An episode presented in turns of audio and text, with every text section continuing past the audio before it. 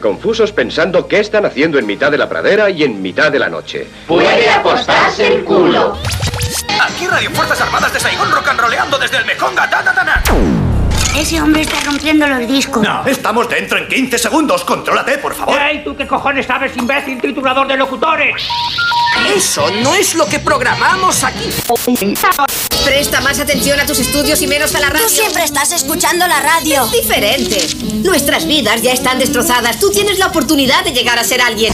Por el poder que me ha sido otorgado por la Comisión Federal de Comunicaciones, mando y ordeno que abras el micrófono como un profesional y empieces con la emisión correspondiente. Desde ese momento quise dedicarme a la radio. La radio, abuelo, no sonora. En Onda Cero, no sonoras. Gema Ruiz.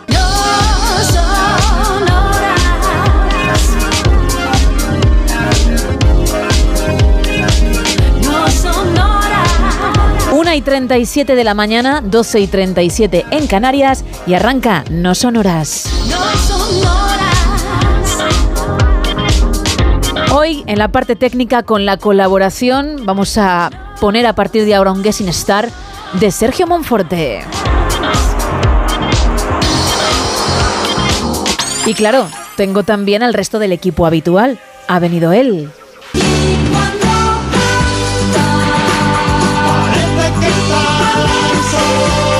Carlos Padilla, muy buenas madrugadas y feliz martes ya, ¿eh? ¿Qué tal? ¿Cómo estamos? Me alegro mucho de estar aquí. Estoy extasiado, embelesado, absorto, eh, fascinado, encantado, eh, ensimismado y no me salen más sinónimos de la pa- palabrita. Eh, pues la verdad que muy contento de estar aquí porque qué mejor lugar hay que Onda Cero. Además, en este día, que no puedo decir todavía qué día es, Ah, ahora, ahora lo dirás claro. tú, ahora lo dirás tú, que para eso eres la jefa.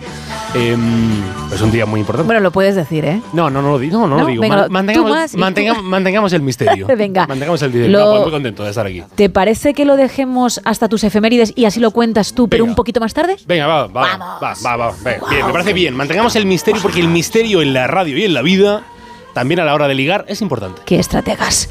Isa Blanco, muy buenas madrugadas. Muy buenas madrugadas, Gemma. Wow, llevas una sudadera de Brooklyn, de. New York City, pero, pero vamos a ver. Efectivamente, muy americana vengo hoy. Exacto, en San. Sebastián de los Reyes. Total, ¿eh? Bueno, señorita Brooklyn. Aquí estoy. Brooklyn Blanco, que no Brooklyn Beckham, por cierto. Tienes un tema, ¿no? Porque si alguien se pensaba que siendo 13 de febrero íbamos a hablar de algo, Pues efectivamente vamos a hablar porque no es, se equivoca. claro, es martes 13. No te cases ni te embarques. Oh. Hay muchas supersticiones alrededor de esta fecha, así que pues eso, vamos a hablar de tus supersticiones. Y si no tienes y conoces a alguien que tenga y a, la- a lo mejor alguna muy curiosa, pues también cuéntanosla, evidentemente. Puedes compartirlo porque además hoy tenemos un lote conrado de ricos chocolates, pero también este regalo súper chulo. Won't you help to sing Mañana, el 14 de febrero, en el día de San Valentín, llega a nuestros cines Bob Marley One Love, la película sobre este mítico artista. Y nosotros tenemos, toma nota, merchandising, una camiseta y un altavoz, sí, de Bob Marley One Love. Y puede ser para ti, además de ese lote conrado, si participas. Pero tenemos un lote extra para quien sepa que he dibujado de más en la Gioconda. Me he venido arriba, señores, y ya está en la foto de perfil de WhatsApp y en nuestras redes. Si alguien lo sabe, se puede llevar también esos chocolates. Recordamos las vías de comunicación. Pues las redes sociales estamos en X y estamos en Facebook, en arroba NSH Radio. También un teléfono para participar en directo, el 914262599. Y también estamos en un WhatsApp, en el 682472555, donde nos podéis mandar mensajes de texto y también notas de voz en las que nos contáis vuestras supersticiones. Arrancamos. One, two, three, uh.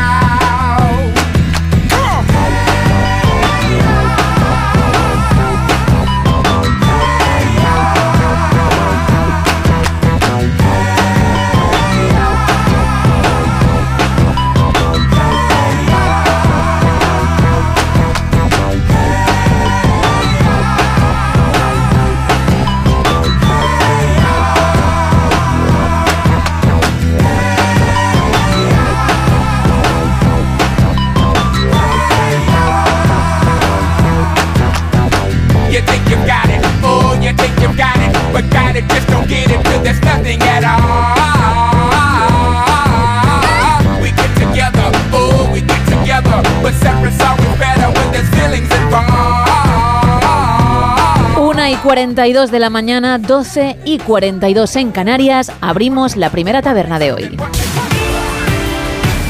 Aquí abrimos la taberna de redacción, primera edición.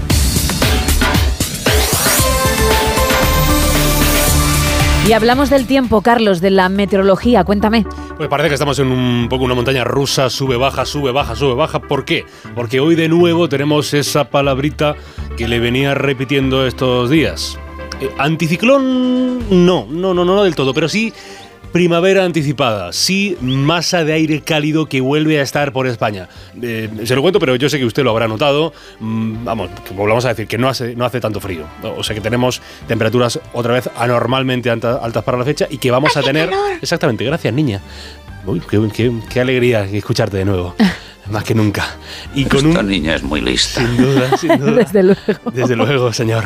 Y tenemos un fin de semana, niña y señor, y ustedes, queridos oyentes de Onda Cero, que son los que más me importan, eh, tenemos un fin, de, sema- un fin de semana que también se prevé mm, eh, cálido. Pero eh, le cuento lo de hoy, lo de hoy martes, porque tenemos, eh, como digo, esa primavera anticipada, lo que nos espera es, sí, es verdad, un cielo nuboso, cielo cubierto, sobre todo al principio de la jornada en la vertiente atlántica peninsular, con posibilidad de algunas lluvias que si se dan, es cierto que se- serán débiles, serán dispersas, más probables y algo más intensas en el oeste de Galicia y en el norte de Extremadura. A lo largo del día tenderá a ir disminuyendo la nubosidad en todo el país. Se nos van a quedar unos cielos con intervalos nubosos, pero vamos, en la casi totalidad de, de- de España, de la España peninsular, se van a ir despejando los cielos. Lo que sí nos espera de nuevo es la posibilidad de algunos bancos de niebla matinales. eh, Sí, en la vertiente atlántica eh, peninsular y de nuevo, como, como vuelve el hijo a casa por Navidad, pues esta nueva semana de febrero vuelve la mm, calima. eh, a- a- exactamente, a Canarias. Temperaturas, como le digo, que van a subir de forma generalizada en Península y las Canarias, mínimas con apenas cambios, heladas, localmente moderadas. Y si se dan, solo se darán por los eh, Pirineos en los termómetros este martes 13 de febrero. Lo más cálido en la máxima peninsular va a estar Mediterránea. Estará en la casi siempre calurosa Murcia con 24 grados, de cerca con 23 le sigue Málaga, a la zaga de ellas estarán las ciudades de Huelva, Almería, Alicante y Sevilla con unos nada desdeñables 22 de máxima, se esperan 17 grados de lo más caluroso del martes en Toledo, Segovia, Madrid, Guadalajara, Ciudad Real, Ávila y Cáceres, 16. La más alta que se prevé para Tarragona, Lugo, Huesca y Cuenca. Solo llega a 14 de máxima Burgos, que es la máxima más baja de la jornada. En cuanto al frío, pues no esperen ustedes temperaturas bajo cero. La mínima peninsular va a estar en los 0 grados de Teruel y Huesca. Un grado se prevé para León y Pamplona. Hará frío en Valladolid y Logroño, donde tendrán 2 grados como temperatura más baja de la jornada. Esperan 6 de mínima en Bilbao, Guadalajara, Oviedo y Palma de Mallorca. Se quedarán con 12 grados cuando más frío sea el martes en Málaga, Córdoba, Cáceres, Alicante y Pontevedra. La más baja de este día serán 13 grados para los madrileños, granadinos y al eh, eh, como digo, serán, perdón, serán 7 grados. Y los canarios, para este día 13. Y los canarios, como apunte, en Las Palmas de Gran Canaria tendrán, tendrán 17 de mínima y van a ser 26, la más alta. Va a amanecer este martes 13 de febrero a las 7 y 48 de la mañana en Girona y va a empezar a nacer la noche a las 6 y 38 de la tarde en la localidad turolense bastante bonita, de, de Albarracín, de Albarracín, cuyo gentilicio tiene dos, uno más conocido y otro menos. El más conocido es el de Albarracinense, Ujú. ese lo podemos prever, y el de Lobetano, que ese sí que es verdad que Por ningún este es de lado. trivia Ah, también. sí, Efectivamente. de concurso. Pues gracias, Carlos. En nada nos desvelas la jornada de hoy, ¿vale?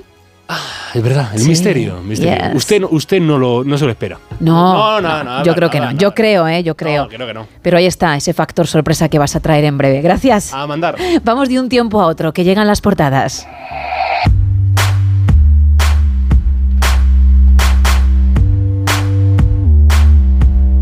Y arranco con la de la razón. El PSOE trabaja para que Vox llegue al 4,9 en Galicia.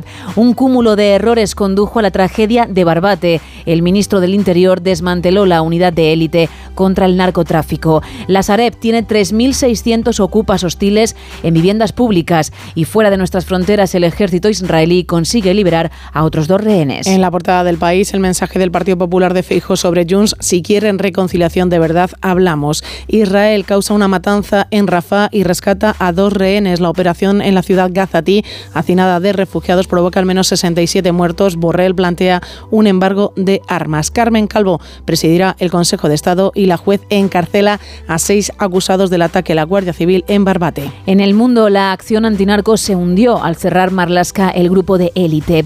Varones del PP alertan contra la excesiva nacionalización de la campaña gallega y Tusk, no hay alternativa a la OTAN, pero Europa debe poder defenderse. El premier polaco, Scholz y también Macron responden a la amenaza de Trump de sabotear la alianza. En la portada de ABC podemos leer Marlaska desmanteló la unidad antinarco por sus costes. La mayoría de los 150 agentes estaban en comisión de servicios, por lo que otras unidades quedaron muy mermadas. El general que diseñó el Oconsur era una respuesta extraordinaria. El error ha sido su disolución total, ha dicho. Y a prisión seis de los ocho detenidos por el asesinato de los dos guardias civiles. Vamos con dos apuntes de la vanguardia. Cataluña ha pasado en 40 años del 2% al 21% de población extranjera y rescatados dos rehenes israelíes en una operación que deja decenas de muertos. En el periódico El Campo aviva la presión. Las movilizaciones agrarias pretenden bloquear hoy el mercado central de Mercabarna y el puerto de Tarragona. Y también podemos leer en este periódico una novela sobre el librero asesino de Barcelona. Gana el premio Santa Eulalia. Eso en cuanto a las portadas. Llega el primer teletripi. Tú me dirás.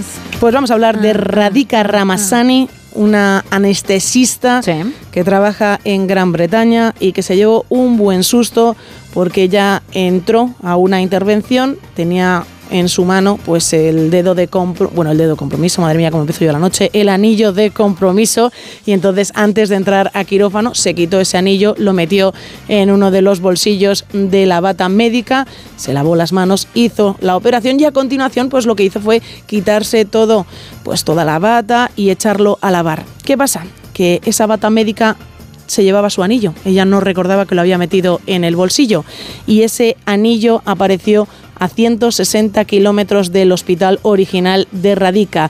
Un, bueno, pues otro médico se puso esa bata médica que acababa de llegar de la lavandería y cuando metió la mano en el bolsillo sacó ese anillo. Evidentemente avisó rápidamente a la gente de la lavandería por si alguien había dado el aviso y le dijeron que sí, que efectivamente otra doctora de otro hospital diferente había puesto una nota diciendo que por favor que había perdido su anillo por si alguien lo encontraba. Así que a 160 kilómetros y en otro hospital, Radica tuvo que ir a recoger ese anillo de compromiso que volvió sano y salvo a su anillo en este caso y que dice que nunca más ya se lo va a llevar al hospital en el dedo, sino que a lo mejor se lo colgará en una cadenita y así no lo vuelve a perder. Eso en el teletripi, pero es que ojo como viene el faranduleo. Vamos a hablar de la Super Bowl. Bueno, mm, lo siento, Isa, hubo beso en el campo entre Taylor Swift y Travis Kelsey. También lo hubo en una fiesta posterior y abrazos, ¿eh? Y Uy, bailoteo arrimados, por cierto, sonando de fondo Love Story de ella, un remix de Marshmallow que estaba también por ahí. Bueno, al margen de esto, se sabe lo que ella le dijo cuando se acercó a él después de ganar, cuando bajó al terreno de juego. Y no estoy de acuerdo con lo que salió de su boca. ¿Qué dijo? Porque según cuentan los medios estadounidenses, la cantante, sorprendida, le preguntó a Kelsey cómo había hecho lo que había hecho, es decir, cómo había jugado tan bien en ese partido. No lo podía creer. Oh my God, oh my God. Salía, insisto, de su boca. Quien realmente lo hizo bien y por eso ganaron fue su quarterback. Efectivamente. Fue Patrick Mahomes, no Travis Kelsey, que jugará muy bien, pero ayer estaba cazando mariposas. Es más, tuvo un incidente con su entrenador al que zarandeó, con el que se pilló un cabreo monumental y por el que fue preguntado después, a lo que respondió, primero, ah, ¿lo habéis visto? No sabía que se había emitido. Y segundo, voy a mantener la conversación entre nosotros, al menos que mi micrófono diga lo contrario, pero lo que le estaba diciendo es todo lo que le quiero. Pues sí, no sí. son las palabras más acertadas, pero dicen ambos que no hay rencillas entre ellos, que efectivamente lo van a mantener en privado y que Kelsey se habría disculpado con su entrenador y no existiría ningún problema. De ahí que se haya permitido el lujo de soltar eso públicamente. Pero bueno, entre la otra, que dice, ay cuánto te quiero y ya estoy cegada y veo jugadas que no han existido, y él, que se pilla un cabreo que no se tiene que pillar, de verdad, con, con lo que yo quiero a mi Taylor, ya. me está empezando a, a pesar esta situación, ¿eh? Y lo digo a ti más, porque A mí más, a mí más. Porque al final es tu chico y bueno, tienes que ver Sobre todo, ciertas cosas. sobre todo porque hubo abrazos, eso ya Claro, y eso es muy importante, ¿eh? Y, y- y no te basta ya con el podcast No, de, ya de no. él, ¿no? Y de su No. hermano, quieres Ah. más y no puede ser. Entonces lo llevas peor que yo, lo tienes más chungo. Sí, la verdad es que sí. Pero a mí por la parte de Taylor, como fan que soy, ostras, ya el culebrón este Uh. me está cansando un pelín, pero claro, nos debemos a la actualidad. Pero bueno, ahora él se va de vacaciones, con lo cual, ¿qué va a pasar? Pues que seguramente la acompañe en su gira mundial, porque recuerda que ha salido de Estados Unidos, que ya ha hecho Japón. Han sido cuatro fechas en Tokio, que le dio tiempo, como vimos, de llegar a ver la Super Bowl y que vuelve de nuevo a montarse en un avión para continuar. Te diré nada porque no tengo ahora el calendario delante cuál será su, su próxima cita. Oye, pues a lo mejor viene Kelsey también a Madrid, ¿no? Sería un buen momento para poder ir a hablar con él. A ver, yo no lo voy a hacer porque me da exactamente igual, pero yo sé que tú tienes una conversación pendiente. Mm, Una conversación pendiente, No es efectivamente. que quieras hablar o no con él, es que tienes esa Tengo, conversación. tengo. Bueno, o participar en el podcast, que la verdad que como me paso muy bien viéndolos, pues ya, ¿por qué no participar también en el podcast, que es muy, muy divertido? Te cuento en cualquier caso Cuéntame, ¿dónde se va de vacaciones Kelsey? que pueden irse juntos porque ella no retoma su gira de Eras Tour hasta el 9 de mayo Uh. en París. Creo, ¿eh? Que sería ya la parte europea, a no ser que me esté perdiendo Asia, que sea la que haga pues en los próximos meses. No te preocupes porque cualquier información Bien. te la voy a ir contando, ¿eh? París, vale, nos vamos a París entonces, perfecto. Ya sí, si no puedes y tienes que hablar con él, lo más cercano es París el 9 de mayo. Pues ¿eh? nos vamos a París el 9 de mayo, no hay ningún tipo de problema. Pero creo que, que sigue girando ella. Enseguida te, te lo cuento, te doy más información. Ahora, si te parece, cerramos la primera taberna.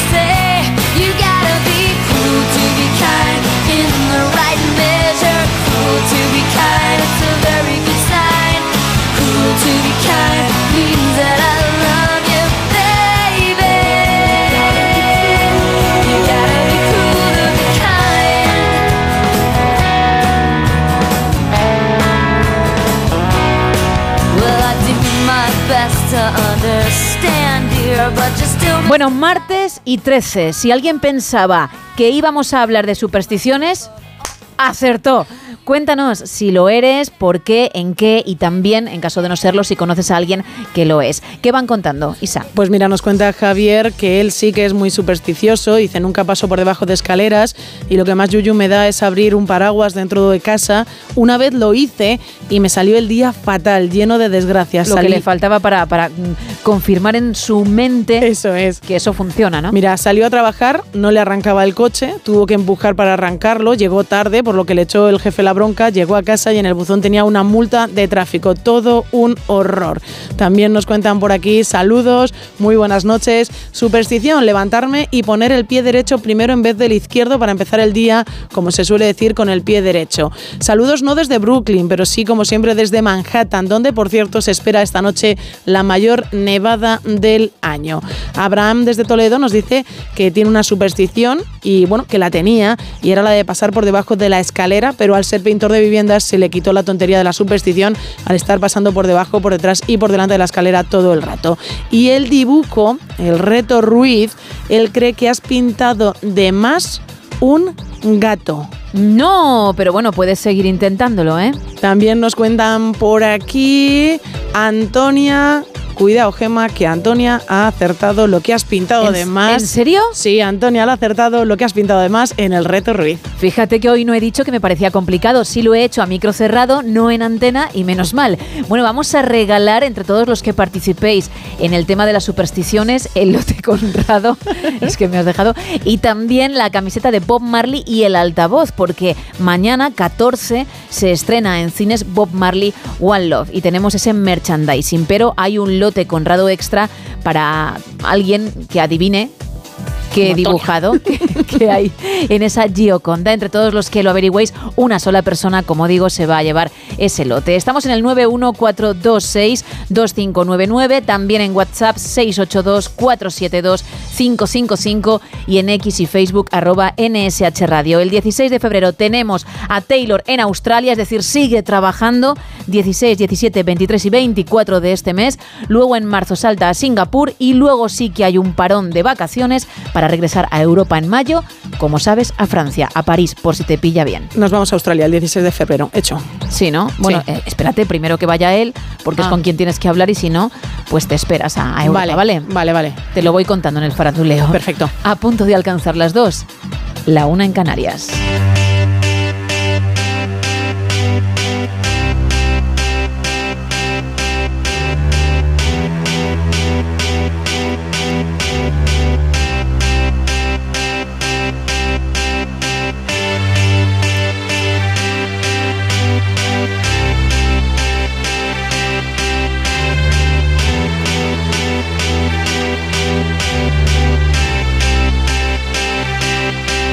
Got a feeling that tonight's gonna be a good night. That tonight's gonna be a good night. That tonight's gonna be a good, good night. A feeling that tonight's gonna be a good night. That tonight's gonna be a good night. That tonight's gonna be a good, good night.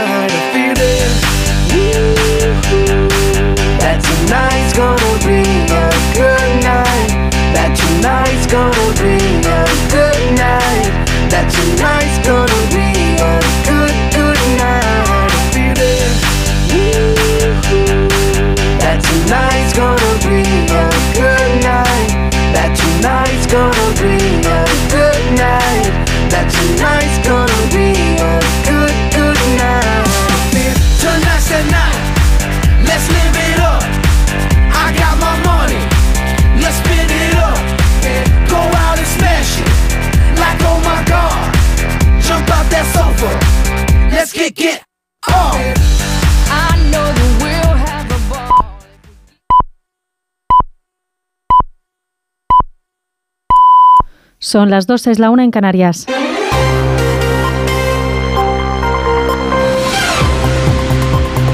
Noticias en Onda Cero. Buenas noches. El juez ha ordenado el ingreso en prisión de seis de los ocho detenidos por el asesinato de dos guardias civiles en Barbate con una narcolancha.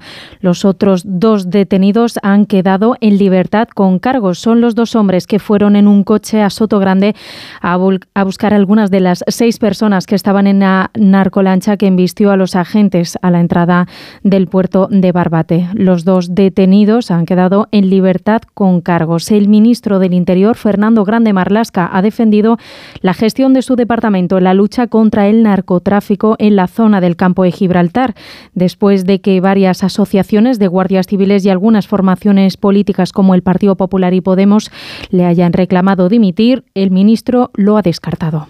No me planteo dimitir, son unos hechos gravísimos, dramáticos, eh, que no van a quedar impunes, pero reiterar el esfuerzo importante en inversión en medios me- personales y medios materiales realizados durante estos cinco años.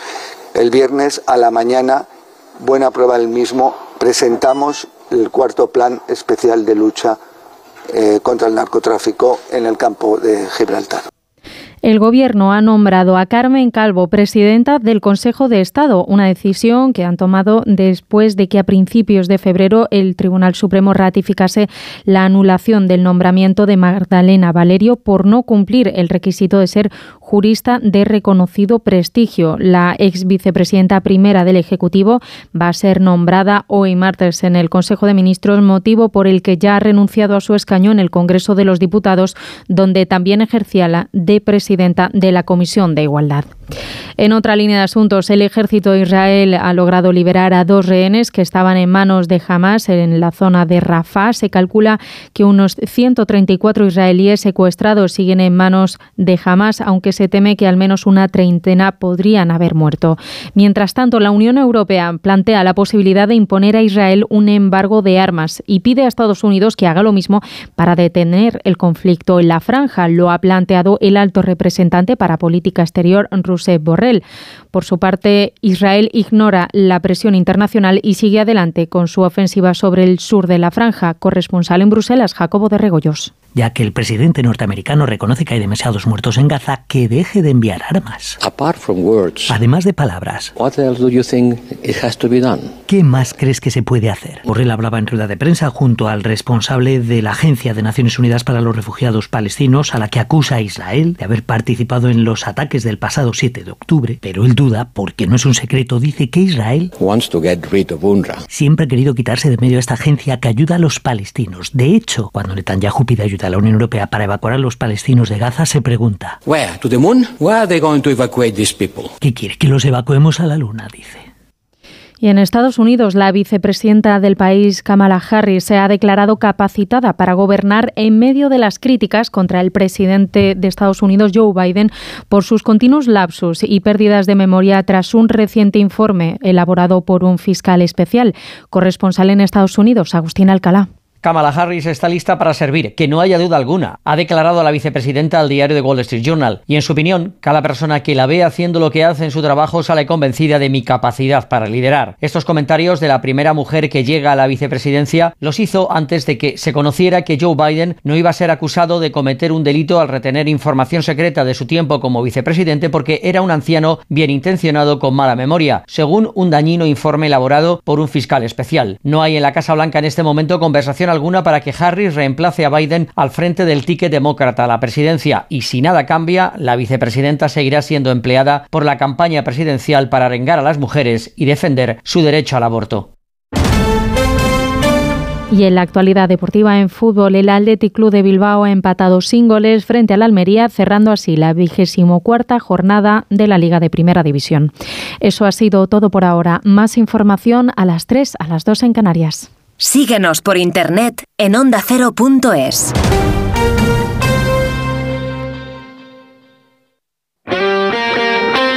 Este martes vuelve la Liga de Campeones y vuelve en Radio Estadio. Desde las ocho y media de la tarde comienza el camino hacia la final de Wembley. Primer asalto de los octavos de final. El aspirante alemán contra uno de los candidatos al título. Leipzig Real Madrid. Este martes regresa la emoción de la Champions a Radio Estadio. Con Edu García. Te mereces esta radio. Onda Cero. Tu radio.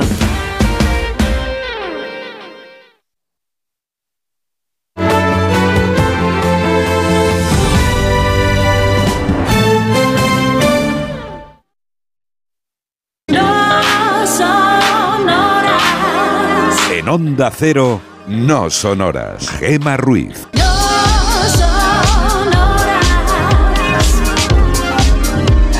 Dos y seis de la madrugada, una y seis en Canarias, ya a 13 de febrero, precisamente al ser martes y 13, hablando de supersticiones. Así que anímate, cuéntanos las tuyas si las tienes o las de alguien que está cerquita de ti y que te sorprenden, porque como tú no lo eres, pues claro, que haga ciertas cosas o que las evite en algunos casos, mm, te hace cuando menos echarte las manos a la cabeza. Bueno, entre todos los que participéis en ese tema, vamos a regalar el lote Conrado, riquísimo, que ya es un clásico en No Sonoras, y también merchandising de la película Bob Marley One Love, que llega mañana a nuestros cines, sí, sí, en el día de San Valentín, y tenemos una camiseta y también un altavoz. Pero hay un lote Conrado para alguien que sepa que he pintado en la Gioconda, en mi Gioconda, que no está en la versión original.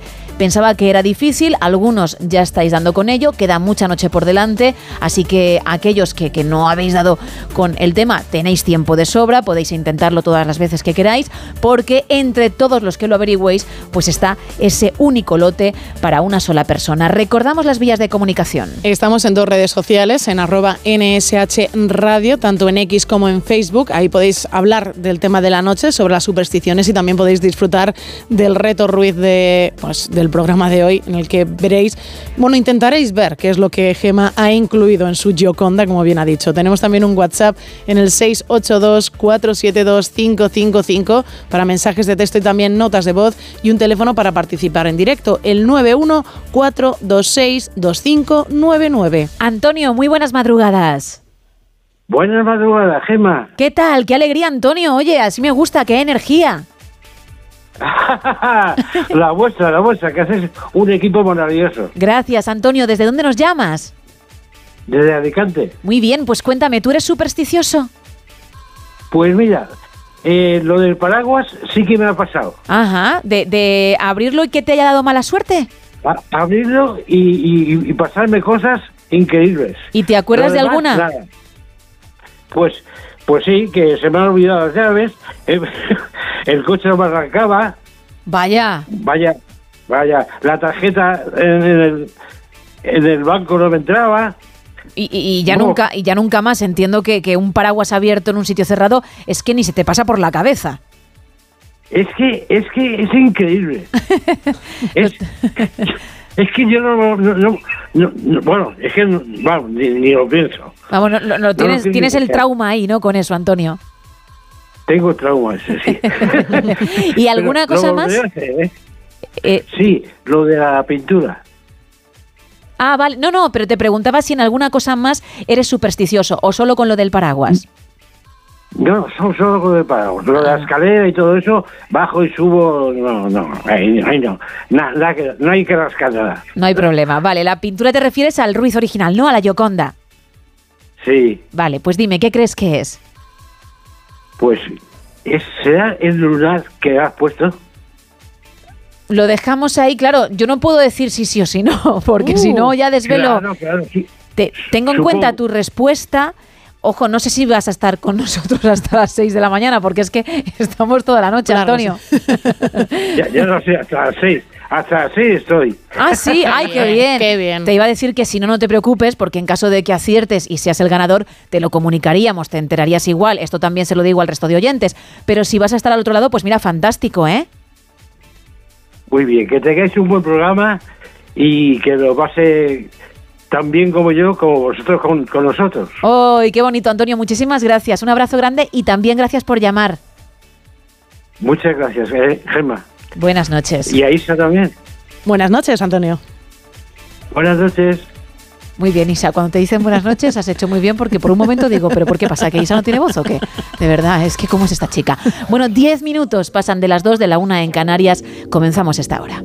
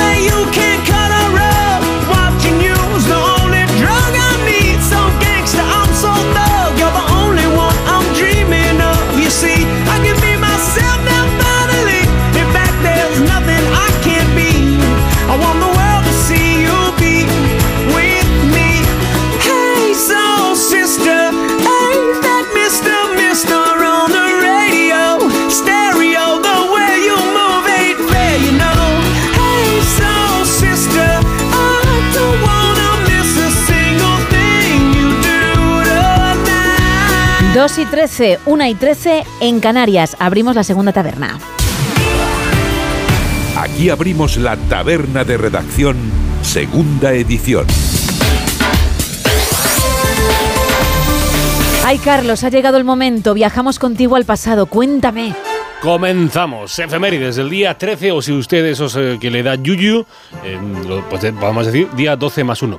Y comenzamos no con un gafe, sino con una independencia y no se me vayan a temas actuales, ¿no? Porque esto es histórico y porque además somos bien amigos de los portugueses. Y es que el 13 de febrero de 1668, en la siempre bella ciudad de Lisboa, se firmó el tratado que lleva el nombre de la ciudad. Y más que un reconocimiento de, vale, ya sois independientes, os podéis ir de casa. No, no.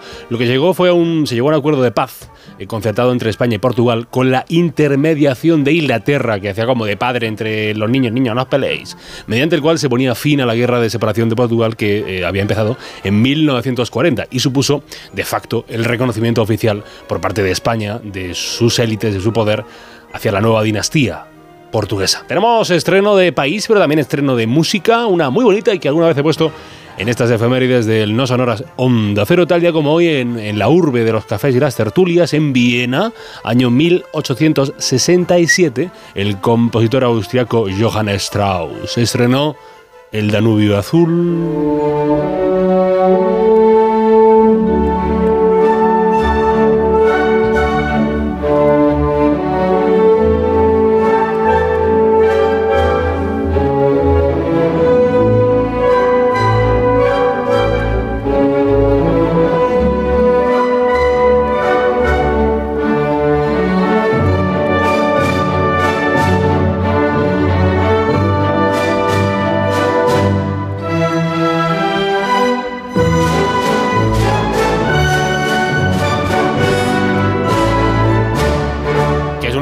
Más conocidos eh, de la historia de la música y que a mí me recuerda m- más que al Danubio al espacio, pero será cosa mía. 1880 en España, el rey Alfonso, III XII eh, firmaba la ley de abolición de la esclavitud.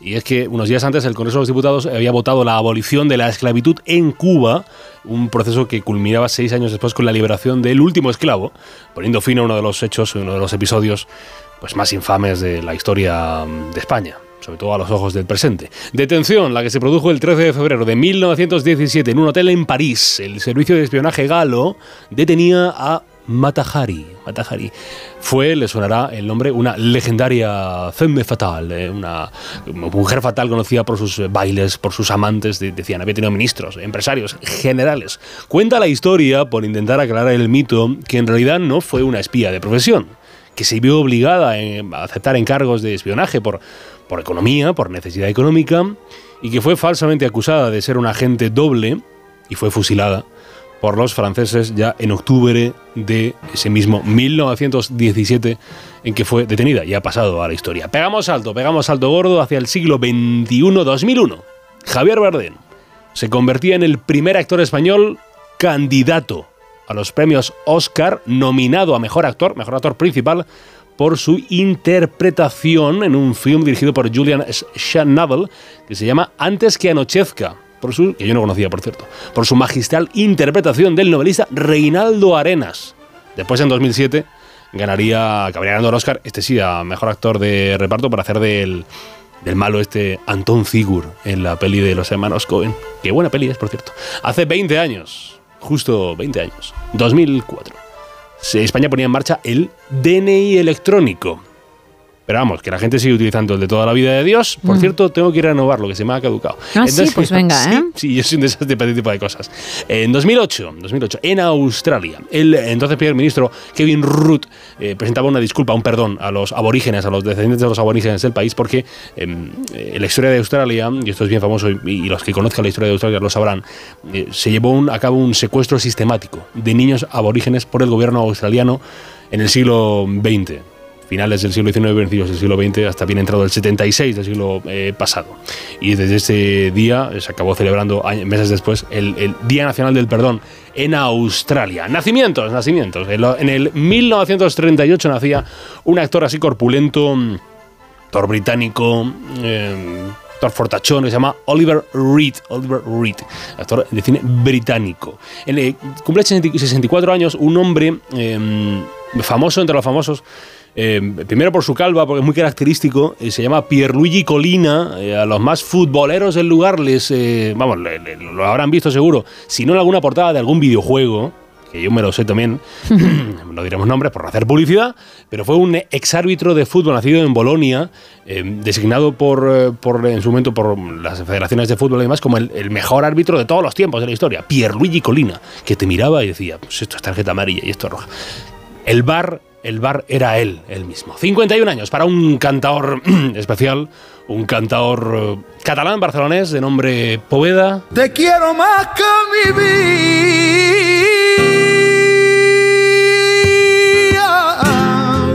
Te quiero más que a mi sol.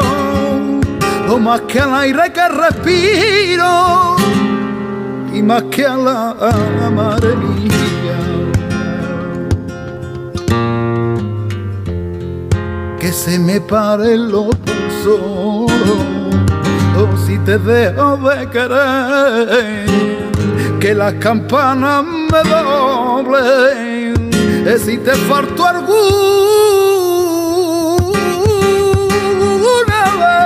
vez, y eres mi vida y mi muerte.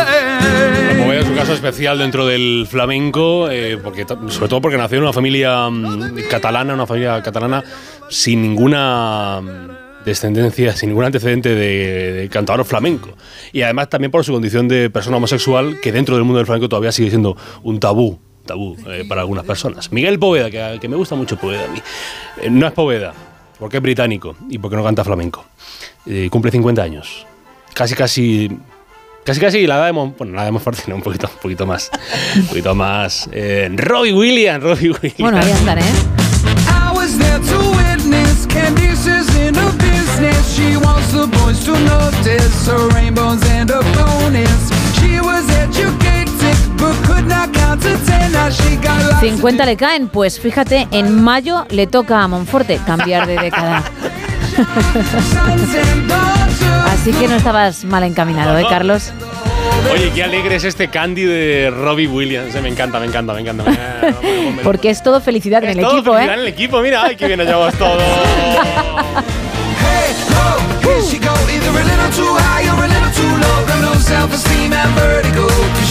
Ay, mira, qué alegría tiene Monforte. Mira, mira, mira cómo sonríe. Qué bonito, qué bonito es la amistad. Como si fuese ya su cumple, aún queda bribón. Traerá el pastel entonces. Espero. Sí, sí. Bueno, no sé yo, ¿eh? Con esto no sé yo. Bueno, de Robbie Williams a otro con R, que es el Rubius, youtuber que se llama en realidad Rubén Doblas Gundersen. Gundersen eh, cumple 34 años, eh, vive en Andorra, eh, como muchos youtubers que viven en Andorra. Y bien hace, que, que es legal, que se puede hacer. eh, vamos, eh, usted a lo mejor no lo conoce. Es posible que sus hijos, sus nietos, sus sobrinos, eh, los más, o si usted tiene mucho espíritu joven, eh, también puede ser. Eh, esto lo he cogido del vídeo que ha subido hoy a su canal. Mira, mira, mira, mira. mira. A ver, yo estoy contento, ¿eh? Me- ayer probé esto por primera vez en mi vida y la verdad es que me gustó. Os voy a hacer unos helados hoy que vamos, os va a caer. Vale, pues abrimos la tienda, chicos. Bienvenidos todos a mi. juega a- básicamente a gameplays, este estaba probando helados y, y la gente pues le entretiene y le gusta mucho el Rubius y su mérito tiene, no quiero decir yo que no, ¿eh? Cumple, cumple 30 años, eh, cumple 30 años, Memphis Depay. Memphis Depay, que, que es, eh, si no me equivoco, del Atleti, ¿no? Del Atleti de Madrid. del Atleti de Madrid. Memphis Depay, bueno, no, está, no está mala temporada, ¿no, Monforte? ¿Tú eres atlético? No, eh, eh, cinco raspados. Bueno, pues 30 años, pues felicidades, aunque sea celebrarlo Memphis Depay. Y en los fallecimientos tenemos un suicidio muy famoso en la historia de España, que es el de Mariano José de Larra, el escritor, eh, periodista político, o sea, de la rama de los Espronceda, Becker, eh, Zorrilla, Rosalía de Castro. Esta, este romanticismo literario español se, se quitó la vida en Madrid el 13 de febrero de 1837 y un eh, compositor alemán que murió, murió hoy. Este es de los que, de- de este- también romántico, del romanticismo, esta cosa como grandilocuente, de estas óperas enormes, del holandés errante o, de, o del Tannhauser.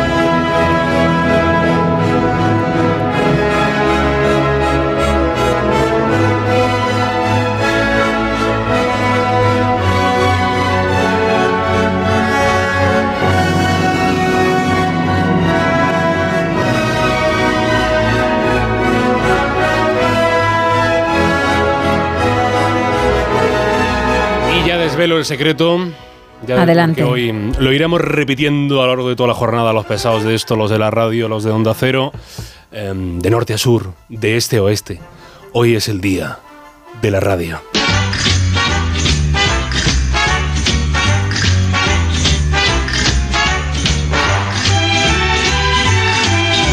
Bueno, luego escucharemos un poquito de la entrevista que ayer le hizo Carlos Alsina al gran Luis del Olmo. Algunos de los mejores momentos, pero será a partir de las 5 de las 4 en Canarias. Qué bonito ha sido, ¿eh? Lo del Olmo. Mucho, Y qué bonito va a ser el, el- Porque ya está el primer capítulo del podcast de Fortea. Correcto, en Fortea onda 0.es. Es un trabajazo de dos más de dos años. El- el chaval se ha, se ha- se ha, eh, escuchado todos los protagonistas y lo, que- Correcto. lo que había antes de protagonistas. Y del Olmo, yo creo que para la gente que somos jóvenes eh, y que no, hemos, que no hemos escuchado del Olmo en activo, creo que es muy importante, y me pongo serio por primera vez en mucho tiempo, eh, reconocer el legado de quienes nos precedieron en la radio y sobre todo de quienes instituyeron los programas y la historia de los programas. O sea, el, el- el- lo que supone un programa de la mañana, lo que supone un gran programa contenedor. O sea, los que sentaron las bases de la radio que hoy disfrutamos todos gracias Luis. Efectivamente, te ha quedado Muy de bien. 10. Ni que lo hubiera escrito. Y no lo he escrito, Ni la que verdad. te hubiésemos dado un premio, ¿no? Y- Nada, y, te nada. hubieses enseñado el discurso. Si lo queréis. mm, No, si pero, me queréis ir. no. pero tienes toda la razón del mundo. No, no, la verdad que eh, yo creo que creo que la radio en eso es muy buena. Y lo digo sin embargo, y además se ha visto, para que la gente no lo sepa, estaba también Gabilondo aquí. Sí. Que eso a veces no pasa en la tele, en otros Ujú. medios. Que hay más rivalidad. Y aquí hubo rivalidad en su momento con Gabilondo y el Olmo. Y hoy y son tan amigos. Y son muy buenos Y qué amigos. bonito. Viva la radio, viva sí. la radio, viva la Claro que sí, gracias Carlos. A mandar. Bueno, feliz Día Mundial de la Radio también para ti que estás al otro lado, ¿eh? que es- eres la pieza fundamental. Si no estuvieses ahí, nosotros no podríamos estar aquí. Y regresamos al presente, sí, porque hay más actualidad. Arrancamos con el Independiente. Tezanos deja al PP al borde de la absoluta en Galicia y hunde al PSOE frente al BNG.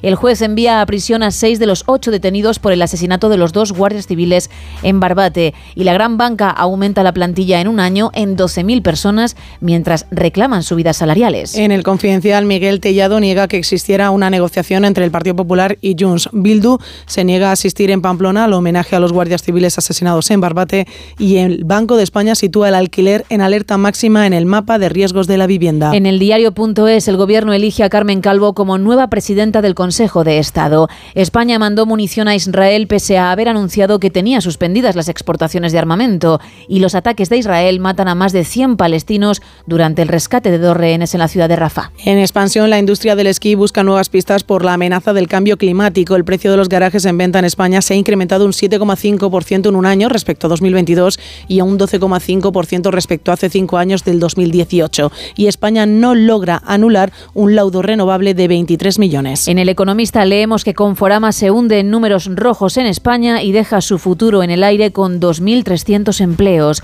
Moncloa vigila la posible OPA a Talgo por si su tecnología fuera estratégica. E Ibosa apuesta por la vivienda barata en Madrid, invertirá 200 millones en suelo para unos 3.000 pisos asequibles. En cinco días podemos leer nueva propuesta de jubilación, trabajar y cobrar pensión con un contrato sin coste de despido. El 1% más rico paga menos impuestos sobre su renta que el 20% más pobre. Y la banca española la menos expuesta de Europa al crédito inmobiliario comercial. Y en el español, compromiso público de Feijón, no soy Sánchez, ni acepto ni aceptaré la amnistía ni los indultos. Marlasca rechaza dimitir y desliga los dos asesinatos en Barbate de la falta de medios contra los narcos y descubren varias proteínas que identifican el riesgo de Alzheimer hasta 10 años antes. Eso en cuanto a las portadas. Vamos con contraportada.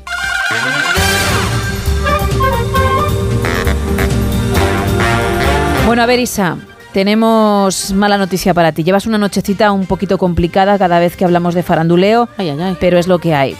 Bien, Tom Cruise. ¿Qué ha pasado? 61 tacos. Tu chico. Qué bien le va, ¿eh? La socialité rusa Elsina Krairova. Ese es mi otro nombre.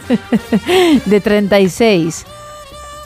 Se han vuelto muy cercanos. Palabras textuales de su entorno. Están quedando mucho. En las últimas semanas la relación se ha estrechado, pero evitan ser fotografiados juntos porque quieren mantener su privacidad. Pero ¡ay! ¡Qué curioso! Acuden a los mismos sitios. Hay un restaurante de moda, están en él a la misma hora. Dicen los que están dentro que en la misma mesa. ¿En la misma mesa y a la misma hora? Claro, que quieren, yo qué sé, ir al cine, que no es lo habitual porque tendrán el cine en casa. Van al mismo cine, a la misma sala y también a la misma hora. Y ya no te cuento a algún cóctel, alguna fiesta privada, algún evento. Lo siento, esto lo tendréis que hablar vosotros cuando llegues a casa, pero según las informaciones, él estaría saliendo con la influencer rusa. Ay, Dios mío, Dios mío. Bueno, bueno, son, son amigos, son colegas.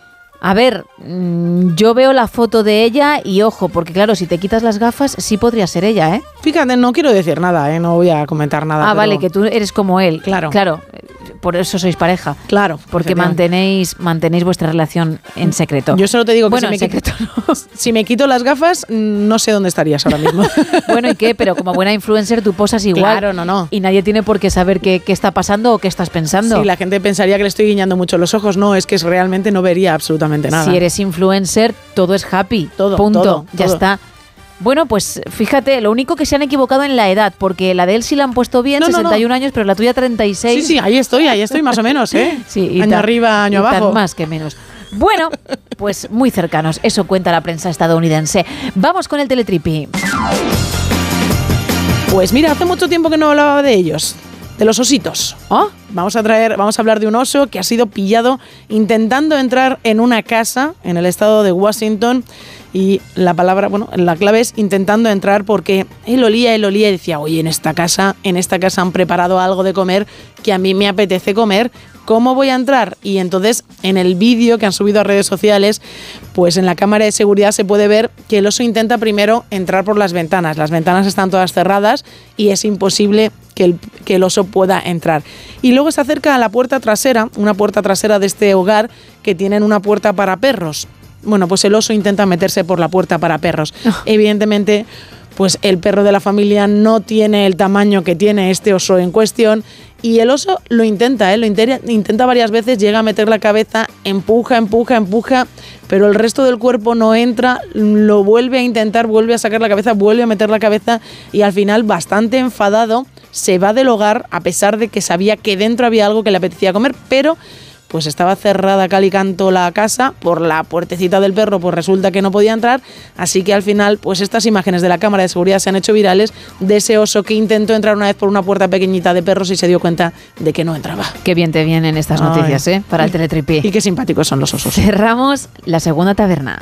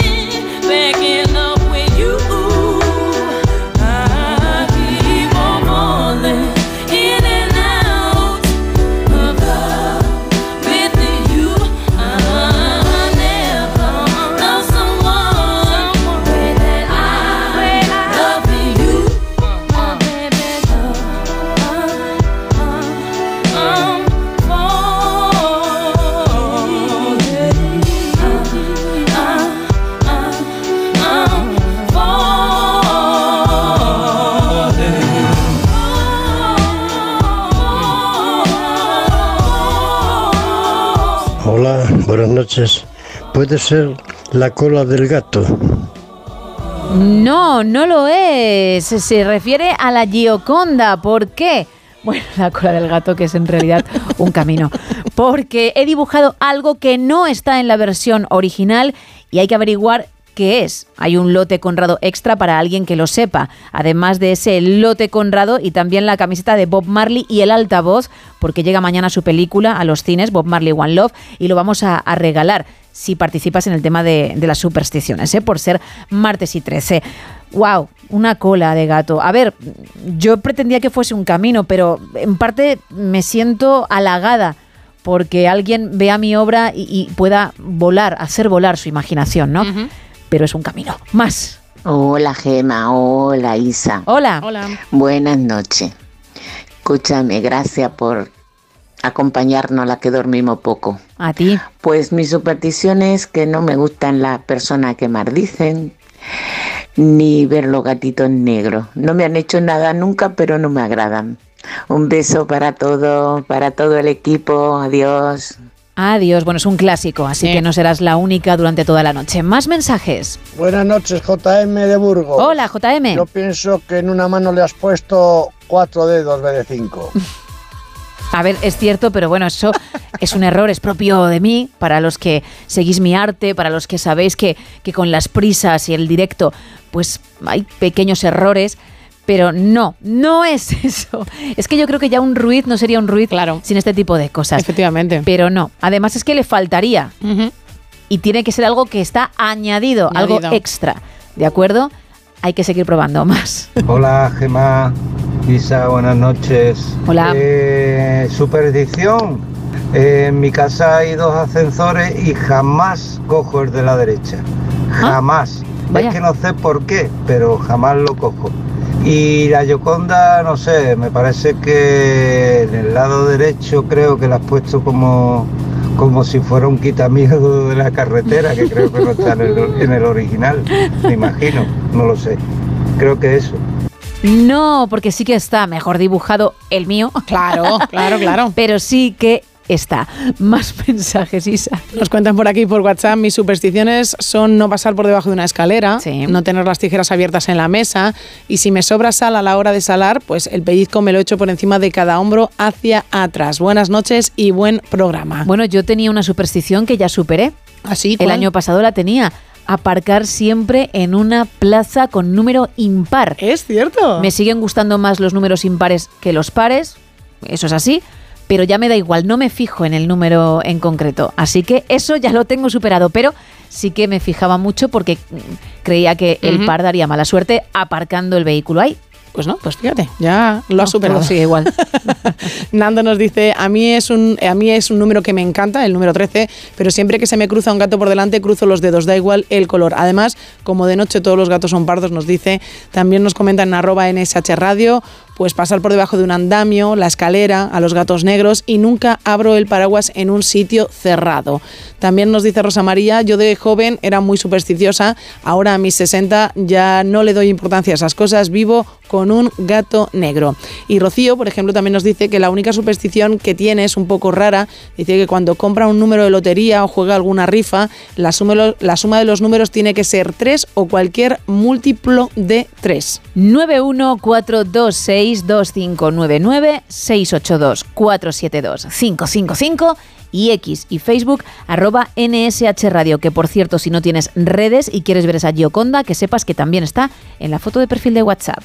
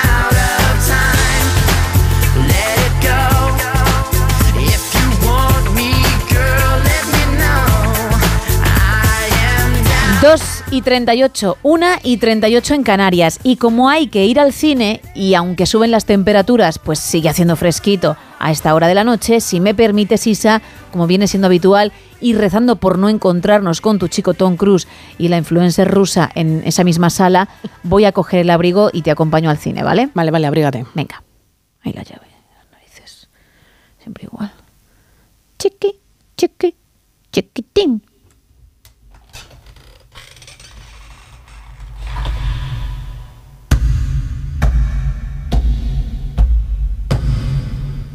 Estoy, estoy preparando mi fiesta de 50 cumpleaños. Cabo bien, me lo voy a pasar con mis 50. ¿Te puedes ir de mi casa, por favor, Monforte?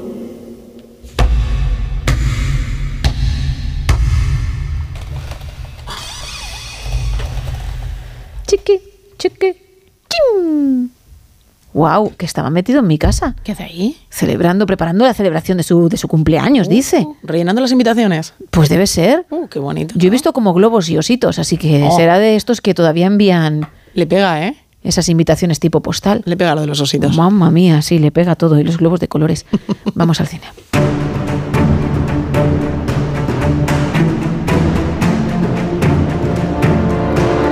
Bueno, cuéntame, ¿qué traes? Pues yo no sé si tú sabes que ayer se celebró la Super Bowl. no. Se dice, se comenta, se rumorea, ¿eh? Oye, cuatro horas de partido. Qué partido, ¿eh? Cuatro. Es verdad que empezó siendo muy aburrido, con 10 a 0 durante bastante tiempo. Por cierto, 10 para los 49ers de Monforte y luego la remontada de los Kansas City Chiefs, que por eso él está tocado hoy. Fue espectacular, pero tardó en llegar. Hubo que tener mucha paciencia. Bueno, al final todo llega, ¿no? Al final hay que confiar en los chavales y lo, lo dieron todo. Oye, todo- los Panty Niners, Los digo Panty yo, ¿eh? Porque de verdad, esos pantalones que según su fan, que es Monforte, mm, que entiendo quieren conseguir un color dorado, no lo lograron. El casco muy bonito. Muy bonito Pero el casco, esos ¿eh? pantalones mm, con un color ahí, una tonalidad un poco beige, hay que darle una vuelta, ¿eh? No nos terminaron de convencer. ¿eh? No nos termi- terminaron nada de convencer. A ver, dejando por supuesto a un lado toda la parte técnica, las estrategias en el juego, las cuales entendemos a la perfección, ¿eh? Sí, la verdad es que aquí estábamos dando una clase técnica. Yo no me meto en, en las jugadas, en los blocks, en esas yardas que hay que hacer para llegar al touchdown. No me meto en eso, que, que soy profesional de la materia, ¿eh? Claramente se, se puede ver.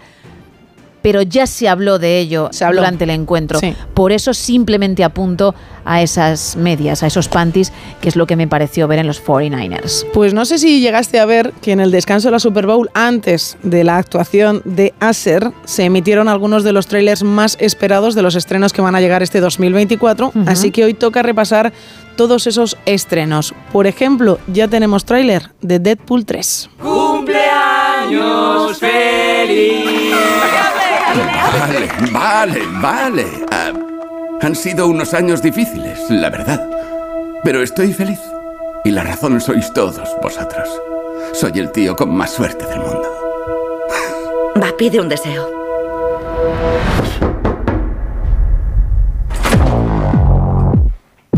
Wade Wilson. ¿Quién es? Wow, wow, wow, wow, wow, wow, wow, wow. ¿Quieres asustarme con eso? El pegging no es nada nuevo para mí, colegui, pero sí para Disney. Por cierto, que ya no le podemos llamar Deadpool 3 a la película porque durante el tráiler nos enteramos que la cinta tiene otro título, Deadpool y Lobezno, que también lo subieron a sus redes sociales ambos protagonistas de la película. Muchos fans tenían miedo de que la llegada de Deadpool a Disney le quitara ese humor negro, gamberro al antihéroe. Tras ver el tráiler y tras escucharlo nos queda bien claro que no va a ser así, porque sigue insultando y haciendo chistes de lo más macabro. La tercera película de la saga Deadpool está dirigida por Sean Levy y la película del universo cinematográfico de Marvel se estrenará a nivel internacional en julio de este año. Y otro tráiler que se pudo ver y que yo ya he avisado en mi familia, a mi hermana, que vamos a ir a ver al cine, es el remake de Twister, que lleva, ojo al nombre que le han puesto, Twisters. A ver, sea lo que sea, es grande y se desplaza rápido. Pisadle. ¡Vamos!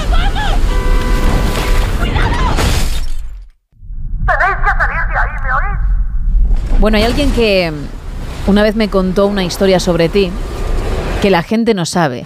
Y es que cuando viste esta película te quedaste tan alucinada con los fenómenos meteorológicos que casi, casi estudias precisamente eso, meteorología, ¿no? Correcto, sí, sí, sí, sí, correcto. ¿Y qué pasó ahí? Pues que resulta que había que estudiar física y química.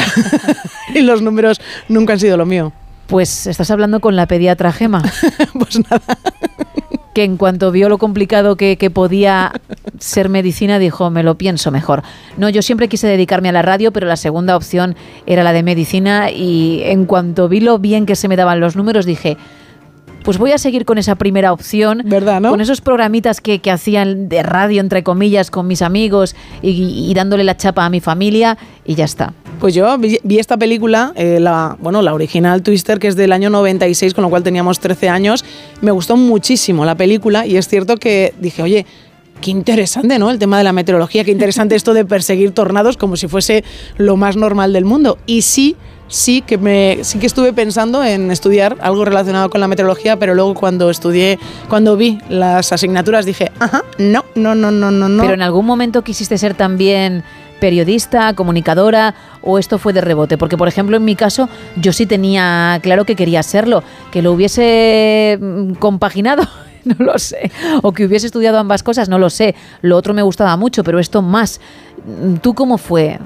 Yo qué sé, mira, vamos a, Vamos a- a, corazón abierto, ¿no? Con ¿no? Isa Blanco, venga. Pues yo quise, después de ver una película de Jim Carrey, eh, ay, ¿cómo se llama? La? No, que es una película muy buena en la que él está metido, todo el mundo sabe que es un, es un, como si fuese un gran hermano y él se...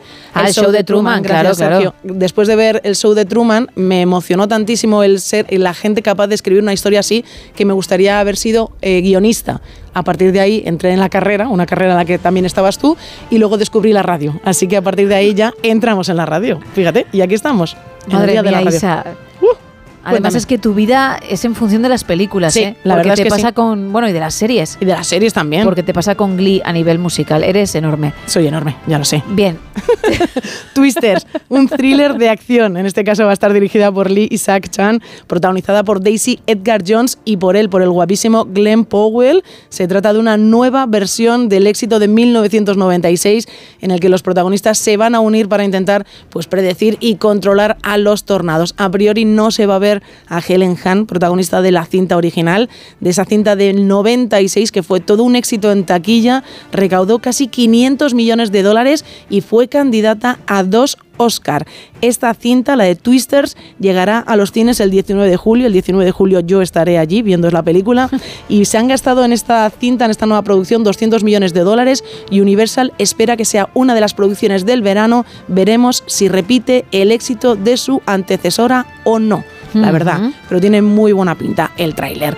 Y en el descanso de la Super Bowl, la gente vio en sus pantallas a Ryan Gosling y empezaron, ay Dios mío, otra vez aparece sin camiseta, será Barbie, será un nuevo anuncio de Barbie, pero en esta ocasión no es ningún anuncio de Barbie. Ryan Gosling cambia por completo de registro y se pasa en el 2024 a la acción con su nueva película llamada El especialista.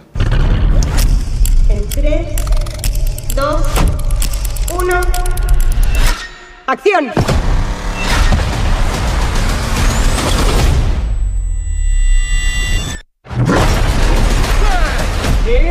Buenísimo, buenísimo.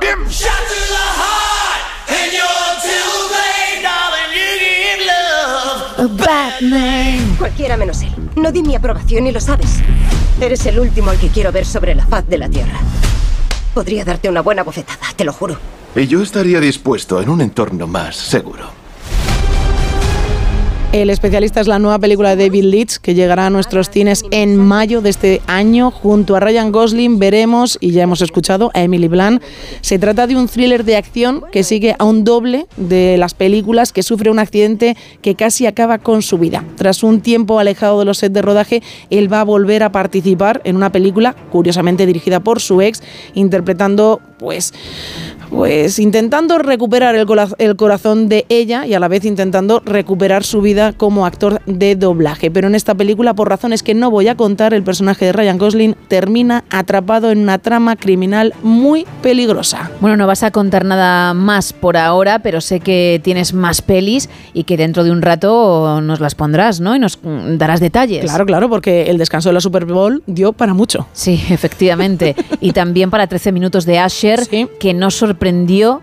Él baila muy bien, Mucho. hizo un muy buen show, también el sonido era aceptable, por lo menos se escuchaba su voz, pero todo el mundo esperaba algo más alucinante, un show mucho más espectacular. Sí, eso es cierto. Y no lo dio. Él estuvo muy bien, pero faltó más espectáculo, como digo. ¿eh? Bastante más espectáculo. También es cierto que Rihanna lo había dejado muy alto el año anterior, ¿eh? y, y sin poder hacer mucho o no tanto como hubiese hecho años atrás por su embarazo. Eso ¿eh? es, sí, sí. Porque además lo dio a conocer durante ese descanso. Bueno, pues luego nos cuentas. Luego os cuento. ¿Vale? Ahora lo que nos tienes que contar es lo que van diciendo nuestros oyentes, porque seguimos hablando de esas supersticiones en este martes y 13, regalando un lote conrado y también merchandising de la peli de Bob Marley, One Love, que llega mañana a nuestros cines, una camiseta y un altavoz. Pues nos ponen por aquí por WhatsApp supersticio- supersticioso. No, en absoluto, que trae mala suerte. Por si acaso en mi casa no consiento que haya peces vivos, ni peceras ni acuarios, flores secas o relojes parados. Amén de muchas otras manías, como por ejemplo, cuando subo y bajo el volumen de la radio, la tele o cualquier otro dispositivo en el que aparece el avance del volumen con un numerito, procuro que no se pare en ese número tan horrendo que está próximo al 12 o al 14. Nunca ese número. Y otra manía es terminar todos los mensajes con un no sonoras. En la Yoconda creo que lo que no está en el original es esa cadena montañosa que pinta a la derecha justo por encima del puente. Pues eso, que no son horas, nos dicen. No, eso sí que está en el cuadro, de acuerdo. Es cierto que el paisaje de fondo no está recreado tal cual, que faltan cosas, pero no es lo que falta, Vale. es lo que hay que no debería haber. Y tenemos un lote conrado extra para alguien que lo sepa. Entre todos los que lo averigüéis, vamos a regalar uno. Así que ánimo, ánimo de verdad. Y os voy a decir una cosa. Dinos. Es, para mí, ¿eh? de mis mejores obras. Estoy súper orgullosa de esta Gioconda. He llegado a decirte a ti, a- bueno, en a micro cerrado, ¿no? En la redacción, que quedaría muy bien enmarcada. Sí, es cierto. Que son cosas que, y lo digo de verdad, ¿eh? Que son cosas tan chulas y originales que al final, pues tenerlas en el salón mm, tienen su punto. Alguien que entre y lo vea, pues puede decir, wow, no me esperado ¿eh? algo así, Sí, nunca sí. antes he visto esto. Sí he visto gente que ha ido a lo fácil, que es al póster Claro. de la Gioconda o a una réplica de la Ah, Gioconda. Y lo que se tiene aquí es auténtica calidad. ¿Qué es lo que más me duele de esto? Porque, insisto, para mí es de mis mejores obras y no está hecha en goma eva con pintura acrílica como en verano. Tenemos ahí las fotos en nuestras redes para quien no nos escuchase por entonces, que es en folio. Ah. Esto es lo que me duele. Esto. Que hasta que esté con un marquito y un cristal, como haga viento. ¡Cierra la ventana!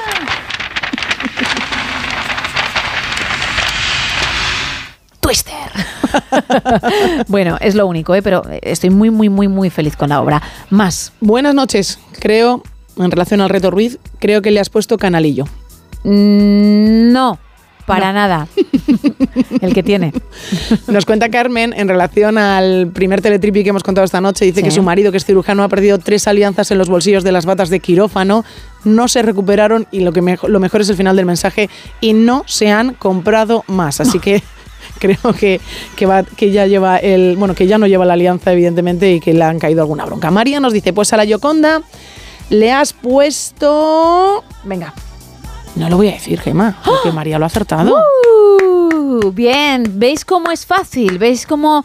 Bueno, yo pensaba que era complicado, voy a ser sincera, pero ¿veis cómo observando la obra al final uno llega? Si es que es cuestión de, de no rendirse. Y es más, dice María, de hecho, si no es por ese elemento, no la distinguiría del original. Bueno, es que lleva razón, ¿eh? Fíjate, donde más incómoda me he sentido en el Ajá. trazo Cuéntanoslo. Ha sido en su sonrisa. ¿Vale? Ese misterio que la rodea y, y del que siempre se ha hablado. mm, me ha puesto nerviosa. En tu caso está en, la- en los ojos el misterio. Pero, mm, oye, al final... Está bien, ¿eh? Está bien. Está muy bien. Bueno. Sí. Si quieres, la puedes enmarcar, ¿eh? Ah, ¿sí? ¿Me la llevo? Hombre, claro. Fírmala. Venga, la firmo. Genial. No, no, y la estoy firmando, ¿eh? Firma, firma. Para... Uy, te prometo que se me acaba de quedar. Ah, no, el boli sin tinta, un susto. Isa Blanco Cruz. Más. Buenas madrugadas. Cuando camino por la calle intento no pisar las líneas. En cuanto a la obra de arte que hiciste, veo un perro muy grande detrás de la Yoconda. Pues no, no está el perro. No hay ningún animal, ¿eh? Y la cola no es una cola de gato, como ha dicho otro oyente, es un camino. 914262599 682472555 y X y Facebook arroba NSH Radio.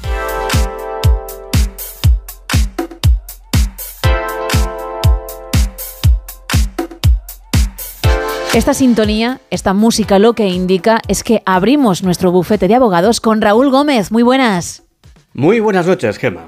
Esta madrugada te traigo una sentencia extranjera con poca relevancia jurídica, especialmente en nuestro país, pero que es muy significativa desde el punto de vista político y mediático. Los tribunales han emitido una decisión que podría tener un impacto significativo en la percepción social del coche eléctrico y es que afirman rotundamente que no son vehículos de cero emisiones. Este tema gana relevancia cada día que pasa y la sentencia que comentamos no va a hacer más que avivar el debate, al cuestionar una de las principales ventajas asociadas al vehículo eléctrico.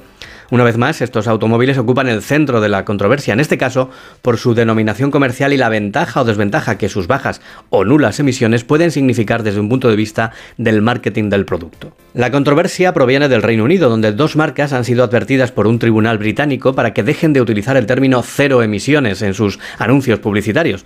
Este hecho afecta directamente a los fabricantes BMW y MG, las cuales utilizaban este eslogan en sus campañas de marketing en redes sociales para promocionar sus vehículos eléctricos. La Autoridad de Control Publicitario, conocida como ASA por sus siglas en inglés, que es la entidad encargada de garantizar en el territorio del Reino Unido la veracidad y la ética de la publicidad, decidió demandar y llevar a juicio a ambas compañías.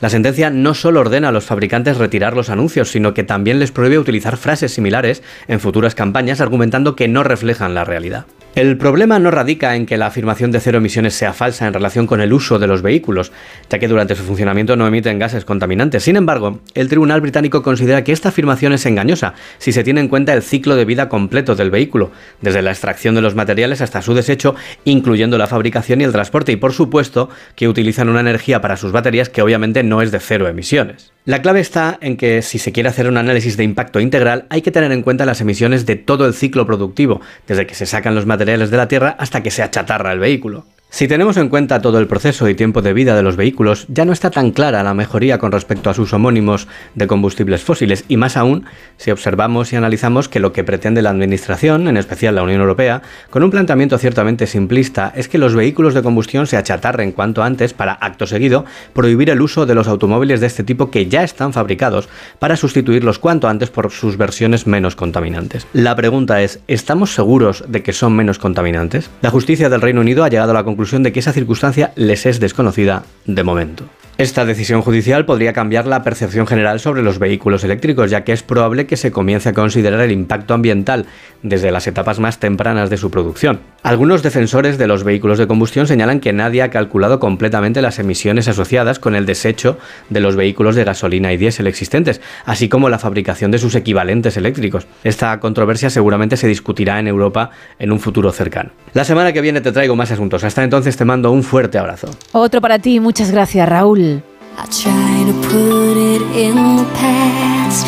Hold on to myself and so Estamos a punto de llegar a las 3, las 2 en Canarias. Un poco de música, luego la información y más no sonoras.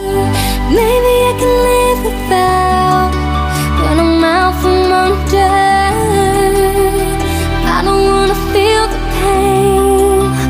What good would it do me now? I'll get it,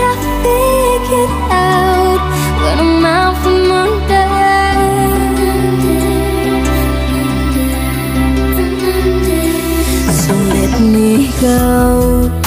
Just let me fly away.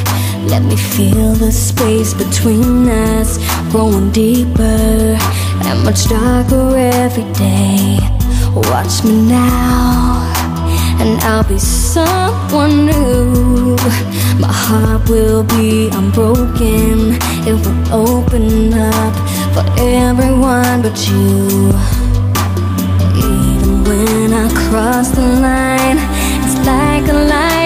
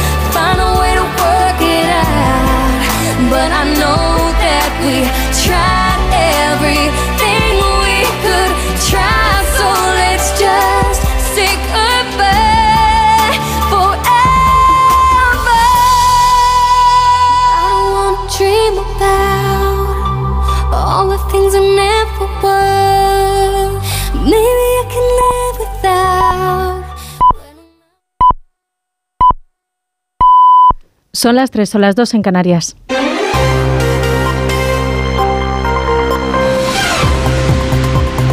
Noticias en Onda Cero. Buenas noches. Comenzamos en Nueva York, donde al menos una persona ha muerto y cinco han resultado heridas en un tiroteo que ha tenido lugar en una estación de metro en el distrito del Bronx. La víctima mortal es un hombre de 34 años y los heridos, tres hombres y dos mujeres con edades de entre 14 y 71 años, se encuentran recibiendo tratamiento médico. La policía ha informado de que ha sido una pelea entre grupos. El atacante abrió fuego en el andén y después ha huido del lugar. En nuestro país, este lunes, las protestas de los agricultores han vuelto a protagonizar decenas de cortes en carreteras en diferentes puntos de nuestro país. En Sevilla, en Córdoba, en Albacete, en Badajoz, en Huesca, en Valladolid, Madrid y también en la frontera con Portugal. Las organizaciones agrarias mayoritarias, Asaja, COAG y UPA, tienen convocados cerca de 40 actos reivindicativos hasta final de mes, mientras la plataforma 6F llama, por su parte, a los ganaderos a soltar a sus animales en las protestas. En más de uno, el ministro de Agricultura, Luis Planas, ha reiterado su apoyo a las reivindicaciones del sector, pero ha insistido en que hay que escuchar a los agricultores y rechaza que se les manipule y se les politice. Tenemos a, a Saja que son los interlocutores, eh, digamos, regulares del Ministerio. Tenemos a otra organización, que es una escisión de COAC, Unión de Uniones, que está presente en algunas partes del país y que ha convocado parte de las movilizaciones. Y tenemos también a estas plataformas, mmm, cada una en un lugar con de su padre y de su madre, un poco que decir cada una con unas orientaciones distintas. En la medida en que hay agricultores yo siempre lo respeto. En la medida en que haya manipulación política, no tengo ningún respeto.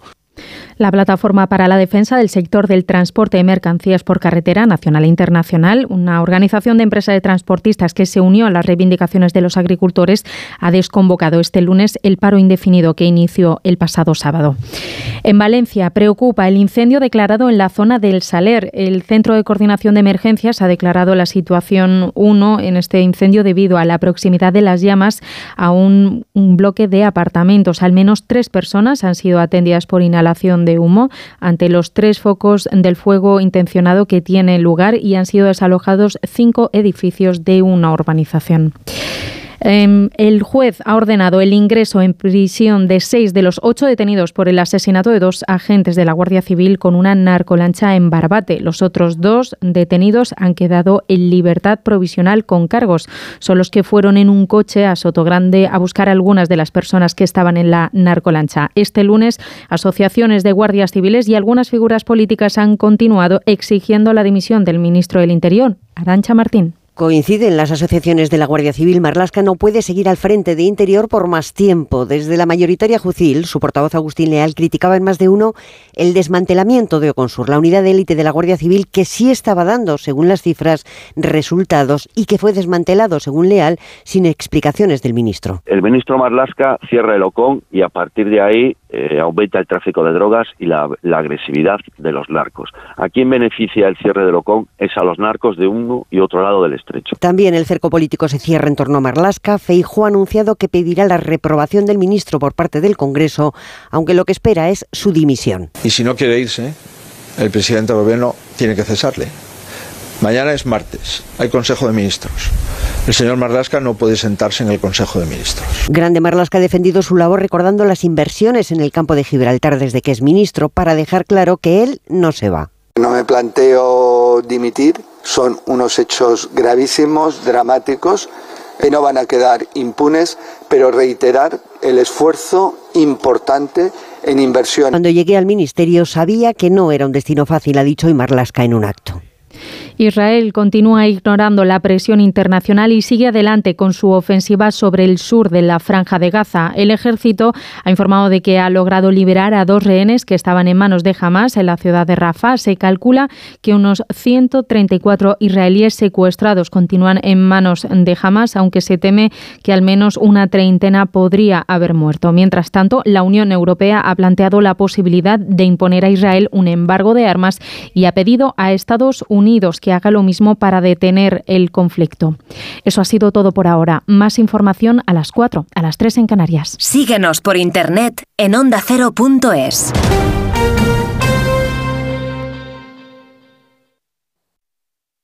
Julia y tú. La gente que nos escucha todos los días sabe un montón de nosotros. Complicidad y conexión. Una radio abierta, interactiva, que sabe a quién se dirige. Cada tarde, Julia te espera para hablar y debatir. Si quieren comunicarse con nosotros para preguntar, consultar, decir, opinar, quejarse, protestar, lo que sea. Julia en la onda, con Julia Otero. Cada tarde desde las 3 y siempre que quieras en la web y en la app de Onda Cero. Te mereces esta radio. Onda Cero, tu radio.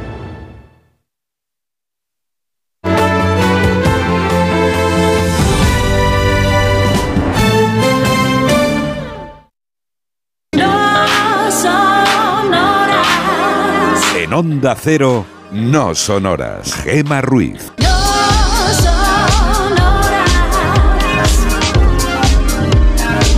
3 y 6 de la madrugada, 2 y 6 en Canarias. Seguimos en directo en No Sonoras, acompañándote hasta las 6, las 5 en el archipiélago canario. Y hoy, ya que es martes y 13, pues vamos a hablar de supersticiones. De las tuyas o de las que tiene alguien que conoces, porque igual a ti te da.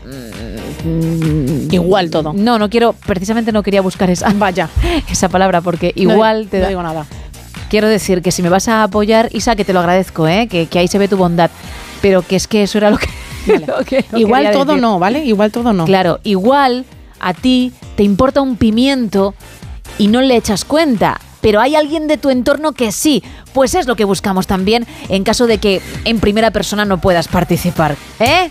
¿Qué? Muy bien. Vamos. Muy bien. Bueno, pues es el tema de la noche. Vamos a regalar un lote conrado de ricos chocolates, pero también algo muy chulo de esta película. Won't you help to sing these songs of freedom?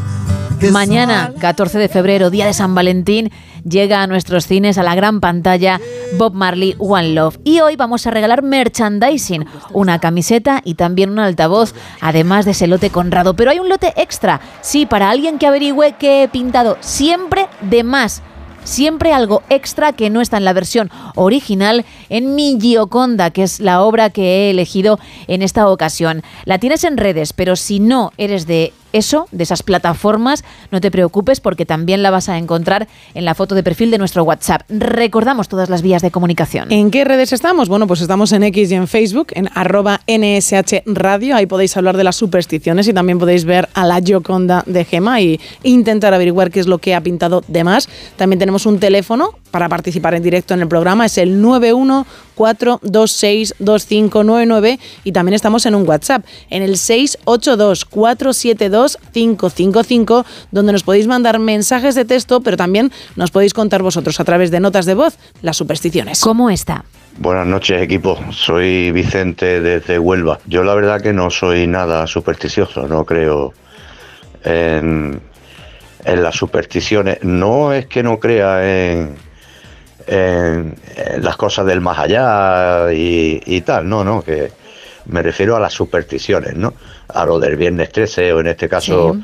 en España martes 13 o bueno, el gato negro, lo típico, ¿no? Pasar por debajo de una escalera o dejar las tijeras abiertas o, o lo que estabais comentando del paraguas o otra gente que dice que trae mala suerte poner el pan boca abajo, en fin, eh, un montón de, de supersticiones que en las que no creo. Eh, que no quiere decir que no las haya. eh, vamos a decir como los gallegos. No creo en brujas, pero a ver las hayas, ¿no? Eh, y en lo del dibujo, creo que le has añadido las cejas. Así que pasad buena noche y bueno, os sigo escuchando. Venga, chao. Gracias. Por cierto, si uno sabe que hay un montón de supersticiones, pero no, no las ve como tal, pues eso que se lleva. Menos agobios en cualquier caso. Más. Hola, Pedro de Madrid. Hola, Pedro. Yo, como se suele decir, no soy supersticioso porque trae mala suerte. Si veo una escalera, miro quién hay arriba. Si hay uno pintando, enfoscando o subiendo ladrillo, pues no paso. Que derramo la sal, pues la barro. Y si veo pasar un gato negro, pues le digo, "Ps, ps, ps, mise, mise, gatito. A ver si viene y nos enrollamos. Mise, mise, gatito. Yo nunca había escuchado que se llamaba así a los gatitos. Mm, mis, mi, mi, mi. No sé, estaba intentando. También, tampoco lo había escuchado nunca. Ah, Yo intento hacer algo así, pero a mí no me hacen caso jamás, ¿eh? ¿No? No, los perretes sí, pero los gatos ¿Y eso? no hay manera. Y mira que a mí me encantan Sí. todos los animales. Yo lo sigo intentando, ¿eh? yo no voy a tirar la toalla. Pero es verdad que me miran y dicen, eh, digo, Habrá, oye, habrá alguno, habrá alguno por ahí. Claro, a lo mejor es que el misi misi hay que cambiarlo. Que pinto cuadros. ¿qué Eso- te puede hacer uno? Eso a ellos les llama muchísimo la atención. Es lo que necesitan saber. Más. Hola, buenas noches, Gemma Isa. Eh, en cuanto a el referente a la superstición, eh, llevo varios años jugando a una terminación del 8. Ya la jugaba mi padre y, eh, la sigo jugando primero por el cariño que le tenía a él y luego por eso, porque es un número que me recuerda a él y, y también por una superstición. Y en cuanto a demás supersticiones, no, porque tengo una gata negra preciosa que se llama Yanis y no, no tengo ninguna así especialmente bien, pero la de los números y todo lo que sea terminado en 8 sí. Y en cuanto a lo del Yaconda, creo que eh, n- no sé si eso, pero creo que le falta la sonrisa y en cuanto a ponerle, creo que lo del puente no lo veo muy claro. ¿eh? Hasta luego y gracias por el programa. A ti por participar. Ahí lo ha dicho mucha gente, pero eso no es. Fijaos que sí que está, ¿eh? Es que no, no le falta detalle. Más audios. Hola, soy Teresa de Córdoba. La Gioconda creo que lo que tiene es flequillo, que en realidad no lo tiene. Y sí soy muy supersticiosa, mucho. Se me cae la sal, el- se derrama el aceite, mucho supersticiones. Buenas noches, perdón por la voz, estoy un poco ronca. Muchos besitos. Bueno, gracias por participar a pesar de estar así. ¿eh? Que hay mucha gente todavía que tiene la garganta un poquito tocada y, y se queda afónico. Así que ánimo y ponte buena pronto. Más. Hola, soy Joseba de Bilbao. Hola. Eh, creo que le has hecho mucha cintura. El hueco es entre la cintura y el brazo. Buenas noches. Pues- Y no, no soy supersticioso. No, no es, no, es, no es eso, no es eso. Menudo tipazo, ¿eh? Tiene mi. La verdad mi es que sí, Gioconda, ¿eh? Está increíble. La E. Kardashiano. Por ejemplo. Kardashian. Kardashiando. Sí, ¿no?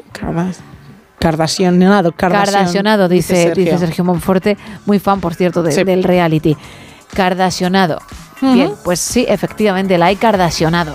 ¿eh? Qué bien me sale Está ya. estupenda, la Yoconda. tu Yoconda está estupenda. Bueno, seguimos esperando más, ¿eh? 914262599, 682-472-555 y también las redes X y Facebook, arroba NSH Radio.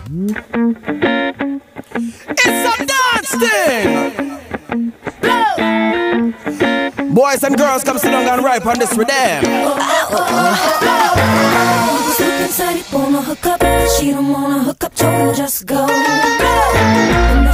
Said she wanna hook up, really wanna hook up, told let's go. Baby, I can't believe everything your body make me wanna do.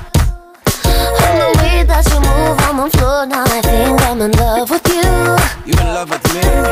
Grab my wrist when I get with the rhythm of the move you do, do. Switch my hips on the floor, do it slow to keep up Yo, with you. take it up now, now. Back it up, now. Bump your own now. Grab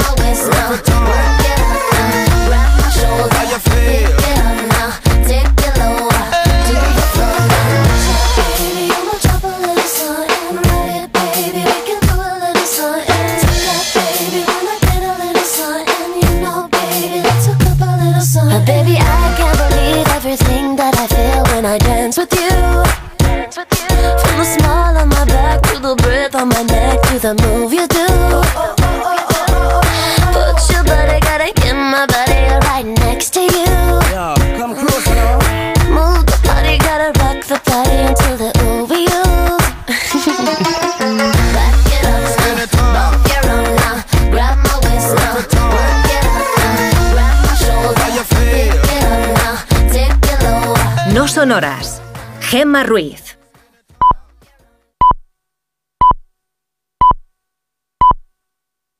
¿Reconoces este sonido?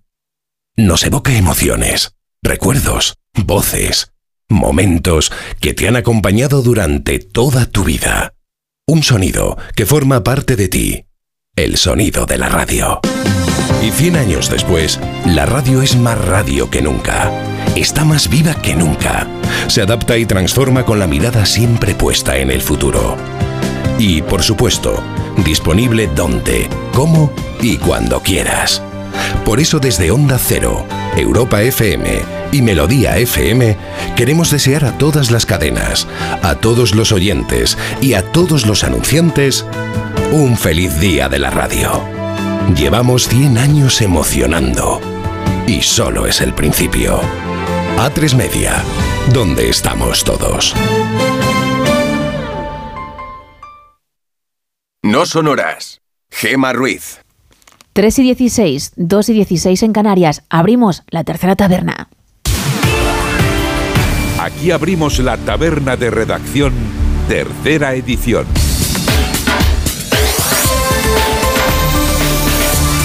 Una taberna que arranca con la información meteorológica. Vamos a actualizar los datos, Carlos, porque lo has dicho antes, vuelve a cambiar el tiempo, vuelven a subir las temperaturas y de nuevo sin precipitaciones a la vista. Sí, sé que lo habréis eh, padecido los, los que sufráis más del frío. Este pasado fin de que hemos tenido pues temperaturas propias del invierno, quizá un pelín peores por culpa de Carlota, que no es ninguna persona, era la borrasca que teníamos encima, pero ya es historia.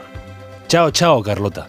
Les anuncio, igual usted también lo sabe, porque lo ha probado en carne propia, que ya no hace tanto frío. O más bien que volvemos a las temperaturas anormalmente altas, temperaturas atípicas para esta estación del año, para estas fechas. Vuelve la primavera antes de tiempo, se sitúa sobre nuestras cabezas una masa de aire cálido, con lo cual, eh, bueno, le adelanto, que tenemos mm, ya subido, subidón casi de, temperaturas máximas por toda España, con unas mínimas que apenas eh, tienen cambio en este invierno cálido donde los haya. Aún con más calor, lo que nos sigue esperando es... mucho calor. Gracias, niña. Aún eh, nos sigue esperando inestabilidad, cielos eh, nubosos, eh, sobre todo al inicio de la jornada en la vertiente atlántica peninsular, con posibilidad de algunas eh, lluvias que si se dan serán débiles y dispersas, más probables y algo más intensas en el oeste de Galicia y en el norte de Extremadura. A lo largo del día esa nubosidad eh, por todo el país se va a ir aligerando. O sea que nos quedarán unos cielos más despejados, más abiertitos, conforme avance la jornada, últimas horas del día. Lo que de nuevo vuelve, y siempre es peligroso, y siempre les decimos desde la radio, y creo que hacemos- bien en repetirlo, que por favor tengan cuidado sobre todo con la niebla. Y estos bancos de niebla matinales se van a dar en el día de hoy en la vertiente atlántica peninsular. Lo que sí también eh, hay en Canarias no son esos bancos de niebla, sino es esa... mm, ¡Calima! Calima, esa- esa calima. Temperaturas eh, que digo en... Vamos, van a subir, van a subir. Termómetros de este, de este martes 13 de febrero. Empezamos por el frío, si le parece. Nos esperan temperaturas de 0 grados en Teruel y en Huesca. Ahí estará la mínima de España. Un grado se prevé para León y para Pamplona. En Valladolid y Logroño se quedan, se quedan con 2 de, de mínima. Esperan 6, la más baja en Bilbao, en Guadalajara, Oviedo, Palma de Mallorca. Van a ser 12 grados, cuando más fresco sea el martes en Córdoba, Cáceres, Alicante, Málaga y Pontevedra. La más baja de este día, día 13, o sea, día malo para los supersticiosos.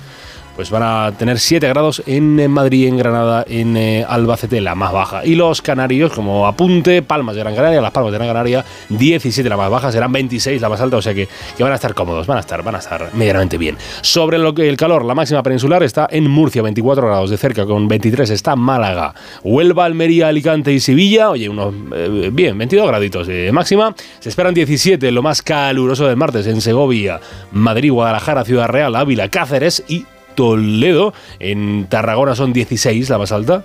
Y solo llegan a 14 de máxima en Burgos, que es la máxima más corta de la jornada. Va a amanecer este eh, martes 13, que es Día de la Radio. Día de la radio, qué bonito Día de la radio. A las 7 y 50 de la mañana en Barcelona y va a empezar a atardecer a las 6 y 40 de la tarde en la localidad cántabra de Castro Urdiales. Ay, Castro Urdiales, qué bonito. em, sí, muy bonito Castro Urdiales. eh. Pero el gentilicio no, no se controla, ¿no? Ah, vale, creía que estaba esperando, estaba esperando respuesta. Opciones, opciones. Eh, no, opciones no hay. Oh. O, sea, o aquí se viene ya estudiado de casa. o- Tienes razón. Además, todos los municipios sin saber por dónde vas a ir. Hay que hacerlo bien. Castreño es el Castreño. Sí, de Car- de Castro Urdiales, que, es muy bonito, la verdad, y se come muy bien y se vive de escándalo en. Y me encanta su Castreño. clima, por cierto, porque ya sabéis que yo soy más del Sí. norte. En cuanto al clima, porque mm, del resto soy de toda España. Porque vaya, vaya país tenemos. Pues gracias, ¿eh? A mandar. Que luego vienes, ¿no? Con historia y casos oscuros, eh, hoy tenemos, además, eh, hablamos de actualidad un poquito, hablamos de lo que pasó en... Bueno, no lo desvelo, no desvelo nada. Venga, pues nada, si es que va a sonar en unos minutitos. Ah, pues entonces Tu no. voz otra vez. Me callo. Hasta Vale, ahora. Hasta ahora. Lo que hacemos ahora es seguir con más actualidad. Venga.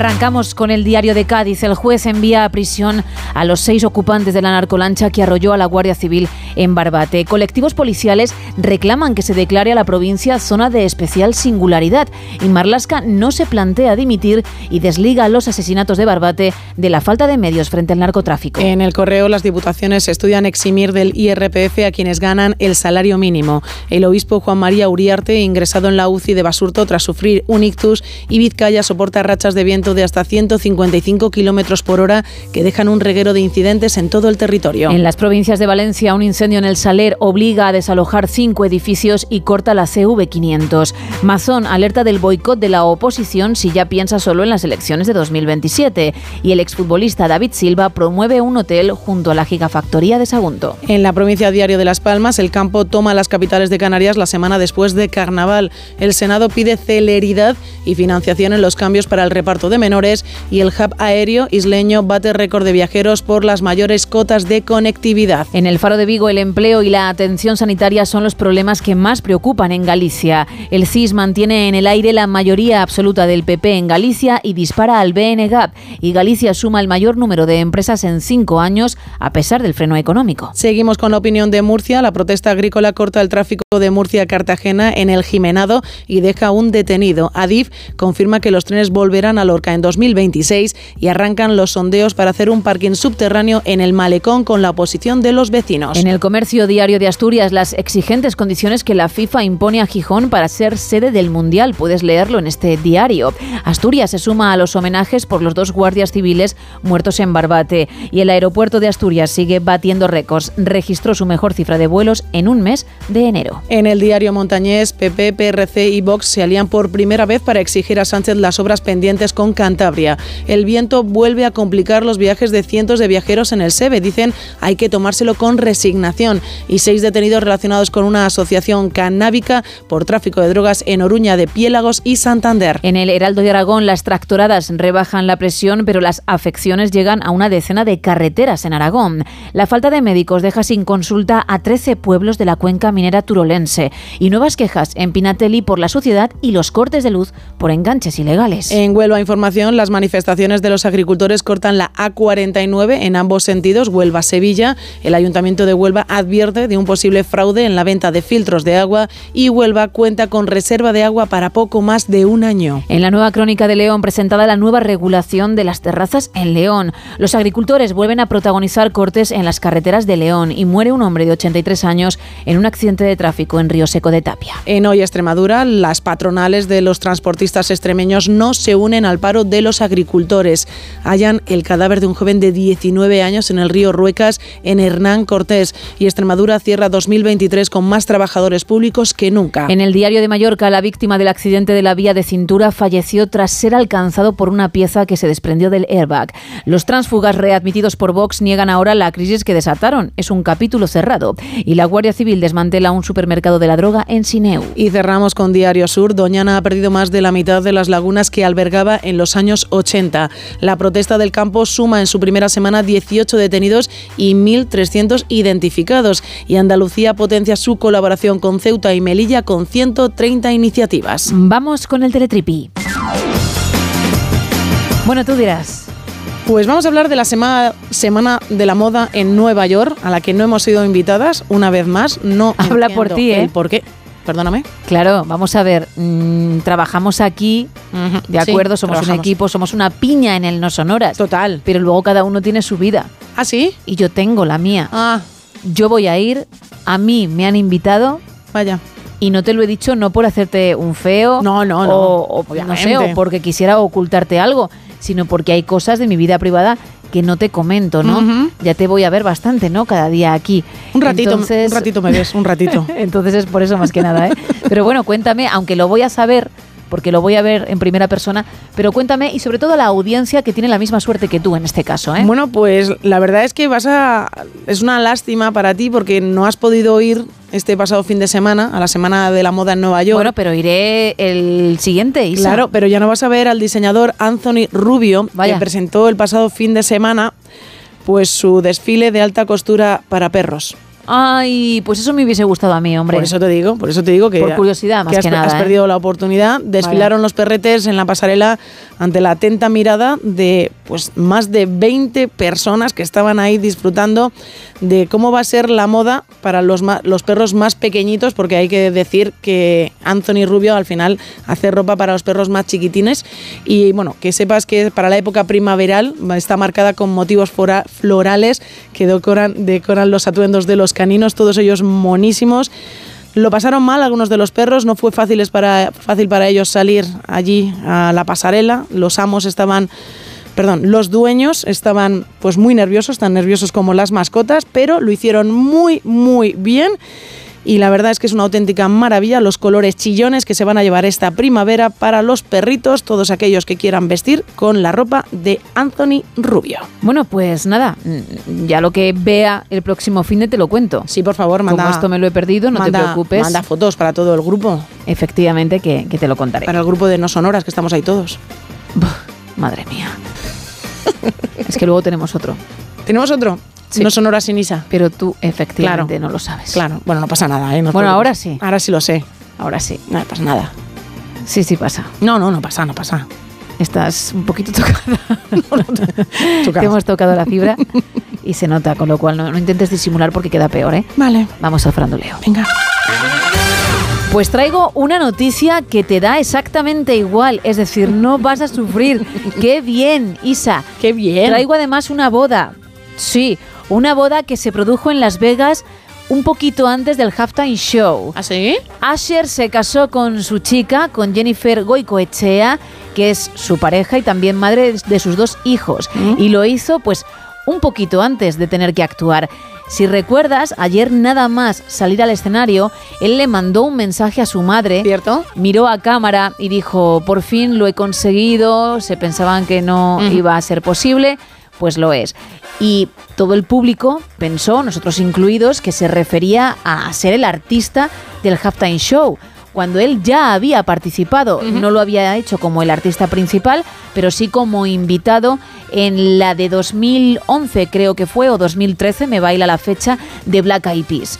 Por cierto, que como él fue invitado por el grupo, lo que hizo ayer fue invitar a Will.i.am Es verdad, de los Black Eyed Peas. Ahora que yo soy el artista principal, te vienes tú como yo fui en su momento. Es decir, que pensábamos que se refería a ser la primera figura, porque sobre el escenario ya había estado, ¿eh? en, en- en un intermedio así. Pero cuentan que sería por esto otro, más que nada porque ella, la madre del cantante, fue la testigo en ese enlace muy rápido que tuvo lugar en, en Las Vegas. Llevan juntos desde el año 2018, como te digo, tienen dos peques en común, pero no habían pasado por el altar, así que les pareció una gran idea, ya que iban a estar ahí, y es mítico, es un clasicazo hacer eso, pues tenerlo como fecha. Oye, una fecha inolvidable, una jornada inolvidable para Aser, sin duda, ¿eh? Primero Sí. casarse, dar el si quiero y luego salir ahí a cantar un ratito. Pues, pues por cierto, Jennifer Goicoechea no es española, es de Fíjate, ¿eh? ascendencia puertorriqueña, ¿eh? Bueno, pues por si os lo estabais preguntando, y es una ejecutiva musical importante. Bueno, están relacionados al final con el mundo de la música y por el apellido nos podría haber engañado todos perfectamente que era española, ¿eh? Pues que sepas que, mm, fíjate, 100 millones de personas aproximadamente Ah. viéndole, él dándolo todo, pero por dentro muy feliz. Claro. Porque ya había llevado a cabo ese enlace. ¡Wow! ¡Qué maravilla! Qué maravilla de noche. Pues Grande con Aser. Este apunte. Bueno, pues, él lo hizo muy bien, pero insisto. Sí. Grande, grande. mm, Podría haber sido más, ¿eh? Él podría haberlo conseguido, ¿eh? Todos creemos que sí, pero oye, los nervios, ¿eh? Los nervios también acompañaron en algún momento, pero faltó como más, más chispa, ¿no? En las actuaciones. Más chicha, diría yo, cosa que no tiene que ver con los nervios porque al final es un show que preparas días antes.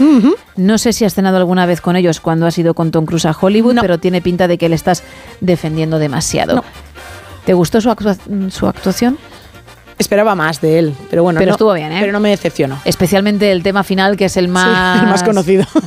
bailable y efectivamente el que más se conoce a nivel mundial, porque en Estados Unidos es otra cosa completamente diferente. Sí, ¿eh? sí. Allí triunfa todo y más y el público se sabía cada uno de los temas, cada una de las letras. Sí, porque los primeros temas, los que estábamos viendo aquí, no conocíamos las canciones y sin embargo allí la gente Lo coreaba. Lo coreaba es, de forma espectacular. Por cierto, qué bien patina Asier, ¿eh? Sí, y baila con patines, Sí, que también. es más complicado aún. Con este apunte y a las tres y media, dos y media en Canarias, cerramos la tercera taberna.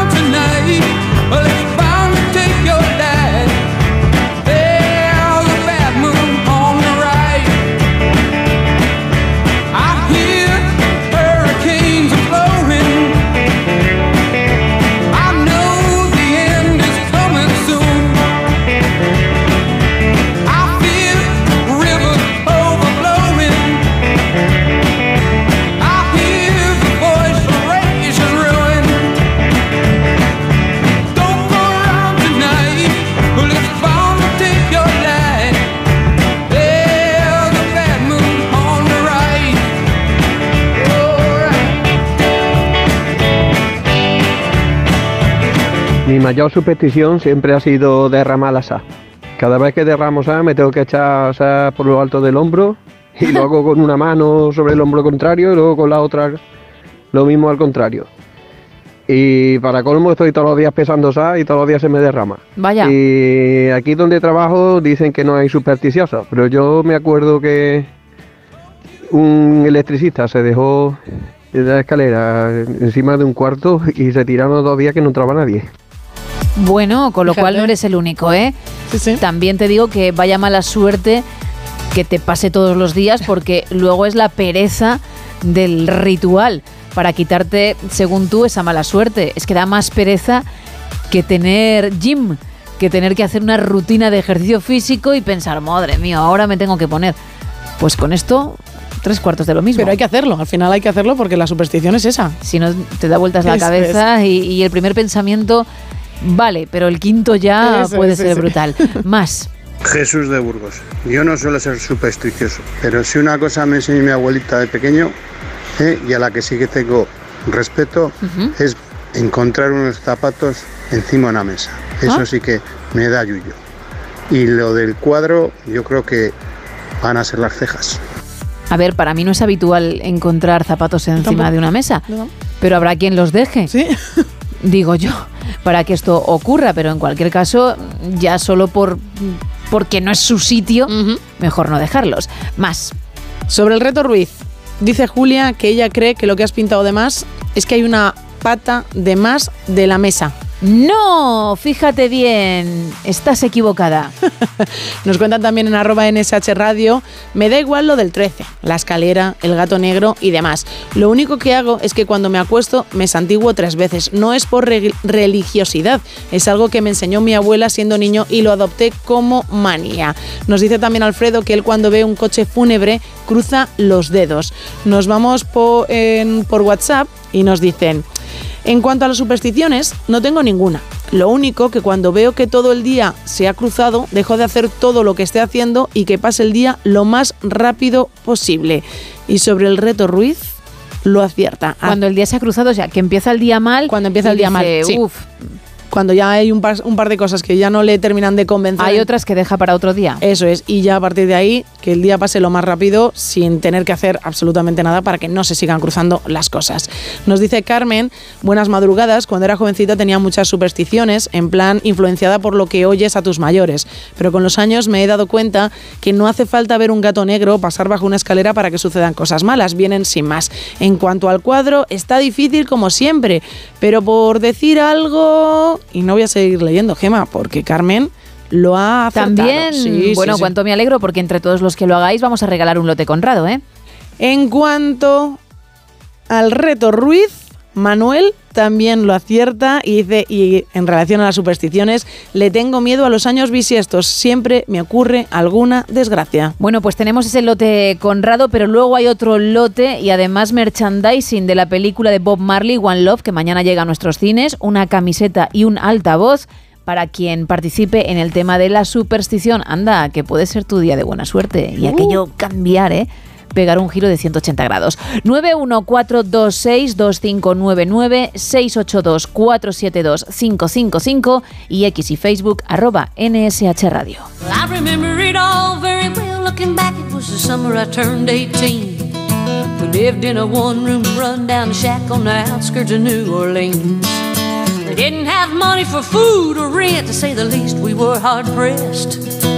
Mama spent every last penny we had to buy me a dancing dress. Well, Mama washed and combed and curled my hair, and she painted my eyes and lips. Then I stepped into a satin dancing dress that had a split from the side, clean up to my hip.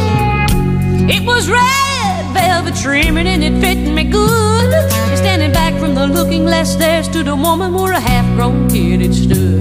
She said, "Here's your one chance, fancy, don't let me down." "Here's your one chance, fancy, don't let me down."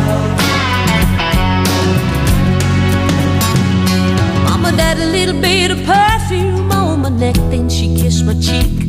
And then I saw the tears welling up in her troubled eyes as she started to speak.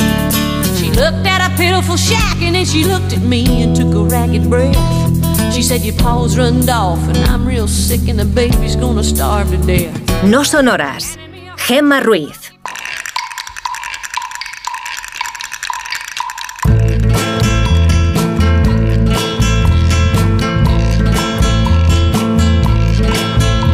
Como cada martes abrimos un nuevo capítulo de Casos Oscuros, dedicamos unos minutos a algo que es escalofriante y que en su día marcó a muchos, Carlos. Sí, y en ocasiones se nos cuela por las rendijas de esta sección la luz del exterior, lo que pasa en el día a día, lo que cuentan los servicios informativos de Onda Cero.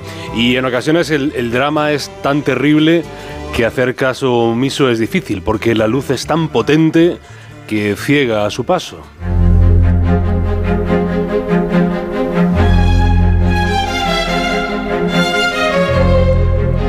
Y es algo paradójico, me lo permitirán decir, que haya encendido tanto a este país algo que ocurrió de noche.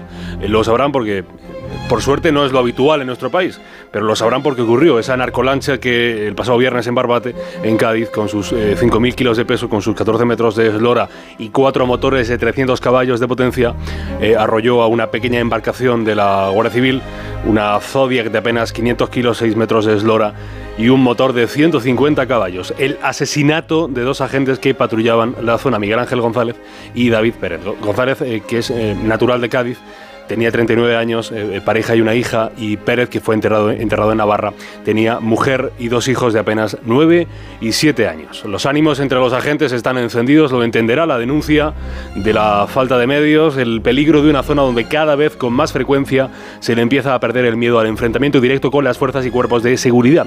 Y si hay que desenfundar, se desenfunda. Se ataca, se mata, o sea, se asesina.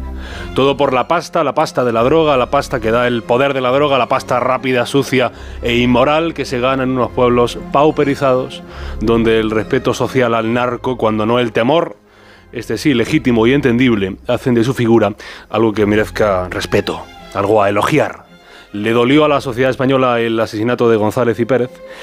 Sin embargo, la herida se agrandó cuando conocíamos la noticia de la mano de esos vídeos, eh, seguro que usted lo ha visto, grabados por los ciudadanos, o sea, por personas como tú y como yo, eh, per- personas que aplaudían a los asesinos, a los narcos, que festejaban el ataque que acababa de sufrir la Guardia Civil.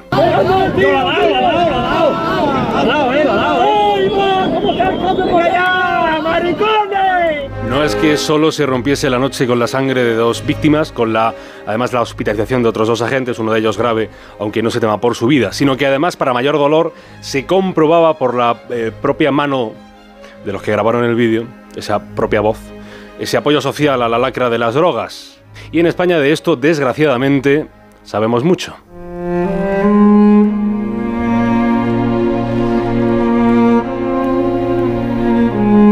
País, Carlos, como puerta de entrada de la droga en Europa. Sí, narco- narcóticos, eh, estupefacientes, alucinógenos, o sea, pues la cocaína, la heroína, el hachís, el LSD, la marihuana. Somos un estado que es la frontera, la frontera sur de Europa. eh, por nuestros eh, puertos cuela lo que no debería colarse. Y está además enraizada una cultura que a veces parece lejana, ¿no? Si no vivimos en, zonas donde sabemos lo que ya se cuece, pues parece que aquello de la droga, la mafia, donde el Estado no está presente, es algo lejano, peliculero, son cosas de, cosas de Coppola, de Marlon Brando, historias de Lucky Luciano. Pero no, hemos tenido, tenemos a grandes hombres y también a mujeres del, narcotráfico. En esta ocasión el asunto ha estallado con sangre en Barbate, aunque históricamente hayamos centrado la mirada en Galicia. Me recordarán los siguientes un libro de Nacho Carretero que se llama Fariña.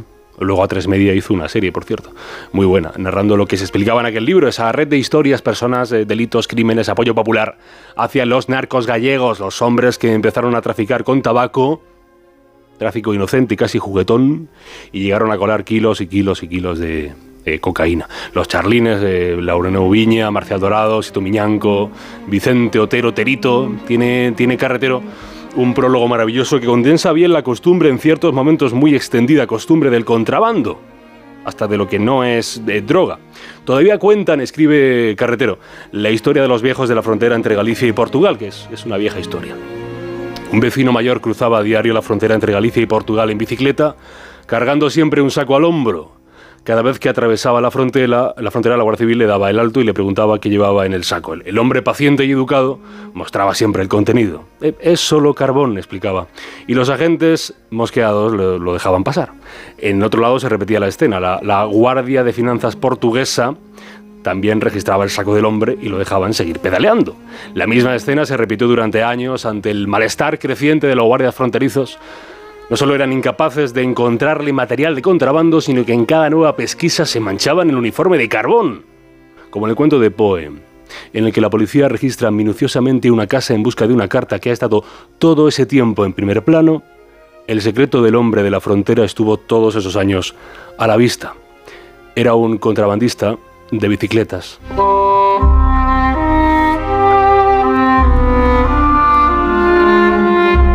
Caso que hoy nos ocupa no es habitual en esta sección. Porque no es un asesinato, aunque hablemos de un asesino, no es una extorsión, aunque hablemos de un eh, extorsionador, no es un robo, aunque él haya robado, es un encuentro. encuentro no, no casual, es el encuentro forzoso, forzado entre la policía y Mateo Messina Denaro, el llamado capo di tutti capi, o sea, el capo de todos los capos, el jefe entre los jefes, oculto durante 30 años, el líder de la mafia siciliana de la Cosa Nostra. Eh, posiblemente en España pasará algo más desapercibida esta noticia.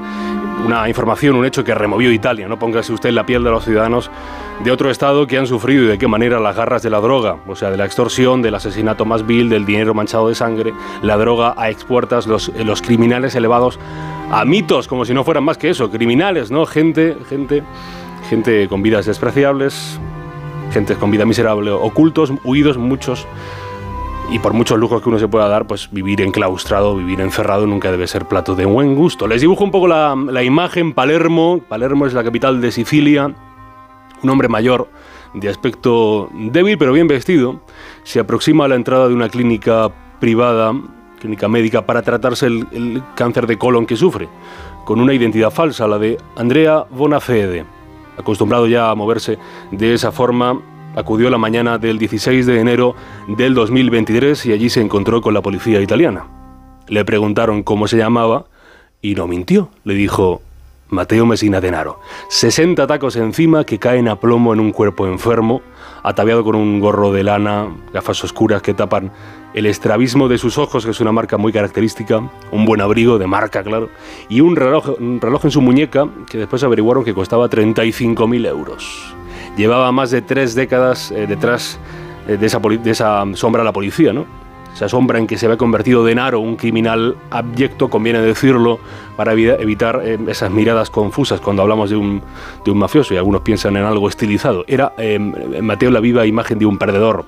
Contaba la periodista calabresa María Ángela Paón en el diario.es que el mafioso, que es natural de Castelvetrano, debía cumplir varias condenas a cadena perpetua por decenas de asesinatos y atentados. Al menos se le considera responsable de matar o haber ordenado matar a eh, 50 personas. Famosa por infame es aquella frase que dice, con las personas a las que he matado se podría lle- llenar un cementerio, que le confesó Mateo a un amigo. Algunos de los asesinatos que han dejado huella costra, que han marcado la memoria colectiva de Italia, son la obra cruel del capo máximo de la Cosa Nostra, ¿no? el asesinato del pequeño Giuseppe Di Matteo, que no tuvo más culpa que la de ser un hijo, hijo inocente de un mafioso, este sí arrepentido, que había confesado ante la policía. Di Matteo fue disuelto en ácido después de dos años de cautiverio con las consecuentes torturas. Eh, por culpa de las órdenes de Messina Denaro, eh, ocurrieron los atentados de Palermo en mayo y julio del 92. Murieron asesinados, eh, lo recordaréis, el, el juez Falcone y su mujer Francesca Morvillo y el juez Paolo Borsellino y los hombres, o sea, de sus escoltas. Esta era una práctica habitual de la mafia, ¿no? La muerte directa. Acabar con el que investiga, con el que intenta poner piedras en el camino de los mafiosos.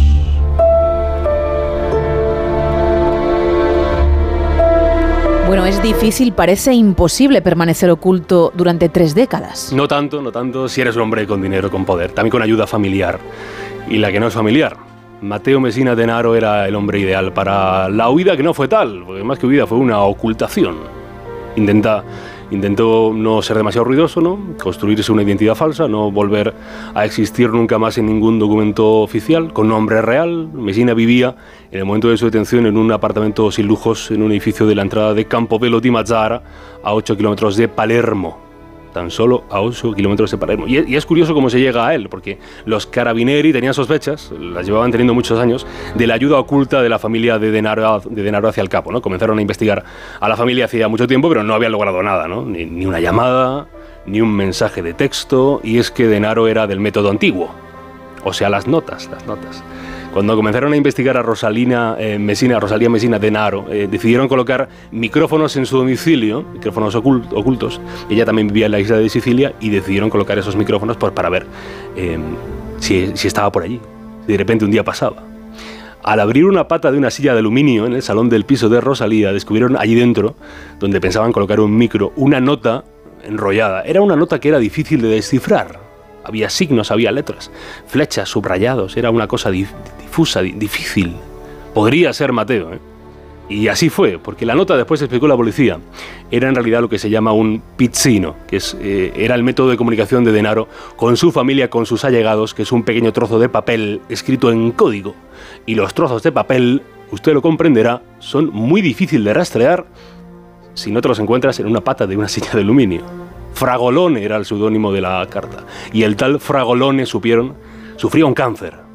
Vieron un poco el historial médico de la familia oficial de Mateo. Y el único que podía sufrir un cáncer era el oculto, la sombra, el capo. Y era aquel cáncer de colon del que se intentaba curar en la clínica privada de Palermo, ¿no? El que acabó con su vida, el que acabaría acabando con, con su vida, con su existencia, en septiembre de 2023, en la cárcel del Áquila, eh, Mesina falleció. Nunca confesó ningún crimen, o sea que nunca ayudó a la policía a investigarlo. Nunca mostró arrepentimiento por ninguna, eh, ninguno de sus horrendos crímenes, ni por el más infame de toda su lista. Y eso que tenía para elegir. Hace poco más de un año, hace poco más de un año, hubo aplausos en Palermo.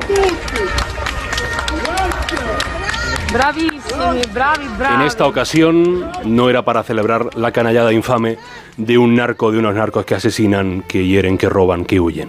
Hace poco más de un año el cambio fue que los aplausos de los ciudadanos iban para la policía, o sea, para los carabinieri que habían detenido al hombre, al capo di tutti capi, al jefe de todos los jefes de la mafia. Era de noche el viernes, era de noche el viernes en aquella localidad gaditana, cuando dos vidas se perdieron. Saldrá la luz esa otra luz de pureza y no de indignación, esa luz que nos dirá que se venció al narcotráfico, a los narcos. Eh, tardará más que otras veces, puede, pero acabarán cayendo, como pasó en Italia, como ocurrió en Galicia, como pasará en Barbate.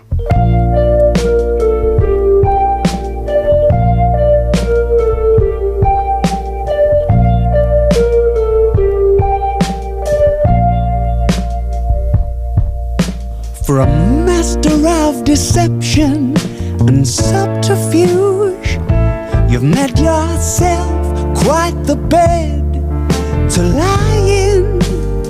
Diez minutos para alcanzar las cuatro, las tres en Canarias, y lo prometido es deuda. Isa, tú hablabas de cine hace un rato, nos contabas que había más películas con, bueno, información importante, y aquí estás.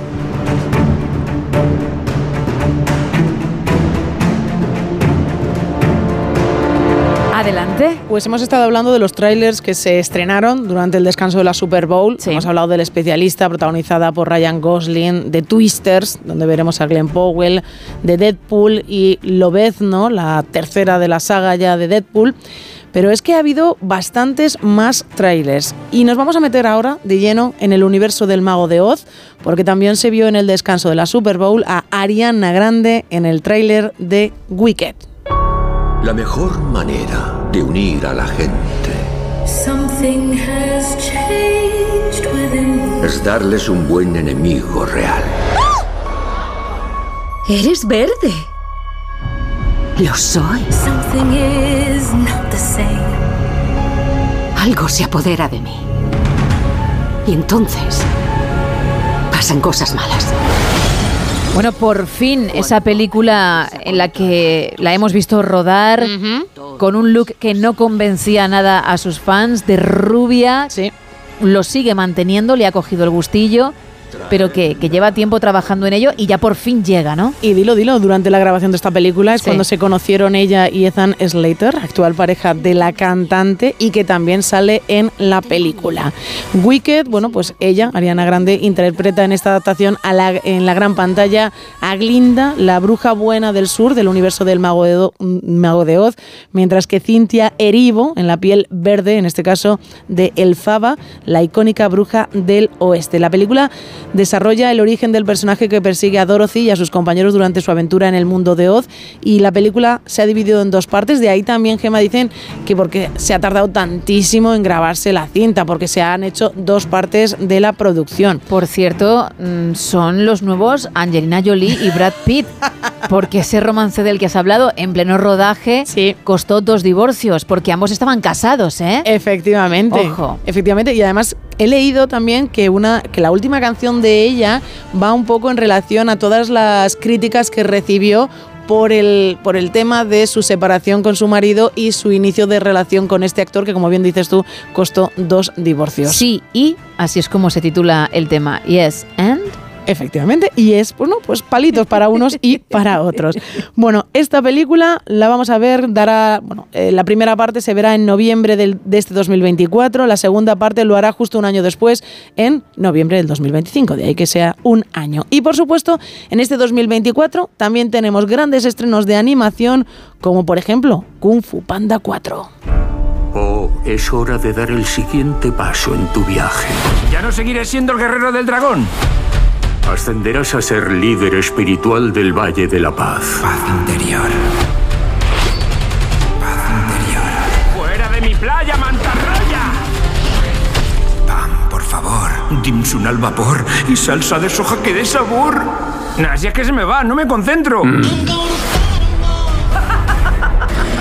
Tai Lung, soy muy fan.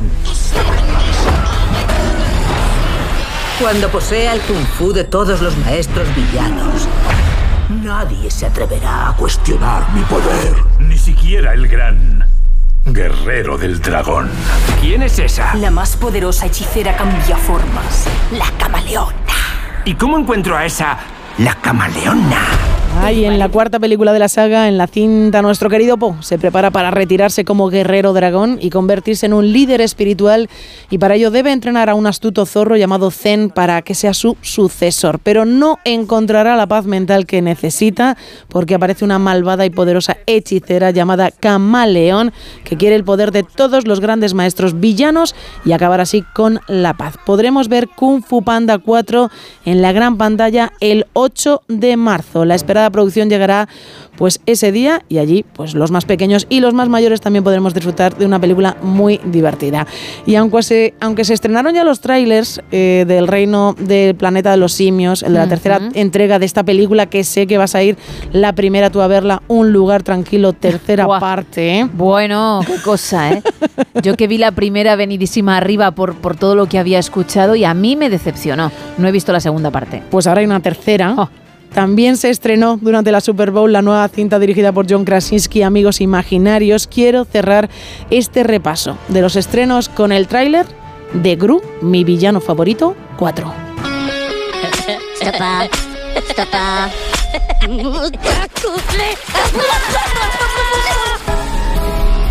¡Ya estoy en casa! Gru, ¿qué tal? ¡Un momento! ¿Tres niñas? ¿Una esposa? Me da que aquí falta algo. ¡Este, coleguita! ¡Oh, y este es mi niño! ¿A que quieres muchísimo a tu papá? Venga, dilo, papá. Papá. Sí, claro que te quiere, solo que, que no lo expresa con la cara. Ni con su lenguaje corporal. ¿Verdad, Gru Junior? Vamos, Peque. Para algunos expertos en la materia, dicen que es uno de los mejores trailers del año, donde los niños en esta película nos van a contar la realidad, que hay detrás de la inteligencia artificial. Eso sí, cantada a su manera. Además, veremos lo feliz que es la familia de Gru, hasta que aparece un nuevo enemigo en su vida que amenaza a toda la familia. Gru, mi villano favorito, será una de las películas de este verano. Se estrena en nuestro país el 5 de julio. Y fuera del mundo de los trailers, te digo que el director Christopher Nolan triunfó en los premios del Sindicato de Actores, de Directores y muchos le ven ya con el Oscar en la mano. Tras estar nominado en cuatro ocasiones, ha sido con Oppenheimer cuando por fin se ha alzado con el premio al mejor director del año, un premio que ya pone en la balda junto con el del Globo de Oro de este año y el Critic Choice en esta misma categoría. Y hace un par de días, los responsables de los premios Oscar anunciaban que a partir de 2026 habrá una nueva categoría, será la de mejor dirección de casting. Una categoría que ya se intentó incluir en 1999, pero que la Academia lo descartó en su momento y sin embargo ahora han decidido que los directores de casting se merecen su reconocimiento. Será en 2025 cuando conoceremos los primeros candidatos a esta nueva categoría de los Oscar. Gracias, Isa. Seguimos. Everybody's got, gotta, gotta have love. Everybody's got, gotta, gotta have love. Cause the feeling is arising like the stars above. Put on your shoes, gotta get in the race. Cause the way that we're going is a really sad pace. Pick up the mic, hold it in your hand. It's cold, it's bold, now you're a man.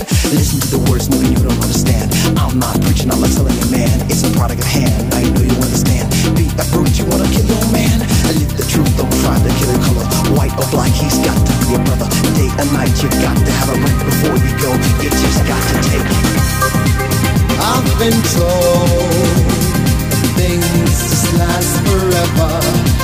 From the top of the skies to the bottom of the waters, isn't it true? You've lost your brother. Don't try to hide this feeling we have inside, cause we all see, Oh no.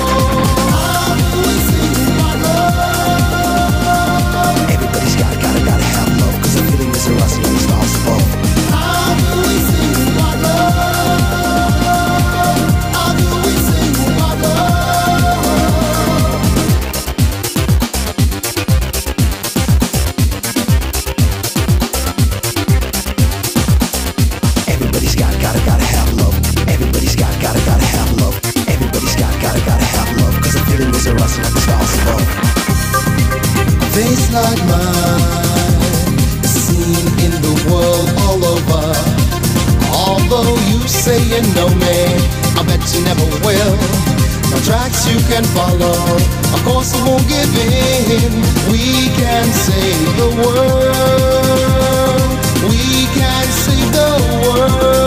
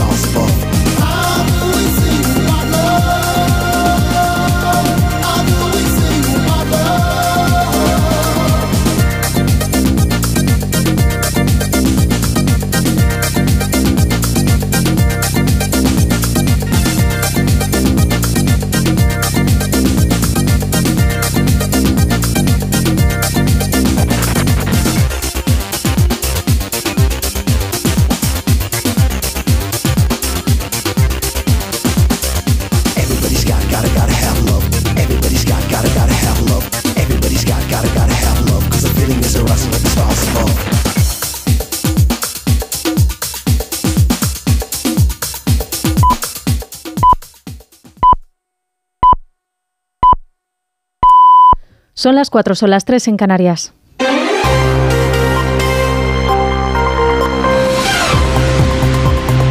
Noticias en Onda Cero. Buenas noches. Los miembros del Partido Popular han cerrado filas en torno a su presidente, Alberto Núñez Feijóo, tras hacerse público que el partido estudió la legalidad de la amnistía y un posible indulto al expresidente Carles Puigdemont siempre y cuando se cumplieran ciertas condiciones.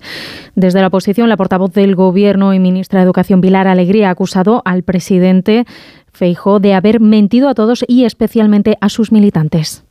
Que el señor Feijóo y el Partido Popular hicieron una campaña electoral basada en la mentira, una investidura basada en la mentira y una oposición basada en la mentira. Y esta información es eh, muy grave porque, miren, en primer lugar, el Partido Popular y el señor Feijóo ha mentido a todos los españoles y especialmente a sus votantes y a sus simpatizantes. Los miembros del PP aseguran que son informaciones sacadas de contexto que forman parte de una campaña del PSOE para influir en las elecciones gallegas. Este lunes hemos conocido la última encuesta del CIS de los comicios que refleja una vez más que peligra la mayoría absoluta del PP en una horquilla de entre 34 y 38 escaños. El BNG sería segunda fuerza con entre 24 y 31 y los socialistas gallegos tendrían entre 9 y 14. Además, el CIS concede a sumar como máximo dos diputados. La encuesta de NC Report para la razón mantiene al PP en la Junta con entre 40 y 41 escaños, perdiendo entre uno o dos diputados respecto a las autonómicas de 2020. Este lunes ha continuado la campaña que sigue nuestra compañera desde Onda Cero Santiago, Marta Rodríguez. Empuje final de los líderes políticos que se vuelcan con sus candidatos. Alfonso Rueda, candidato a la reelección por el Partido Popular de Galicia, ha ironizado con la encuesta del CIS, ha pedido a su partido que no se confíe y mantiene que el objetivo fundamental del BNG es la independencia. Son los de siempre, ha dicho Alfonso Rueda. Por moito que se blanqueen, por moito que disimulen, é o mesmo nacionalismo independentismo de sempre, de sempre. Los nacionalistas que han presentado estructura de gobierno y que proclaman que el Partido Popular ha hecho de la mentira su política. Ana Pontón, candidata del BNG. Partido Popular, pois, pues, mm, vai de bandazo en bandazo e hai moito tempo que fixo da mentira a súa forma de facer política. Hoy vuelve a Galicia el expresidente José Luis Rodríguez Zapatero para arropar a José Ramón Gómez Besteiro y Marta Lois candidata de Sumar Galicia, recibe hoy el apoyo de Íñigo Errejón, convencida de que habrá tripartito.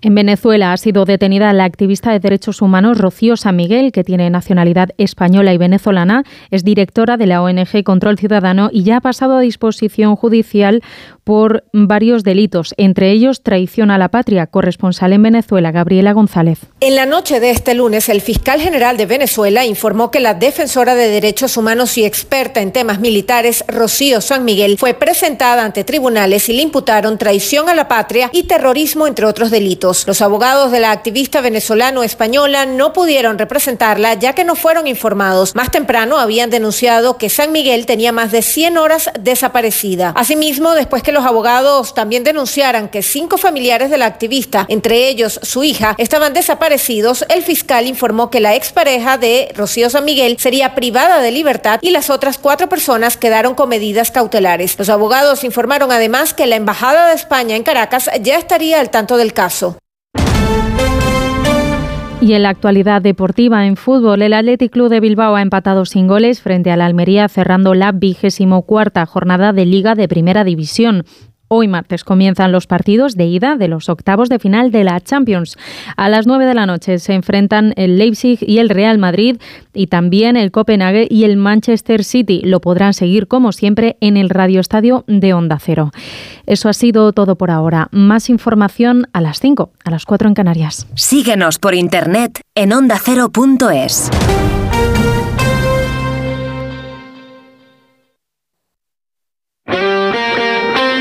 Este martes vuelve la Liga de Campeones y vuelve en Radio Estadio. Desde las ocho y media de la tarde comienza el camino hacia la final de Wembley. Primer asalto de los octavos de final. El aspirante alemán contra uno de los candidatos al título. Leipzig Real Madrid. Este martes regresa la emoción de la Champions a Radio Estadio. Con Edu García. Te mereces esta radio. Onda Cero, tu radio.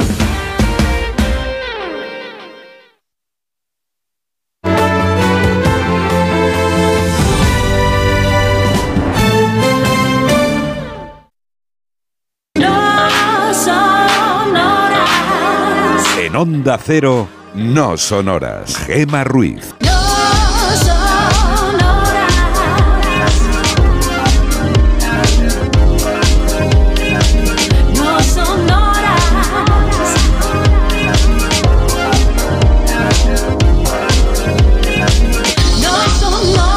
4 y 5 de la mañana, 3 y 5 en Canarias. Seguimos en directo en No Sonoras. Hoy, al ser martes y 13, sin sorpresa alguna, estamos hablando de supersticiones. Así que cuéntanos si tú eres una persona supersticiosa o si conoces a alguien que lo es. Y aunque tú no lo seas, pues oye, ahí están esas manías de cada uno que, sorprendentes o no, pues forman parte de su día a día. Nos lo puedes contar, ¿eh? Entre todos los que participéis en este tema, vamos a regalar un lote Conrado y también merchandising de la peli de Bob Marley One Love, que llega mañana a nuestros cines y tenemos la camiseta y un altavoz. Súper chulos, ¿eh? Y pueden ser tuyos si participas, además de esos chocolates. Y tenemos luego un lote Conrado extra para quien sepa que he pintado de más en mi Gioconda porque he optado por esa obra hoy.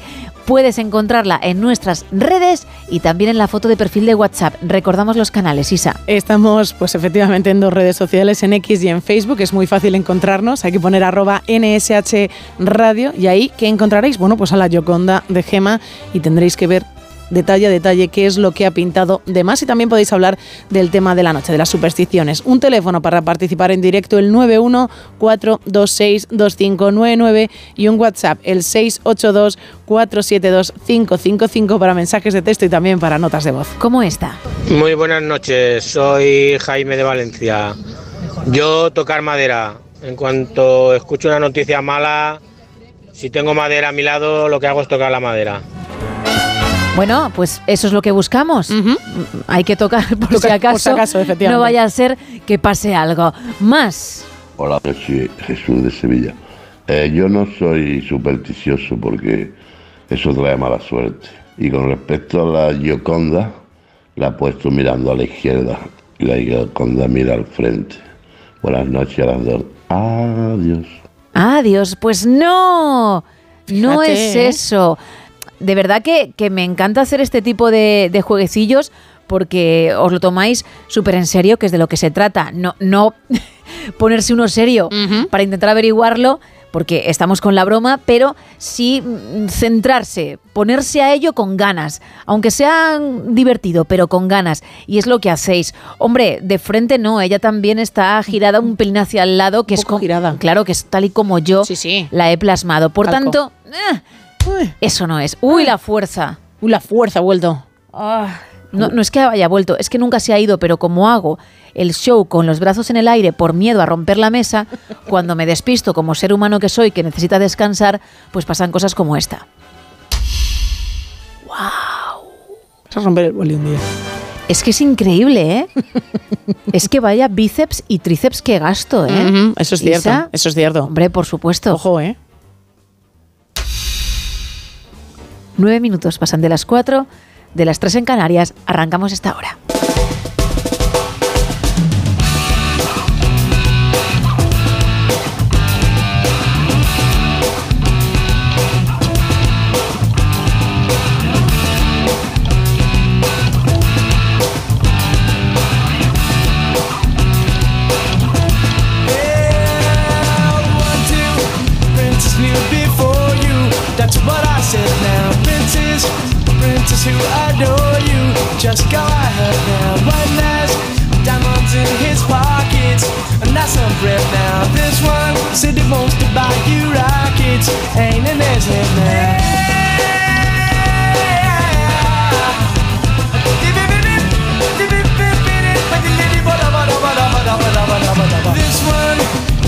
Princely racket. That's what I said now. Got some seal up on his jacket. Ain't in his head now. You marry him, your father will condone you. How about that now? You marry me, your father will disown you. He'll need his head now. Marry him oh, or marry me. I'm the one that left him, baby, can't you see? I ain't got no future or family tree, but I know what a prince and lover ought to be. I know what a prince and lover ought to be. Said if you want to call me baby, just go ahead now. And if you like to tell me maybe, just go ahead now. And if you wanna buy me flowers, just go ahead now. And if you like to talk for hours, just go ahead now.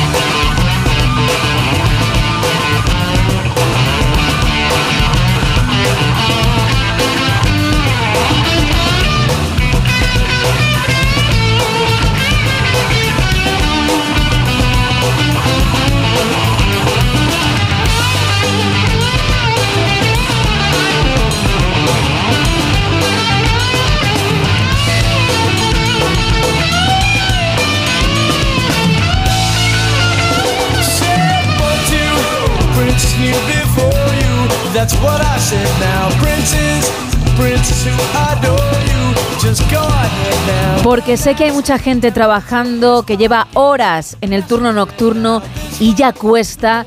Y porque sé que hay gente que madruga, que se acaba de, de levantar y ha apagado su alarma, pongo a los Spin Doctors, porque esto anima a cualquiera.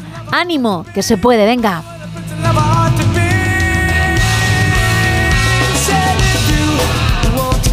Baby, just go ahead now. And if you like to tell me maybe, just go ahead. Jo, ¿Cómo se nota que Monforte está a punto de cambiar de década? Porque Sí. por línea interna me mm, cuenta unas referencias porque se mm, queja o critica mi forma ¿no? de, de animar a nuestros oyentes y, y tira mucho de lo antiguo, de lo vintage para meterse conmigo. Entonces ahí noto perfectamente la diferencia generacional que existe entre nosotros. No se lo tengo en cuenta porque al fin y al cabo hay que seguir currando, ¿no?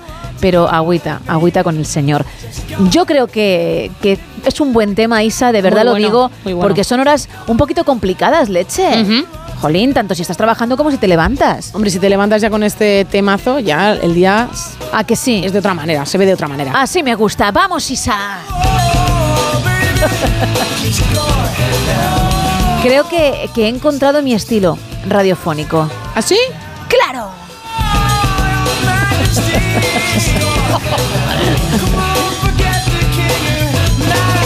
Cuatro y casi trece.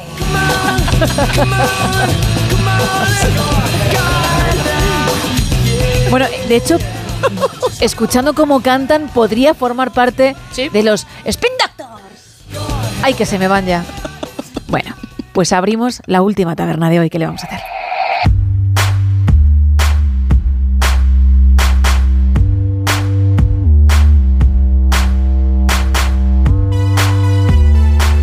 Empezamos con la razón. El PSOE trabaja para que Vox llegue al 4,9 en Galicia. No conseguiría representación parlamentaria, pero impediría que el Partido Popular logre mayoría absoluta. También podemos leer en la portada de este periódico un cúmulo de errores condujo a la tragedia de Barbate y el ejército israelí consigue liberar a otros dos rehenes. En el país leemos que el mensaje del PP de Feijo sobre Junts es si quieren reconciliación de verdad, hablamos. Israel causa una matanza en Rafah y rescata a dos rehenes y la juez encarcela a seis acusados del ataque a la Guardia Civil en Barbate. En el mundo, la acción antinarcos se hundió al cerrar Marlasca el grupo de élite. Los alijos de hachís se desplomaron tras la decisión del ministro. También en este periódico, varones del Partido Popular alertan contra la excesiva nacionalización de la campaña gallega.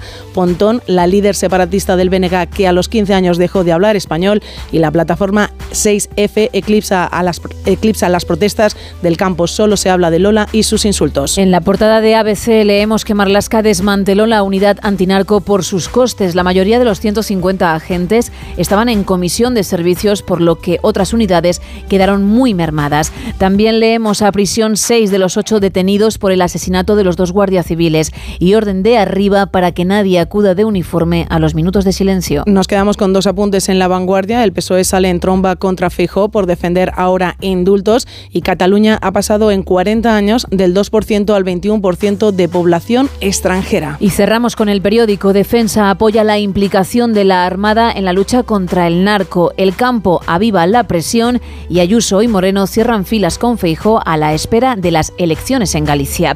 Eso en cuanto a las portadas. Vamos con el último teletripi.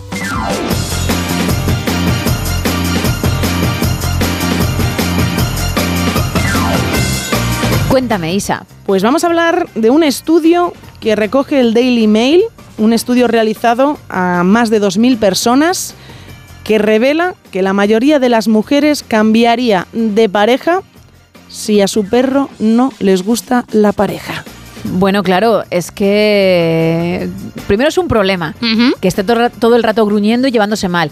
Y segundo, es que son muy listos.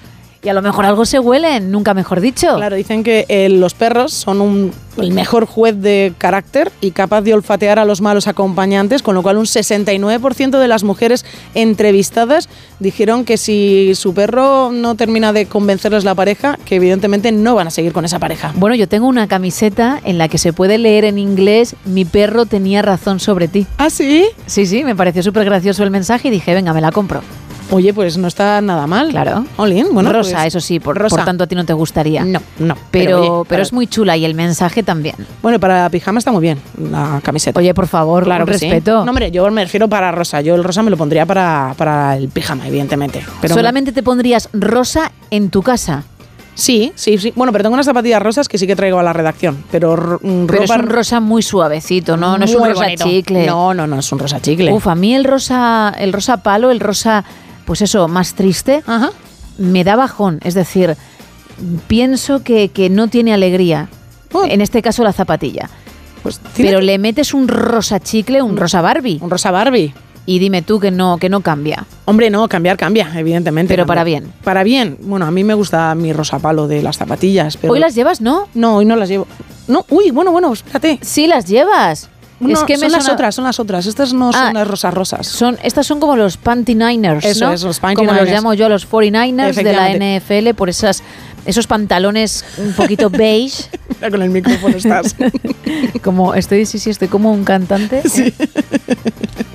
En pleno concierto. en pleno concierto, has cogido el micrófono. Sí, sí, en volandas. En volandas. Bueno, pues mm, he criticado antes el, el uniforme, lo reconozco, y es verdad que es un color así, es entre, yo diría rosa y beige, ¿no? ¿Qué color dirías tú que es el de tus zapatillas? Bueno, cuando estaban limpias eran un color coral. Ahora que Ah. están, no están tan limpias es un color mm, beige oscuro tirando a rosado. Pero es un coral, siempre utilizas mm, las gamas más suaves de los Sí. colores, ¿no? Que es algo que nos interesa a todos y por eso te estamos La preguntando. gente está apuntando ahora mismo desde sus Vale. casas. Bien, puedes continuar, perdóname. Bueno, también en este estudio más de la mitad de las mujeres admitieron que estaban dispuestas a cancelar una cita si el candidato no le agradaba al perro. En cambio, eh, es menor en cuanto a los hombres. Dice solo el 40% afirma que dejaría a alguien según las preferencias de su perro. Y este estudio lo han publicado en el Daily Mail y sí, hay gente evidentemente que dejaría a su pareja si su perro se lo pide. Bueno, pues suerte. Suerte a todos. Y que seáis aceptados. Vamos con el faranduleo. Madre mía, ¿cómo está tu primo? Hombre. Con su nueva novia y su nueva novia con él. Estoy hablando de Selena Gómez, de la cantante y actriz y también productora, ojo, y tu primo, Benny Blanco, Benny Blanco. productor musical que llevan juntos unos meses y no paran de demostrar su amor en redes. Fíjate que Selena nunca ha hablado de sus relaciones, pero de verdad que se la ve muy contenta, lo cual nos alegra porque no lo ha pasado especialmente bien y no solo a nivel sentimental, sino también con su enfermedad, con el lupus. Y bueno, pues se la ve con una sonrisa de oreja a oreja y ha sido ella misma la que ha publicado unas instantáneas con, con tu familiar y bueno, Muy contentos. abrazados, haciendo albóndigas juntos, que esto ya pues es un paso importante, Muy importante. en una relación, Sí. porque no inviertes tu tiempo en ir mm, al cine o a comer un helado, no, no, lo inviertes haciendo un plato en casa, Unas cocinando. Fíjate. Qué guay. Unas albóndigas que son como pelotas de baloncesto. Oye.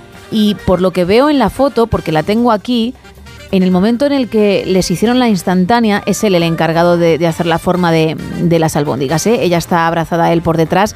Llevaba, a ver, voy a contarlas, cinco. Cinco albóndigas. Más una en la mano, seis. Seis. Y al fondo se ve un montón de carne picada que aún queda para seguir cocinando. Siete a lo mejor. Van a tener albóndigas hasta julio. Porque claro, tienes que comerte una al día.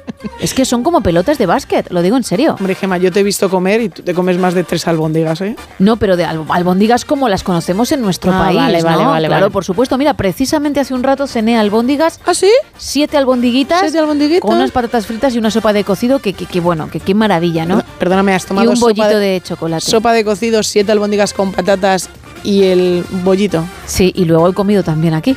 Y también has comido. aquí. Acuérdate. Sí, sí, He también. comido muy mal, ¿eh? Porque he vuelto a tirar de, de bollito. Bueno, pero es que es un bollito que está muy rico. Exacto, pero es lo que hay. Bueno, pues en este caso creo que con una al día todos estaríamos más que satisfechos, porque son la leche. Pero ella subió las instantáneas y luego publicó mi amor. Oh, Escribió eso en Qué su, bonito. en su Instagram. Así que de verdad que están súper enamorados y probablemente en Navidad la veas. no, hombre, en el grupo de la familia ya él ya ha mandado alguna que otra foto. Pero ya la han incluido en el grupo porque No. si eso pasa ya definitivamente No, no. forma parte. Todavía no, todavía no. Solo ha mandado alguna foto. Aquí cocinando, aquí dando una vuelta. Cosas Vale. así. Bien, bien, bueno, pues ya nos contarás. Hombre, claro. Fíjate, yo he iniciado esta hora animando a todos aquellos que os están trabajando o se están levantando porque es una hora dura para todos y vamos a continuar en esa línea.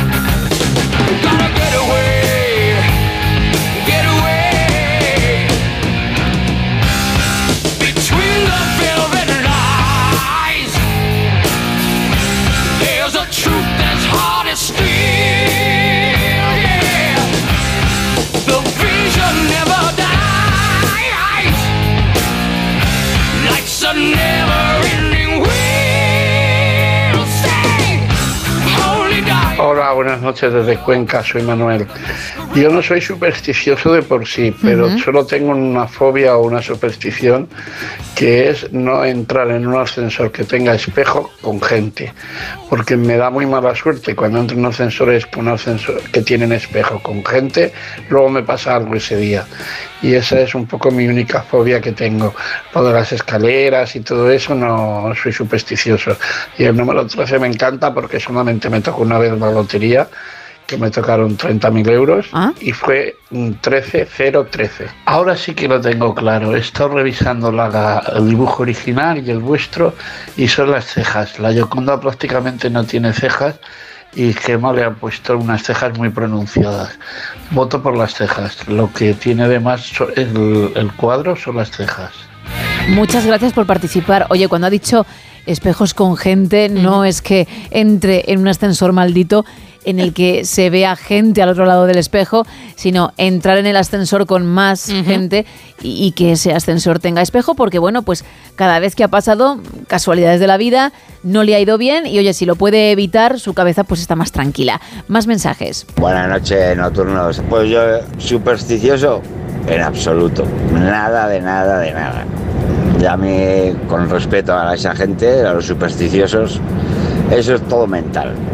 Si tiene que suceder algo, sucederá. Y punto, pelota. Da igual que pases por debajo de una escalera, que si rompas un espejo, que si se te cae la sal, que si el número 13. Pues a mí el 13 me encanta, ¿sabes? Y luego el tema ese de la Gioconda, creo que has puesto una como una especie de valla o una barandilla en el lado derecho del Ay. cuadro. Venga, guapetonas, pues un saludo y cuidado con la rosca por ahí todos los nocturnos. Venga, un saludito. Otro para ti, pues no, no, no es eso. Ñi. Más. Hola, buenas noches. No soy supersticioso, pero respecto al cuadro, creo que las cejas son que son puestas de más. Ah, y felicidades por el programa. Muchas felicidades. Muchas gracias y también por participar, ¿eh? por estar al otro lado. Bueno, más mensajes. Venga, ¿qué va llegando, Isa? Mira, a José Francisco tampoco le importa el número 13, dice que el 13 siempre lo juega en cualquier juego de azar. También nos dice José Mari desde Algeciras, yo no soy supersticioso, así que hoy día 13 es como otro día cualquiera. También nos dicen en arroba NSH Radio, en relación al reto Ruiz, en una mano tiene cuatro dedos, en la otra tiene cinco. No es lo que falta, que por las prisas pues no se han contado y has salido así, sino lo que sobra, lo que he pintado de más. Mm, buenas madrugadas. Creo que lo que sobra en el magnífico cuadro es el respaldo donde apoya los brazos. Y en cuanto a las supersticiones, pienso que ser supersticioso trae mala suerte. Lo están diciendo muchos oyentes, ¿eh? Que hay respaldo y está mm, fielmente reproducido. Echadle un ojo, por favor. Está perfectamente. Eso no, es. Más. Desde Valencia nos dicen no cruzar cuchillos ni tenedores, cerrar las tijeras y poner el pan siempre boca arriba. En cuanto al cuadro, la única diferencia son las manos. Una tiene cuatro dedos y la otra tiene seis dedos. No. No. Nos dicen por aquí. Solo le falta el pañuelo en la cabeza. ¿Tú lo has intentado? Sí. Y has dicho todo lo contrario, el pañuelo, el velo. Y yo he dicho, pero si lo tienen el original, no lo he puesto yo de más. Pues hay gente que no logra verlo. Tú por lo menos sí lo has visto, pero no Sí. has acertado lo No, que era. No he acertado lo que era. Una noche más, una semana más, no la he acertado. A la Yoconda, dice Carmen, le pintaste el reposamanos de la silla. Buenas noches. A Hola. mí me quedó una pequeña superstición de una ex que no me dejaba pasar por debajo de un túnel cuando pasaba el tren. Para la Yoconda, además de esas maravillosas manitas que Gema siempre representa, me encanta, dice el oyente. Gracias. Y la pedazo raya al medio del pelo que ha dibujado, creo que la clave está... Y Xavi de Donostia no, consi- no lo sigo diciendo porque lo ha acertado. Uy, qué giro le has dado, ¿eh? Eh. Parece que ibas a decir que no lo conseguía y él escuchando y pensando, leches. Bueno, vamos a... Está diciendo eso ahora. Así se me enfada. Que no ha podido ser. Bueno, vamos a regalar entre todos los que lo averigüéis un lote conrado de chocolates, pero hay otro lote y también otro lote conrado y también merchandising de la película de Bob Marley One Love, una camiseta y un altavoz por participar en el tema de la superstición. Recordamos las vías de comunicación. Estamos en un WhatsApp en el 682-472-555. Ya sabéis que nos podéis mandar mensajes de texto, pero también notas de voz contándonos vuestras supersticiones. Un teléfono el 914262599 y estamos en dos redes sociales, en X y en Facebook, en arroba NSH Radio. A punto de llegar a las cuatro y media, de las tres y media en Canarias, y lo hacemos viajando de nuevo al pasado.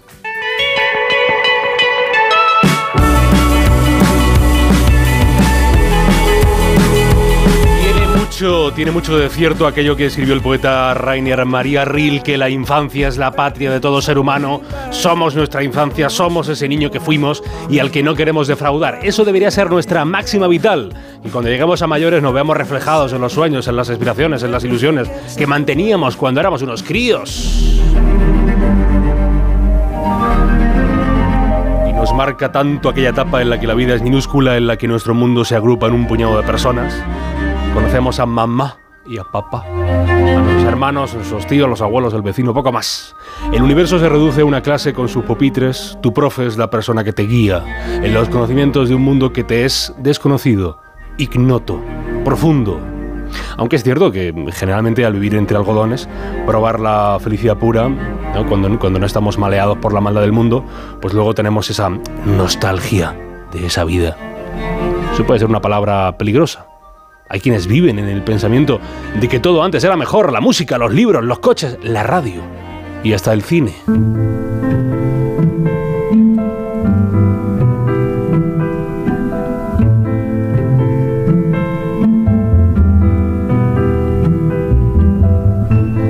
Establece una relación, una conexión singular entre el niño y el cine, lo que se ve cuando uno apenas conoce lo que supone la vida, la muerte, el peligro, el amor, y es, fascinante, debe serlo. Los que sois padres, po- poder ver con tus hijos las pelis que a ti te emocionaron. Si tuviéramos que poner en un listado algunas de las pelis que más se repiten en la educación cinematográfica de un crío, que te señalan de por vida, es eh, aquella en la que justamente el protagonista es un crío. Bueno, un chavalín sí, y un extraterrestre también.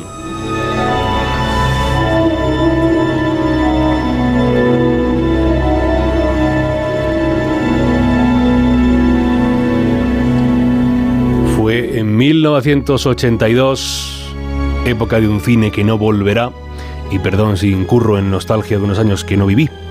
El director, prometedor por entonces, se llamaba Steven, Steven Spielberg, tenía 36 años, y se inspiró en su infancia con unos padres divorciados para llevar a cabo su nueva película, la que le acabaría consagrando como el nuevo gran hombre de Hollywood. La peli se llamó Ete, el extraterrestre. Mi casa, teléfono. Y con la dirección de Spielberg y el guion de Melissa Mattinson narraba aquella historia temporal de amistad entre el joven Elliot y ese pobre extraterrestre que se han dejado olvidado. E.T. Ah, y la música, claro. La música imprescindible la pone el genio entre los genios, John Williams.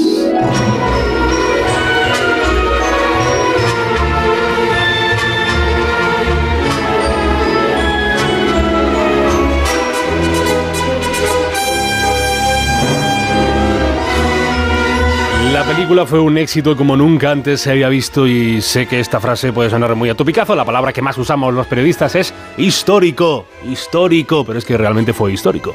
Se convirtió en la peli más taquillera de la historia.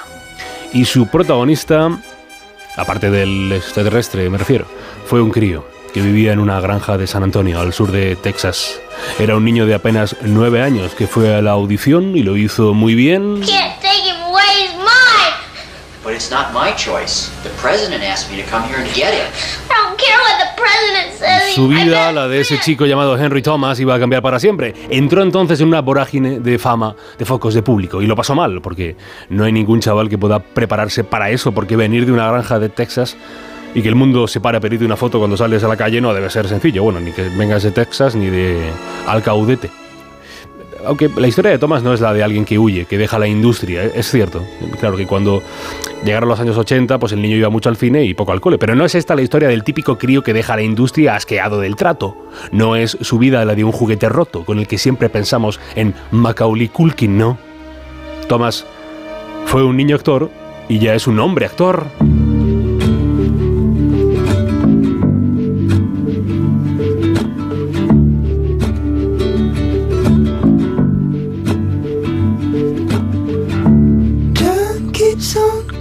Henry Thomas, 52 años de Contemplan, se sigue pareciendo bastante a, Elliot. Cuando digo bastante, entiéndame, digo que hay otros actores infantiles que no se parecen mucho o nada a ese niño que fueron, pero eh, Thomas eh, tiene, sigue teniendo esos aires a Elliot. Ves una foto de Henry Thomas y dices, ah, pues puede ser el niño de, de- Aunque nunca se quedará estancado. El niño de la bici, de- del extraterrestre, continúa trabajando con éxito, bueno, más moderado, claro, más moderado en la serie La maldición de Hill House, en la caída de la casa Usher, en Misa de Medianoche, o sea que del cine infantil ha pasado más bien a la industria del terror, aunque su vida no de miedo.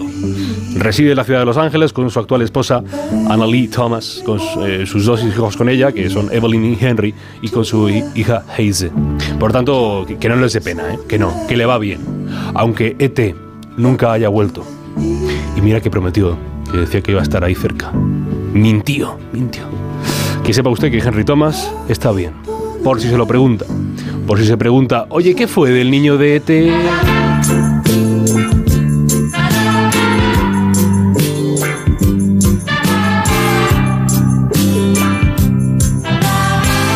4 y 34, 3 y 34 en Canarias, gracias Carlos. Y apuntábamos hace un ratito que hoy es un día muy especial para los que trabajamos en este medio, pero también para aquellos que lo eligen, nuestros oyentes, porque es el Día Mundial de la Radio. Y creo que de eso va nuestra próxima sección. Con ella, con la grande, con la enorme Esther Ruiz, muy buenas. Muy buenas, Gema. Hoy estamos de celebración, uno de los días más bonitos del calendario. Celebramos la radio. Aunque a decir verdad, nosotros tenemos la suerte de celebrarla cada día. En mi caso, la radio forma parte de mi vida. Bueno, más exactamente, mi vida es radio. La radio es mañana, es tarde y, por supuesto, es noche. Es el mejor antídoto contra la soledad, la calidez más envolvente, la compañía más fiel. Es imaginación desbordante, inspiración continua, confianza plena, complicidad diaria. La radio es pura magia. Voces que son bandas sonoras de nuestra vida. La radio es ese muerto que está cada vez más vivo. Y es que tantas veces han acabado con ella sin darse cuenta de que es inmortal. La radio es intimidad. Es un vínculo sincero entre quien habla y quien escucha, envueltos en una atmósfera fascinante de palabras, sintonías y silencios. Tres de cada cuatro españoles se informan, se entretienen, se divierten, se emocionan, incluso se enfadan cada día con la radio. Esa hermosa y centenaria señora que rebosa frescura y actualidad. Es el medio que goza de mayor credibilidad, aguantando todas las crisis, reinventándose cada día. Ha pasado de los salones de las casas, donde se reunían las familias y los vecinos en torno a ella, a estar en la palma de la mano de millones de personas. Nadie como ella una lo analógico y lo digital, y eso le permite tener un superpoder, el de no envejecer. Ella simplemente cumple años. Mi amor por la radio viene de lejos. Desde que tengo uso de razón, la radio está en mi vida. Aquellas mañanas de mi infancia entre prisas, desayunos con Luis del Olmo de fondo, noches de estudio, de insomnio y hasta de hospital con la radio como única compañía, viajes en coche con ella de copiloto. Y además tengo la suerte de hacerla, de disfrutar de ese cosquilleo y esa indescriptible emoción que supone estar en un micrófono, sabiendo que siempre hay alguien al otro lado, que eres parte de otras vidas. En fin, Gema, que afortunadamente y pese a los agoreros, la radio está más viva que nunca. Y estos 100 años son solo los primeros de una vida que será eterna. Felicidades para todos los que formáis y formamos parte de este sueño tan lleno de ilusión que es la radio nuestra de cada día. Igualmente, Esther, felicidades. Seguimos.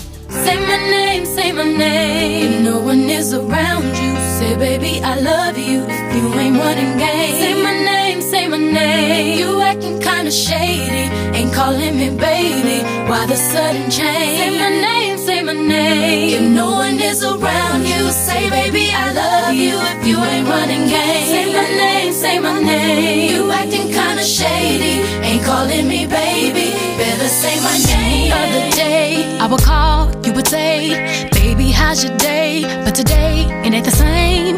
Every other word is a huh, yeah okay. Are at the crib with another lady? If you took it there, first of all, let me say, I am not the one to sit around and be played. So prove yourself to me. I'm the girl that you claim, why don't you say the things that you said to me yesterday? I know you say that I am assuming things. Something's going down, that's the way it seems. Shouldn't be no reason why you're acting strange. Nobody's holding you back from me. I know how you usually do. When you're saying everything to me times two.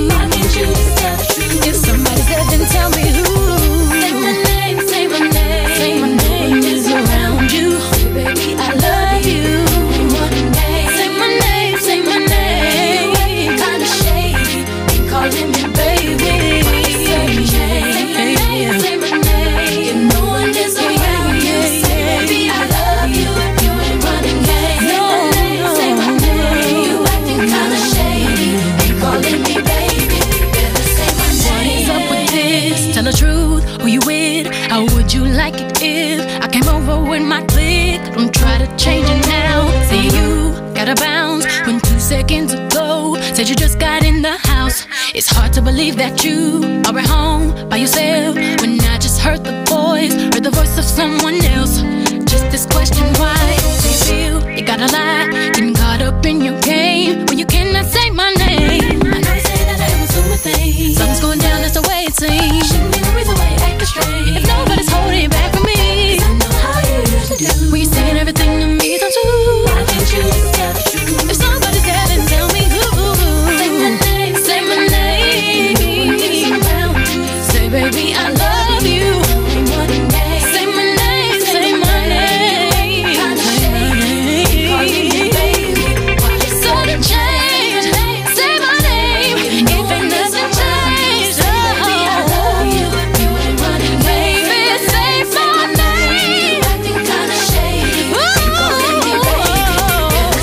4 y 40, 3 y 40 en Canarias y llega la sección que ama a todo el mundo y que detesta uno de tus compañeros. I don't hablo español.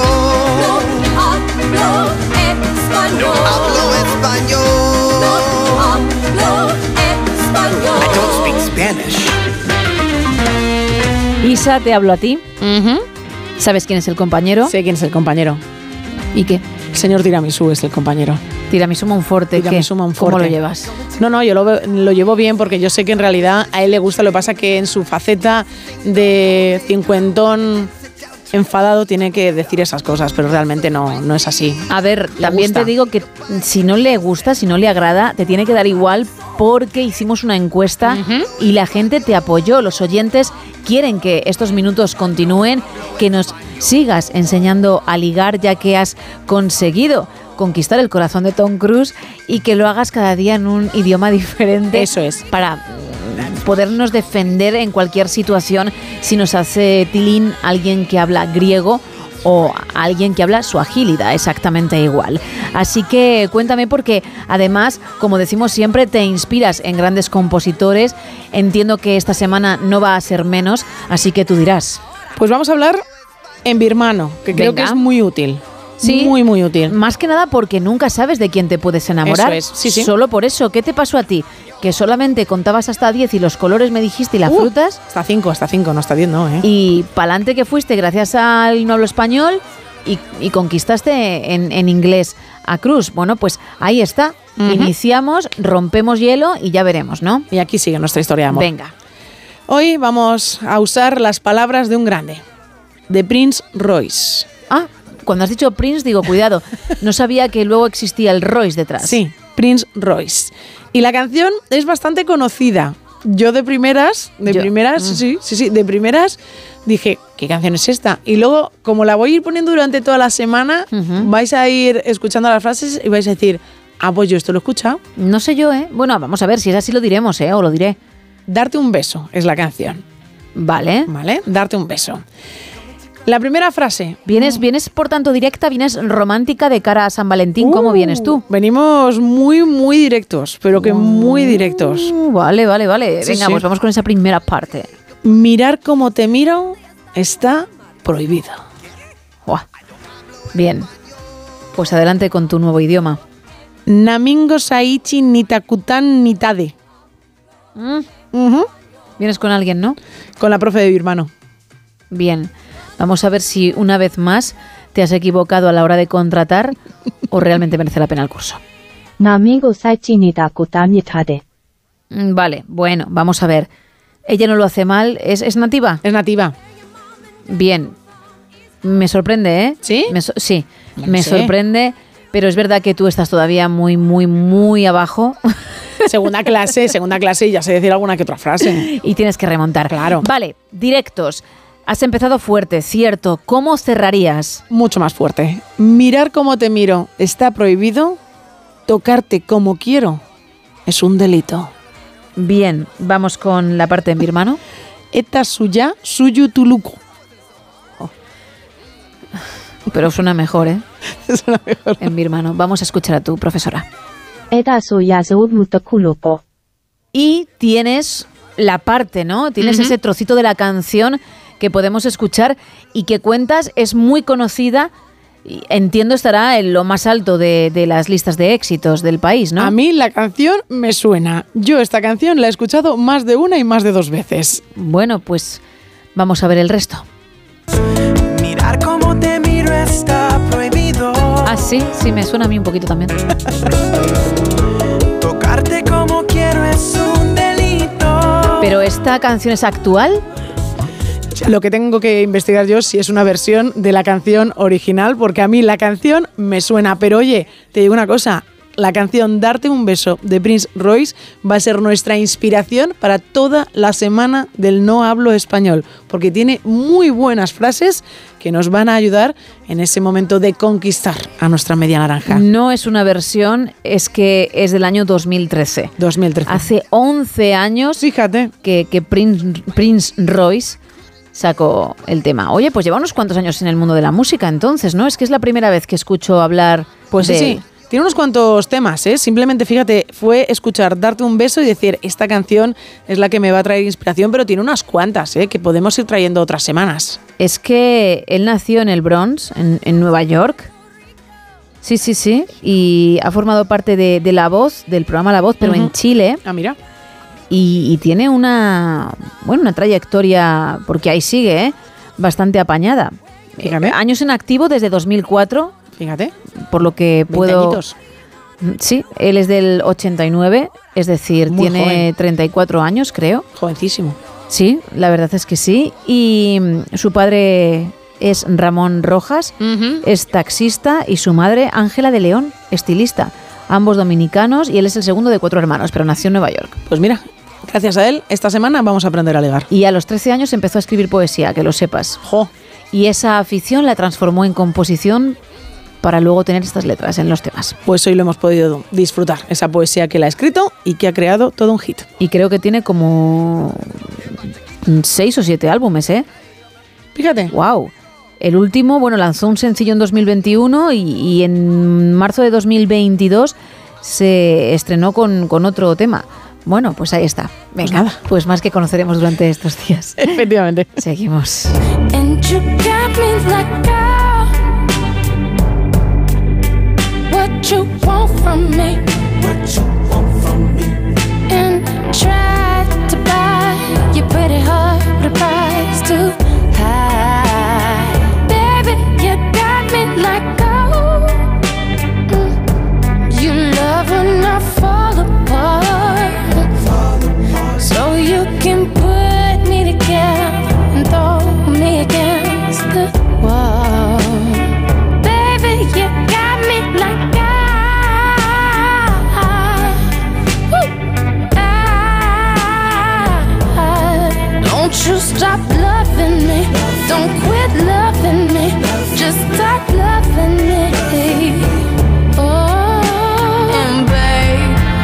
Fighting with fire just to get close to you. Mm, Could we burn something today? And I'll run for miles just to get a taste. Must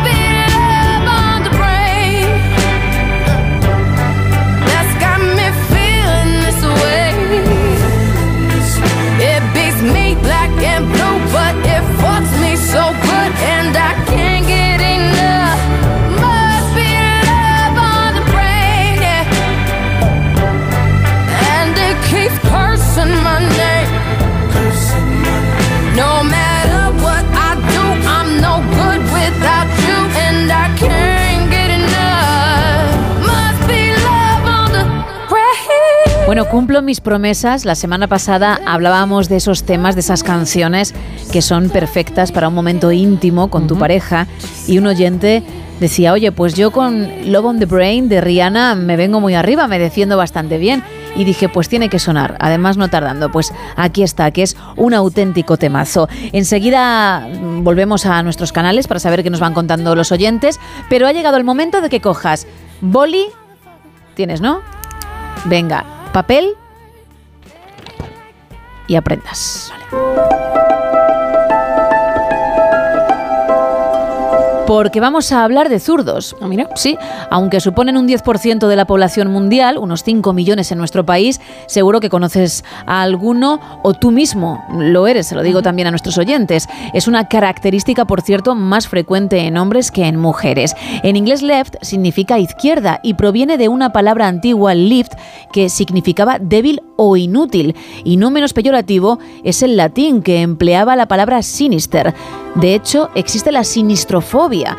Las personas que la padecen tienen miedo a todo lo que tiene que ver con el lado izquierdo, evitan relacionarse con personas zurdas y solo cogen cosas con la mano derecha. Fíjate. Hablando de supersticiones hoy, además, afortunadamente ya no existe ningún estigma social como ocurría en la Edad Media cuando dicen eran perseguidos por la Inquisición.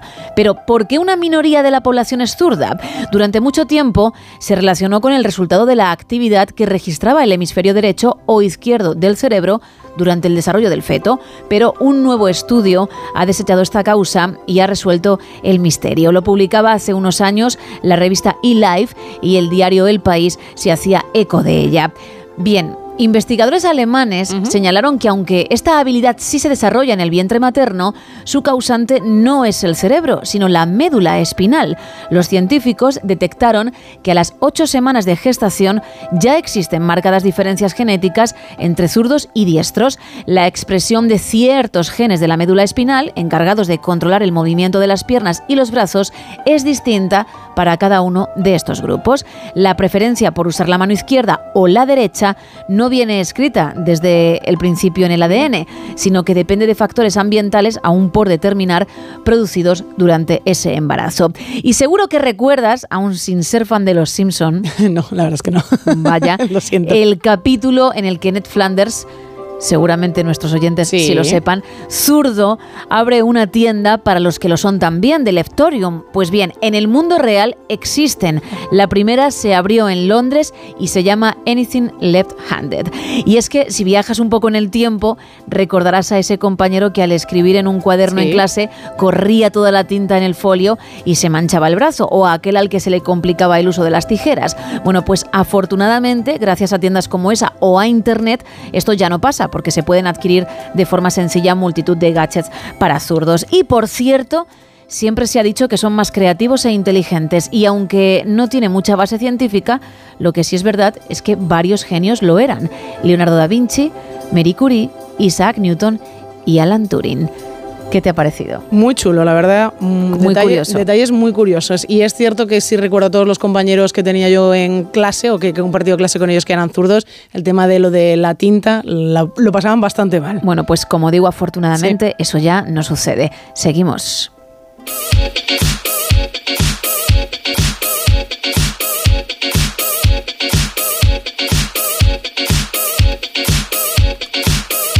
Hola, buenas noches. Hola.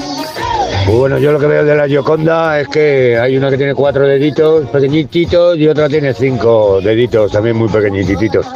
Y supersticioso no soy supersticioso para nada. Lo que tenga que ser, pues sonará. Bueno, aquí Lucas desde Madrid. Un abrazo para las dos, y Gema, que nos hacéis compañía toda la noche. Hasta luego, Lucas. Adiós. Ay, lo del gato se hace. No sé si va con su perrete o es que tiene un compañero que clava el ladrido de un perro, ¿eh? Es cierto, sí, parecía, parecía que había un perro por ahí. Pero si es su perrete, oye, que nos cuente si, si viaja con él siempre y, y qué tal se porta. Y si es el compañero, pues felicidades, porque tienes un don que, que- que- que a lo mejor no lo explotas demasiado. Bueno, más. Hola, buenas noches, Team Ruiz. Soy Jesús de Madrid. Arriba el Team Ruiz. Ahí. Lo siento por Monforte. Eh, Toma ya. a ver, el pedacho de obra de la Gioconda, Sí. yo creo que es que tiene su brazo derecho separado del cuerpo. Si lo miras de frente sería el izquierdo, pero es el derecho de la Gioconda. Y en cuanto a las supersticiones, pues mm, dos básicamente. Abrir un paraguas en un sitio cerrado y dejar las tijeras abiertas. Buenas noches, chicas. Buenas noches. Me duele muchísimo que alguien del Team Ruiz, con una voz muy bonita, por cierto, falle. Sí, no sepa no sepa lo que, lo que hay en la Gioconda.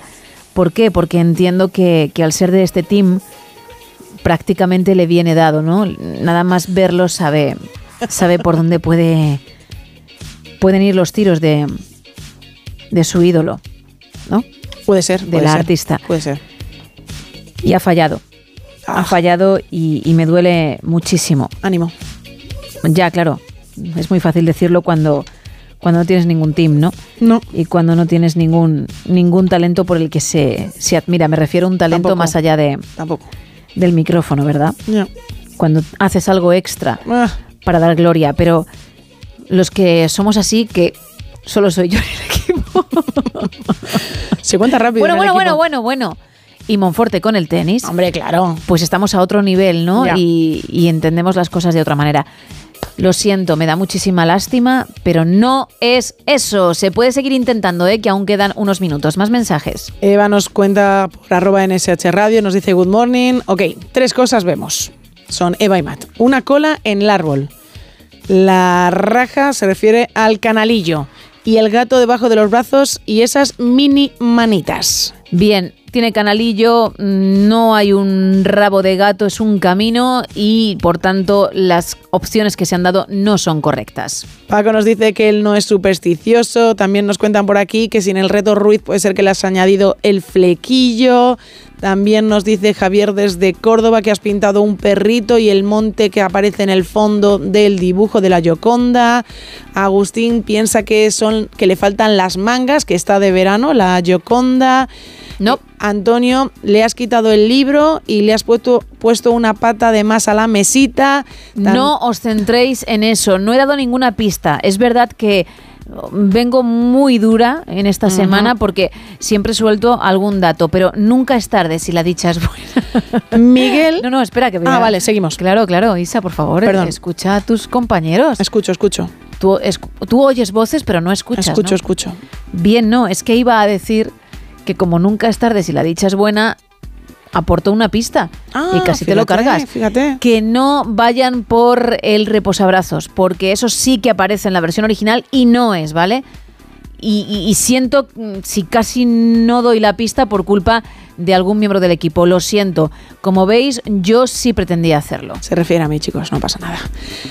Miguel nos dice, servir vino de una botella con la palma de la mano hacia arriba y brindar con agua o no beber después de brindar son supersticiones que alguien me comentó y desde entonces procuro no hacerlas por si acaso. 914262599 682-472-555 y también estamos en dos redes sociales, en Facebook y en X, en arroba NSH Radio, donde encontrarás esa Gioconda, esa versión y si no tienes esas plataformas, tranquilo, tranquila, porque por eso lo colgamos también en la foto de perfil de WhatsApp. Es que hay algunos oyentes que nos dicen, es que no tengo X o el antiguo Twitter, es que no tengo Facebook. Contamos con ello, ¿eh? Eso es. Por eso WhatsApp, que prácticamente tiene todo el mundo, mm, puedes acceder y lo puedes ver. Pues queda muy poquito, tres minutos para llegar a las 5, las 4 en Canarias. Lo vamos a hacer con Amy Winehouse, luego la información y después más no sonoras y por cierto con cosas muy muy interesantes. Hasta la vuelta.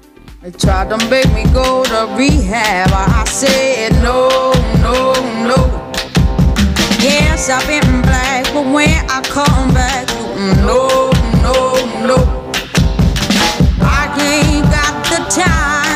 and if my daddy thinks fine, try to make me go rehab. I won't go,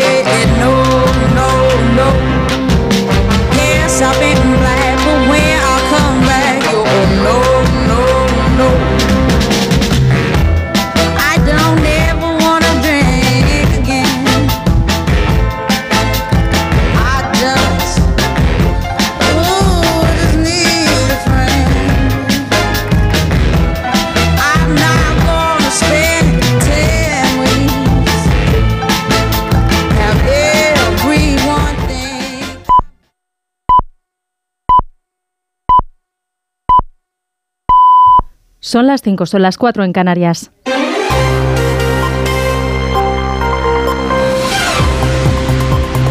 Noticias en Onda Cero. Buenos días. La ex vicepresidenta primera del Gobierno, Carmen Calvo, va a ser nombrada hoy martes en el Consejo de Ministros presidenta del Consejo de Estado en sustitución de Magdalena Valerio. Este es el motivo por el que ha renunciado ya a su escaño en el Congreso de los Diputados, donde también ejercía de presidenta de la Comisión de Igualdad. El Gobierno ha tomado esta decisión después de que el Tribunal Supremo haya ratificado la anulación del nombramiento de Magdalena Valerio por no cumplir el requisito de ser una jurista de reconocido prestigio. La secretaria general del Partido Popular, Cuca Gamarra, ha criticado las puertas giratorias del gobierno de Pedro Sánchez. Pedro Sánchez lo ha vuelto a hacer. Con Pedro Sánchez las puertas giratorias siempre dan una vuelta más. Por eso denunciamos nuevamente la colonización de las instituciones por Pedro Sánchez. Una colonización todavía más grave después del fallo del Tribunal Supremo anulando el nombramiento de un miembro de su Consejo de Ministros. El juez ha ordenado el ingreso en prisión de seis de los ocho detenidos por el asesinato de dos agentes de la Guardia Civil con una narcolancha en Barbate la semana pasada. Los otros dos detenidos que han quedado en libertad provisional con cargos son los dos hombres que fueron en un coche hasta Sotogrande a buscar a algunas de las personas que estaban en esa narcolancha. A pesar de que numerosas asociaciones de guardias civiles y figuras políticas exigen la dimisión del ministro de Interior, este lo descarta. Es una crónica de Ismael Terriza. Desde Interior han ponderado en estas últimas horas el amplio despliegue aseguran que han desarrollado en el campo de Gibraltar desde que Sánchez llegó al poder. Efectivos humanos y materiales que dicen han paliado las fallas que dejó Rajoy. Por estas razones, Marlasca asegura no hay motivo para dejar el cargo. No me planteo dimitir, son unos hechos gravísimos, dramáticos, que no van a quedar impunes, pero reiterar el esfuerzo importante en inversión en medios personales y medios materiales realizados durante estos cinco años. Pero Feijóo sostiene que ya son muchos los asuntos que no ha sabido manejar el ministro o directamente ha provocado. El líder del PP mencionaba la valla de Melilla o filtrar información a los familiares de los presos de ETA. Es una situación que no puede quedar simplemente en un incidente. No vale con reprobar al ministro Barlasca, que será reprobado, sino que nos unimos a la petición unánime de las asociaciones de guardias civiles y de policía pidiendo al señor Marlasca que se vaya. El PP pide que el campo de Gibraltar sea declarado de inmediato zona de especial singularidad y que los sumarios sobre delincuencia de esta envergadura pasen a la Audiencia Nacional. En lo económico, FEDE ha propuesto reformar la legislación para que exista una sola modalidad de jubilación desde los 61 o 63 años en la que se permita hacer la pensión plenamente compatible con cualquier trabajo con el objetivo de no desaprovechar el talento senior. Caridad García. FEDEA entiende que el tránsito entre la vida activa y la jubilación es demasiado abrupto y propone mecanismos de flexibilidad para aprovechar la fuerza laboral del talento senior con mejor salud, más formación y más activo que antes. Entre otras fórmulas, los investigadores proponen que salario y pensión sean compatibles al 100%, aunque la indemnización por despido sería simbólica para incentivar a las empresas a participar del modelo. El ejército de Israel ha logrado liberar a dos rehenes que estaban en manos de Hamas en la ciudad de Rafah. Se calcula que unos 134 israelíes secuestrados siguen en manos de esta organización terrorista, aunque se teme que al menos una treintena pudieran haber muertos. Israel está ignorando la presión internacional y sigue adelante con su ofensiva sobre el sur de la franja de Gaza. Mientras tanto, la Unión Europea plantea la posibilidad de imponer a Israel un embargo de armas y pide a Estados Unidos que haga lo mismo para detener el conflicto en la franja. Lo ha planteado el alto representante para política exterior, Josep Burrell, que ironizaba con las propuestas de Israel. Van a evacuar. ¿Pero dónde? ¿A la Luna? ¿Dónde van a evacuar a esta gente?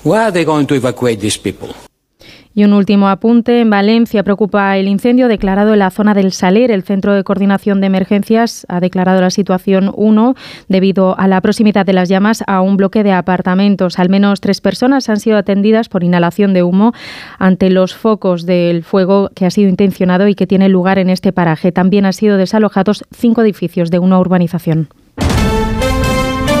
Y en la actualidad deportiva en fútbol, hoy comienzan los partidos de ida de los octavos de final de la Champions. A las 9 de la noche se enfrentan el Leipzig y el Real Madrid y Copenhague Manchester City. Lo podrán seguir como siempre en el Radio Estadio de Onda Cero. Eso ha sido todo por ahora. Más información a las 6, a las 5 en Canarias, en más de uno con Miguel Ondarreta. Síguenos por internet en ondacero.es.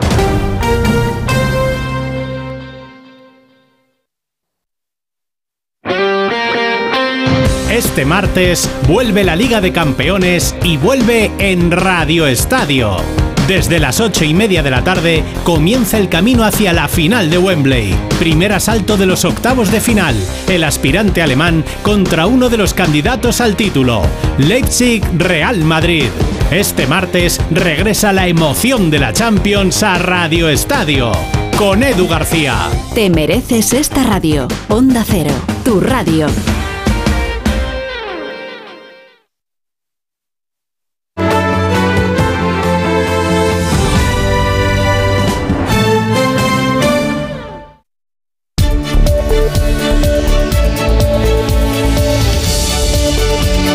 Sonoras.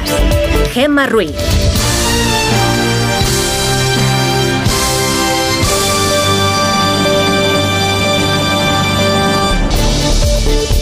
Son las 5 y 6 de la mañana, las 4 y 6 en Canarias. Buenos días.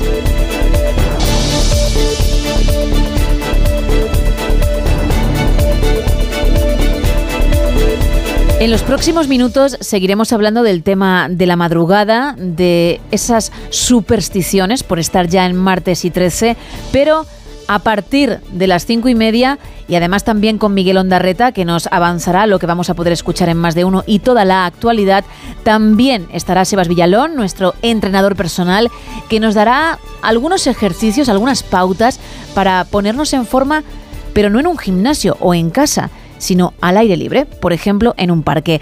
También escucharemos algunos de los mejores momentos de la entrevista que ayer le hizo Carlos Alsina al gran Luis del Olmo y le echaremos un vistazo a diferentes aplicaciones que pueden ser útiles o divertidas y que nos pueden solucionar la papeleta, ¿por qué no? Pero será dentro de un rato. Como digo, en los próximos minutos seguiremos con el tema de la noche, con esas supersticiones que igual tienes tú o igual tiene alguien cercano, ¿eh? no tienes por qué ser mm, tú mismo, pero si sabes de alguien que, wow, sus manías tiene para evitar la mala suerte. Entre todos los que participéis en ese tema, vamos a regalar un lote Conrado y algo muy chulo de esta película. Won't you help to sing Mañana llega a los cines en el día de San Valentín Bob Marley One Love y nosotros tenemos merchandising, una camiseta y un altavoz que pueden ser tuyos. Pero además hay un lote Conrado extra para alguien que sepa que he pintado en mi Gioconda, algo que obviamente no está en la original, es algo que sobra. Nos tienes que decir qué es. Vamos a recordar las vías de comunicación. Pues estamos en un teléfono en el 914262599. También estamos en dos redes sociales, en X y en Facebook. Hay que poner arroba NSH Radio y allí pues podéis ver esa Yoconda de Gema e intentar averiguar qué es lo que ha pintado de más. Y luego también podéis participar en el tema de la noche sobre las supersticiones. Y también estamos en un WhatsApp en el 682-472-555 donde nos podéis mandar mensajes de texto y también notas de voz. Ánimo si te queda poco para terminar tu turno, para terminar el trabajo por hoy y también mucha fuerza si te acabas de levantar y comienzas jornada.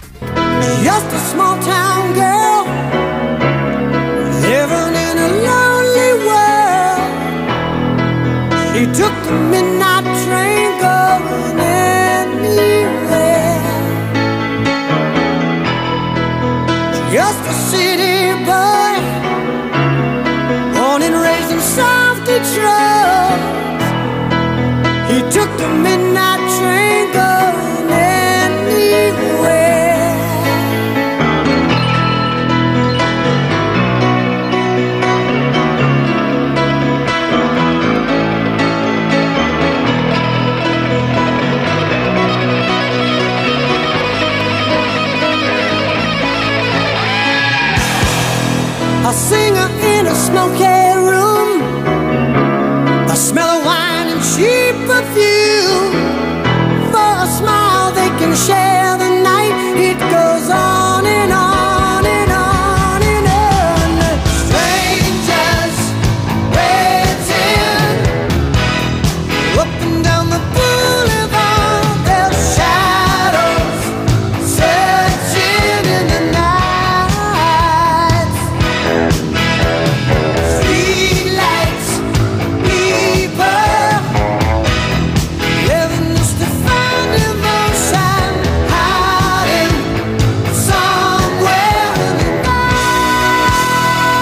Minutos pasan de las 5, de las 4 en Canarias. E Isa, tú dirás, ¿qué van contando nuestros oyentes? Pues mira, José Luis desde Cádiz nos dice que no soporta las tijeras abiertas, que trae males, el barrer una moneda es la ruina, romper un espejo trae mala suerte, derramar sal, hambre, pasar bajo escalera un accidente. Madre mía. Y sin embargo, pisar un excreme- excremento es bueno y compro un número de la lotería. Es verdad que lo de pisar un excremento de perro y que de buena suerte quien se lo inventó era extremadamente optimista. ¿eh? Efectivamente. Eso sí que es ver el vaso medio lleno. Mamma mía. Pero la pisas y dices, bueno, esto trae buena suerte, no pasa absolutamente nada. Y si te caga una paloma también te dicen exactamente lo mismo. Pero no conozco a nadie y si hay alguien que alguna vez lo ha pensado que nos lo cuente, que cuando ha ocurrido eso y ha pisado la caca, haya dicho, bueno, ah, qué faena, pero da buena suerte, venga, una sonrisa. A nadie. Nadie. Todo el mundo mm, se acuerda de lo que acaba de pasar y de que tiene que limpiar la historia y no de lo que se dice, aunque nuestro compañero Sergio Monforte ha levantado la mano. La persona quizá menos optimista del equipo. Qué sorpresa. De la ciudad. Y cuando pisa una caca de perro, Fíjate. sí sonríe, pero Ah. ¿por qué vive al revés? Ya lo hace en el turno, como nosotros, a sí. contracorriente. No necesita más. Bueno, pues ha levantado la mano. Si alguno de vosotros está en esa misma situación, por favor, pronunciaos. Más. Mira, Sergio desde San Sebastián de los Reyes nos dice, mi madre nunca me dejó poner el pan al revés, le ponía de los nervios. Por cierto, Sergio, también aciertas el reto Ruiz de la Vamos. noche. Buen dibujo, nos dice por aquí José María. Bueno, te dice a Gracias. ti, José María. Sí, Perdóname. me- claro, me gustaría, Isa, que no te subieses al carro del éxito, ¿vale?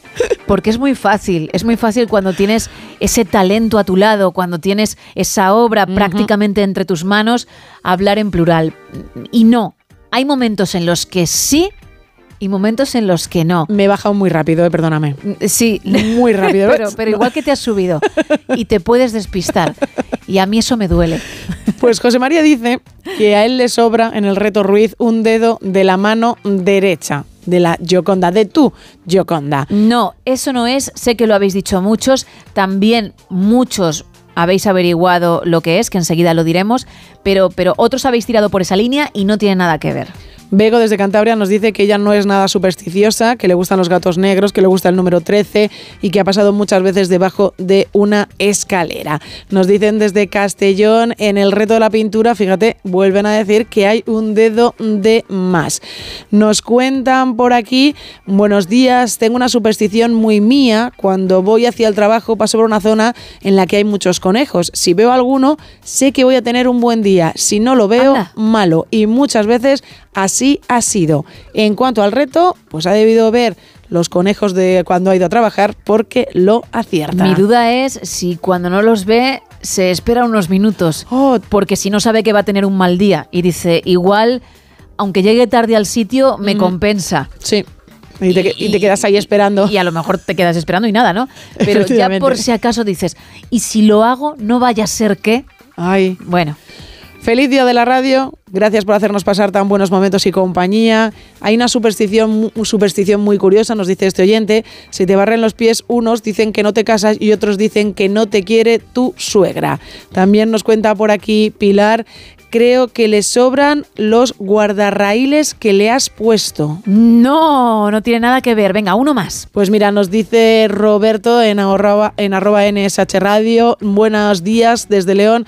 Yo no puedo ser supersticioso, soy demasiado despistado. Voy por la calle y paso por debajo de una escalera, veo gatos negros y siempre me lo tienen que decir, voy en mi mundo. Pero todo bien, ¿no? Que es Sí, lo importante. todo bien, Vale. Uh. bueno, pues ha llegado el momento, Isa. Sí, de decir quiénes son los afortunados que se llevan los regalos. Vamos a empezar por la persona que hoy se lleva el merchandising de Bob Marley One Love, por cierto, mañana 14 de febrero en cines y también en Lote Conrado por participar en el tema de la superstición. Pues esta noche se va para Antonio, que nos escribía desde Zaragoza. Enhorabuena, Antonio. Y ahora el lote extra, es decir, más ricos chocolates de la confitería Conrado de la Bañeza por participar en la Gioconda. Dime primero el ganador o ganadora, el afortunado o afortunada, y luego contamos dónde está ese elemento extra. El afortunado es Rubén, que participaba desde Barcelona. Enhorabuena, Rubén, que te van a encantar, estoy segura.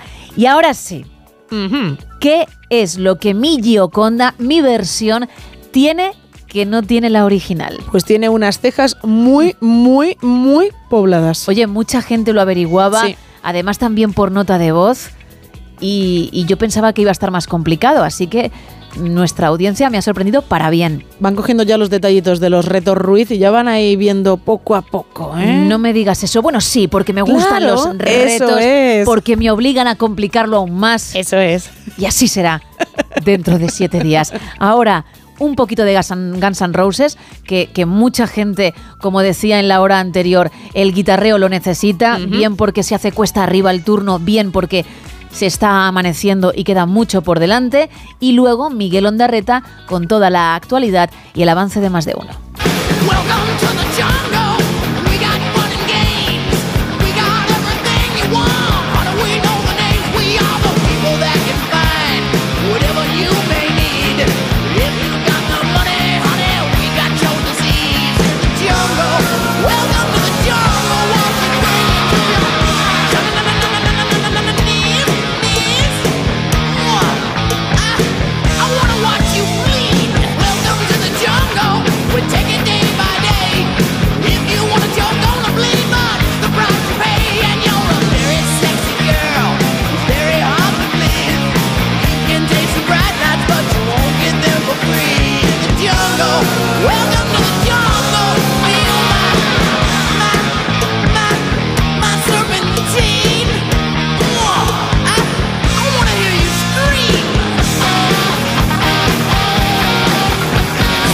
17 de la mañana, 4 y 17 en Canarias.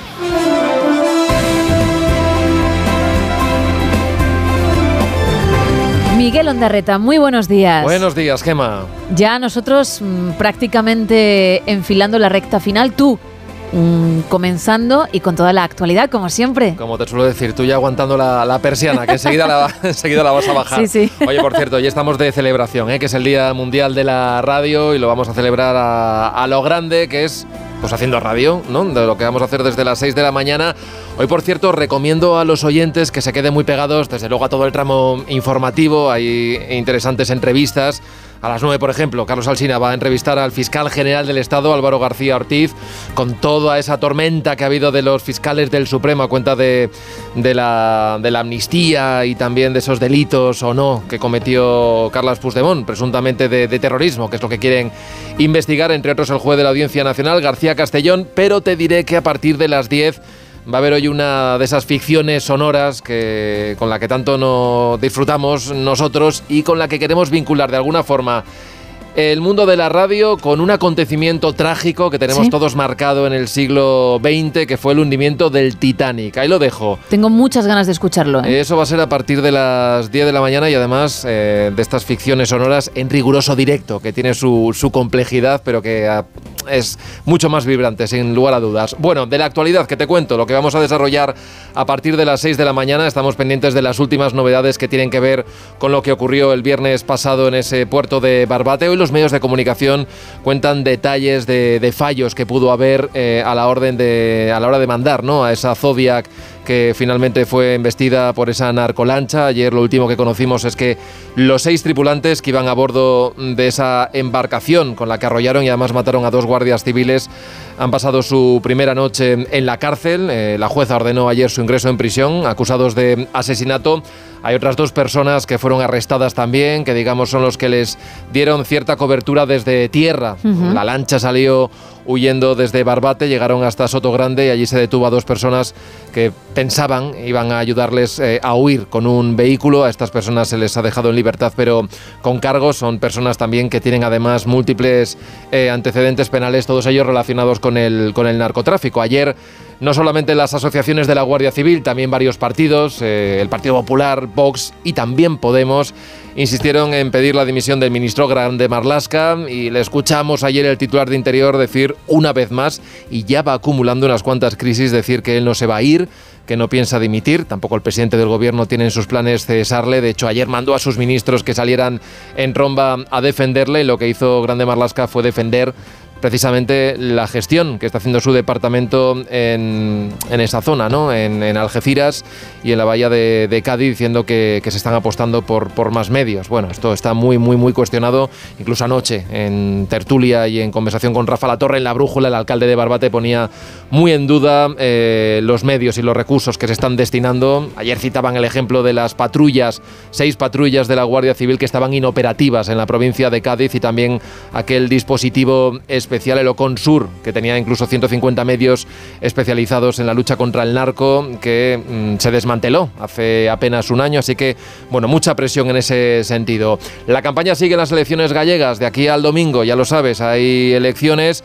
Eh, bueno, ayer salieron también en Roma los ministros, el Partido Socialista, a hablar de las mentiras de Alberto Núñez Feijón, al hilo de su cambio, supuesto cambio, supuesto giro eh, en cuanto a la amnistía y los indultos.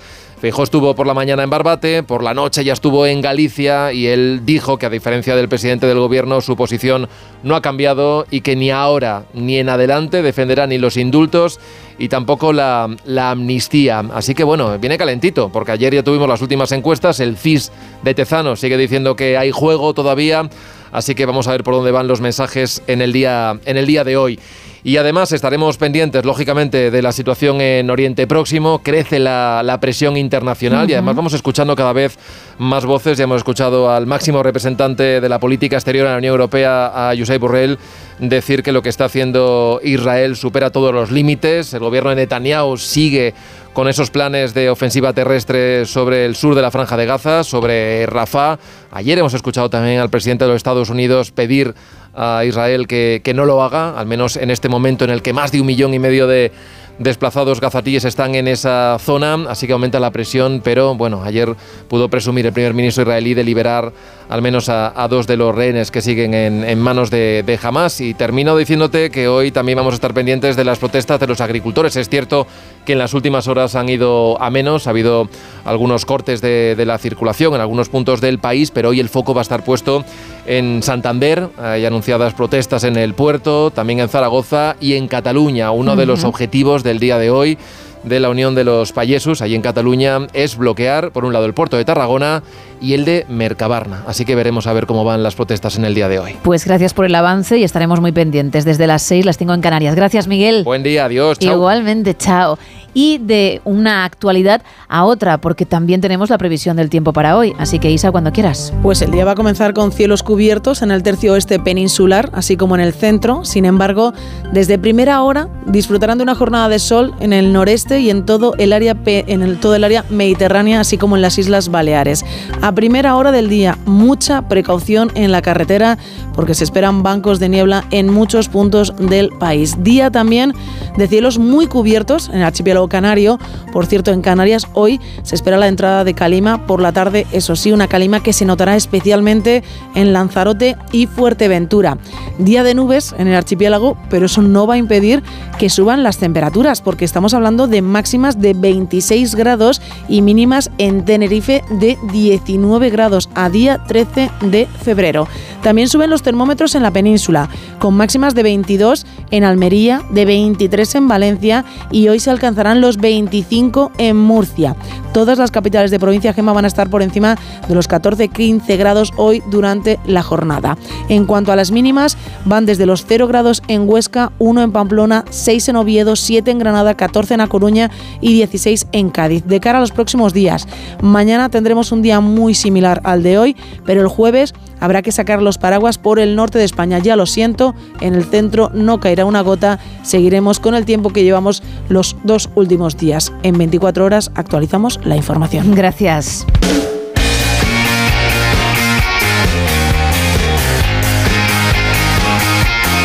Y en deportes, ¿qué me cuentas, Paco Reyes? Buenos días. ¿Qué tal, Gema? Muy buenos días. Hoy regresa a la Liga de Campeones para el Real Madrid, que juega el partido de ida de los octavos de final en Alemania ante el conjunto del Leipzig. Lo va a hacer con las bajas de Bellingham y de Rudiger, que se suman a las de larga duración de Courtois, Militao y Álava. Al menos Ancelotti recupera a Nacho, al central, y ha incluido a cinco jugadores del filial. El que es indiscutible en el centro del campo es Tony Cross. El alemán, a sus 34 años, está como un cañón y el madridismo suspira porque renueve al menos una temporada más. Ayer habló el centrocampista de su futuro y su entrenador del alemán. Siempre lo sigo la verdad, entonces, y la verdad es que no sé. estoy, estoy pensando en, en, en qué hacer. Eh, todavía no, no he decidido nada. Em, es que todavía no tengo decisión. Bueno, para mí es difícil decir que es la mejor temporada, porque siempre es la mejor. Creo que el porcentaje que tiene es suficiente mirar a la estadística. Creo que el porcentaje que tiene hoy, de pase es el mismo porcentaje que, tenía hace 10 años y que tenía cuando jugaba en el Bayern. Hoy también juega en Copenhague contra el City de Guardiola. Mañana será turno de la Real Sociedad, que viaja a París para enfrentarse al PSG de Luis Enrique y de Kylian Mbappé. Una Real que lleva algunas jornadas flojeando en Liga y que será muy exigido por el conjunto francés que es líder de la Liga Gala. Atlético y Barcelona lo van a hacer la semana que viene. El Barça en plena crisis visitará Nápoles y el Atlético a 13 puntos del líder viaja a Italia para enfrentarse al líder italiano y actual subcampeón de Europa, el Inter de Milán. Y ayer terminó la vigésimo cuarta jornada de Liga en Primera División y lo hizo con el Almería 0, Athletic Club 0. Los vizcaínos se quedan quintos a dos puntos del Atlético de Madrid y por tanto de puestos de Champions, mientras que el Almería sigue último con siete puntos, ahora a 13 de la salvación. Gracias, Paco.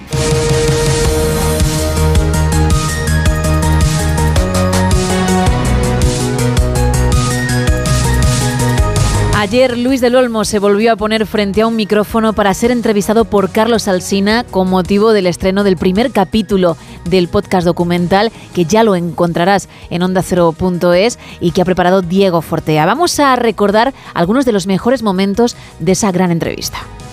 Yo estaba en Ponferrada haciendo mis pinitos en Radio Juventud de Ponferrada y preparándome para el facultativo de Minas. Y, y vienen un- dos muchachos que estaban trabajando en, en la voz de Asturias y me escuchan a través de Radio Juventud.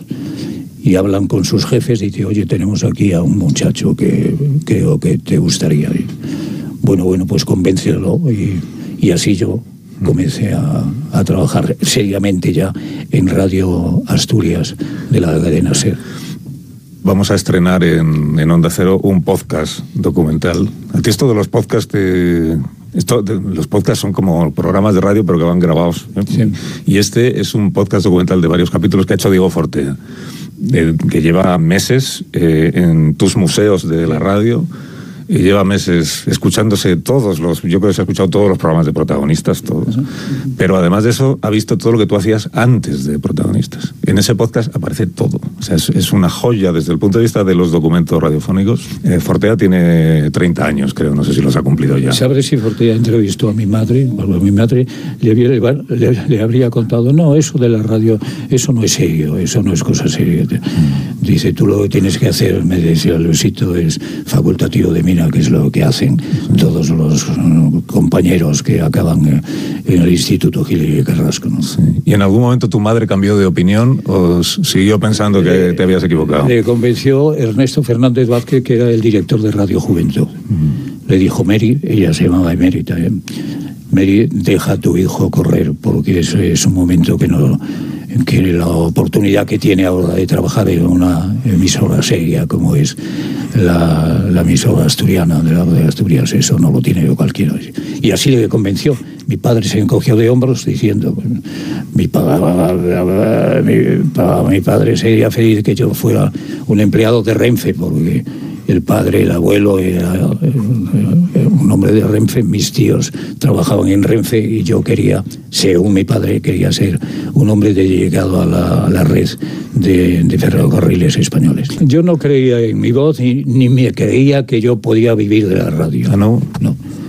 Hasta que un día, cuando vengo a, a Madrid, que tengo necesidad de operar a, operan a mi madre, de un asunto bastante serio, y mientras mi madre se repone, yo doy unas vueltas por Madrid y me encuentro en Radio Intercontinental con un señor que para mí en Ponferrada era el ídolo, Matías Prat. Pero usted es Matías Prat, el padre. Sí, sí, Matías Prat, el que retransmite los partidos. Pues, pues, pues, claro, claro. Y entonces Matías Paz me dice, después de charlar dos horas con él, dice, ¿por qué no vienes mañana por Radio Nacional y te enseño los estudios? Digo, "Hombre, pues sí, encantado. voy a conocer los estudios de Radio, Radio Nacional de España. Estaba, tú no habías nacido, en la calle La S. En la calle La S estaba Radio Nacional de España. Ahora ha desaparecido la calle y desaparecido. No habían eh, construido la maravilla enfrente del campo Santiago Bernabéu de, Radio Nacional. Y a partir de ahí mm, yo empiezo a creérmelo, digo, yo, pues me da la impresión que esto de la radio me puede dar de, comer. Yo me enamoro de todas las locutoras habidas y por haber, de la locutora de Radio Asturias, que me manda a hacer puñetas, el de, de la directora de La Voz de León, que me manda también a hacer puñetas, porque yo insistía, yo quería casarme inmediatamente. Y las locutoras pues no, te- no estaban por la labor, ¿no? Pero entonces yo me di cuenta con Matías Prat, gracias Matías Prat. Matías Prat, el abuelo, no, Matías Prat ha dejado una herencia fantástica, que, que- pero ahí es donde me doy cuenta que esto de la radio, que me no me lo tomaba en serio, me podía dar de comer. Pero si volvieras ahora a la radio, ¿madrugarías tanto? Yo es que estoy un poco... Porque yo recuerdo que la primera vez que a ti te dicen en esta cadena, el programa tuyo, el protagonista empezaba a las 8. Y entonces llega, aquí cambiábamos en esa época mucho de directivos, acuérdate. Y entonces llega un directivo nuevo y dice, pues que empiece a las 6 de la mañana, eh, Luis del Olmo, pues como ya está haciendo, Iñaki ya empezaba a las 7, creo. Y entonces tú al principio le dices que sí. No, si me dice que empieza a las 6 de la mañana, le mando a hacer puñetas. ¿no? No, tú le dijiste, bueno, empieza a las 6 de la mañana, pero que se quede al Sina un rato ahí hasta, la- hasta las 8, ¿me acuerdas? Sí, y entonces a mí me dicen, va a empezar Luis a las 6 de la mañana, va a madrugar más, tú haces ahí hasta las 8. Y unos días después me llamas tú y me dices que no lo voy a hacer. Digo, pero don Luis, ¿cómo que no lo vas a hacer? Que no, que, que he hablado con Merche. Y me ha dicho Merche, pero ¿para qué vas a empezar tan temprano, Luis? Si tú ya eres todo en la radio, ¿qué necesidad tienes de madrugar aún más?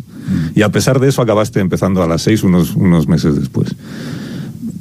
Pero estuve trabajando un mes nada más. ¿Qué vas a trabajar un mes? Vamos, ya... Empezar a las 6 y madrugar a las 5 Empezar de la mañana. Sí, sí, sí. Eso, estás hablando de otra persona. No, que va, que va, que va. Y lo peor, acuérdate que era que si pasaba algo grave durante la madrugada, yo te tenía que despertar. Decían, si pasa algo muy grave, para que esté más temprano Luis, tú le llamas. Y yo decía, pero ¿cómo le voy a despertar yo a Del Olmo, que igual tiene un despertar horrible? No, no, pues es tu obligación. Y alguna vez, era una época en la que había muchos atentados eh, de madrugada, alguna vez yo tuve que llamar a tu teléfono a las 4 de la mañana, por ejemplo, para despertar a Luis del Olmo. Y he de decir que tienes buen despertar. ¿Y qué te llamé cuando me despertaste a las 4 de la mañana? Nada, nada, todo lo contrario. Bueno, tienes la entrevista en audio y vídeo completa en onda0.es, que es una auténtica maravilla. Son las 5 y 33, 4 y 33 en Canarias. Vámonos de viaje. Con nuestra compañera Marta López. Todo tuyo, Marta.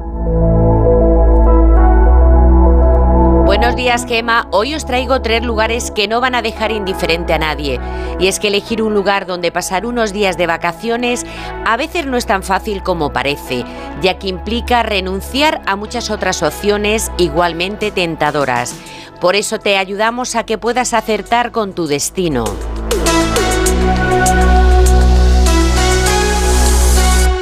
Esta semana ponemos rumbo a un paraíso en medio del Océano Pacífico que ofrece a los viajeros una experiencia inigualable. Se trata de Bora Bora, una joya en la Polinesia francesa. Esta isla que emergió de las aguas hace 13 millones de años es un antiguo volcán que hoy se asienta sobre una laguna que luce una gama de tonos azules casi sobrenaturales.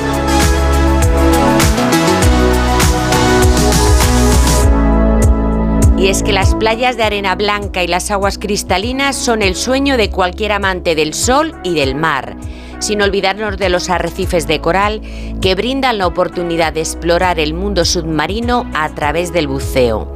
Además podrás descubrir los maravillosos bungalows sobre el agua en los lujosos resort, que son un verdadero lujo para aquellos que buscan una experiencia de alojamiento única.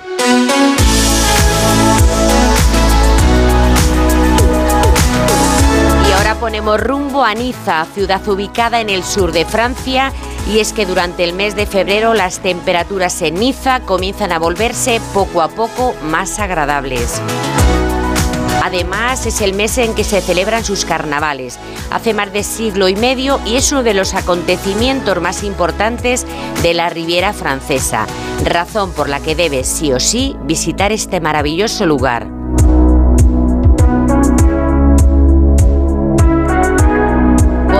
Visitar el casco antiguo de Niza con sus casitas de color pastel, las antiguas iglesias y estrechas callejuelas. Nada mejor que dedicar un día a recorrer este barrio lleno de encanto y perderte por sus maravillosas callejas y mercadillos que no querrás olvidar.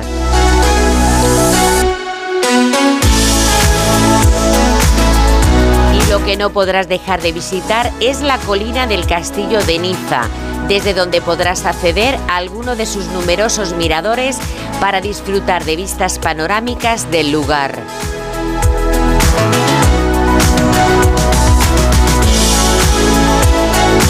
Para finalizar nos vamos hasta Egipto, uno de los destinos turísticos más fascinantes de todo el planeta.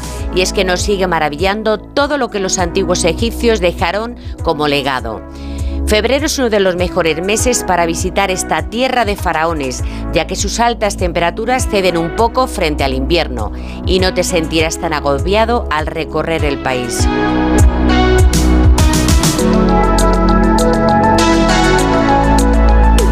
Entre los atractivos de Egipto se pueden mencionar el Cairo, la Gran Pirámide de Giza, el Museo Egipcio del Cairo, el Valle de los Reyes, el Templo de Luxor, en fin, todo en este lugar es idílico y si puedes no dejes de embarcarte en un crucero por el Nilo, te fascinará. Es otro imprescindible en tu próximo viaje.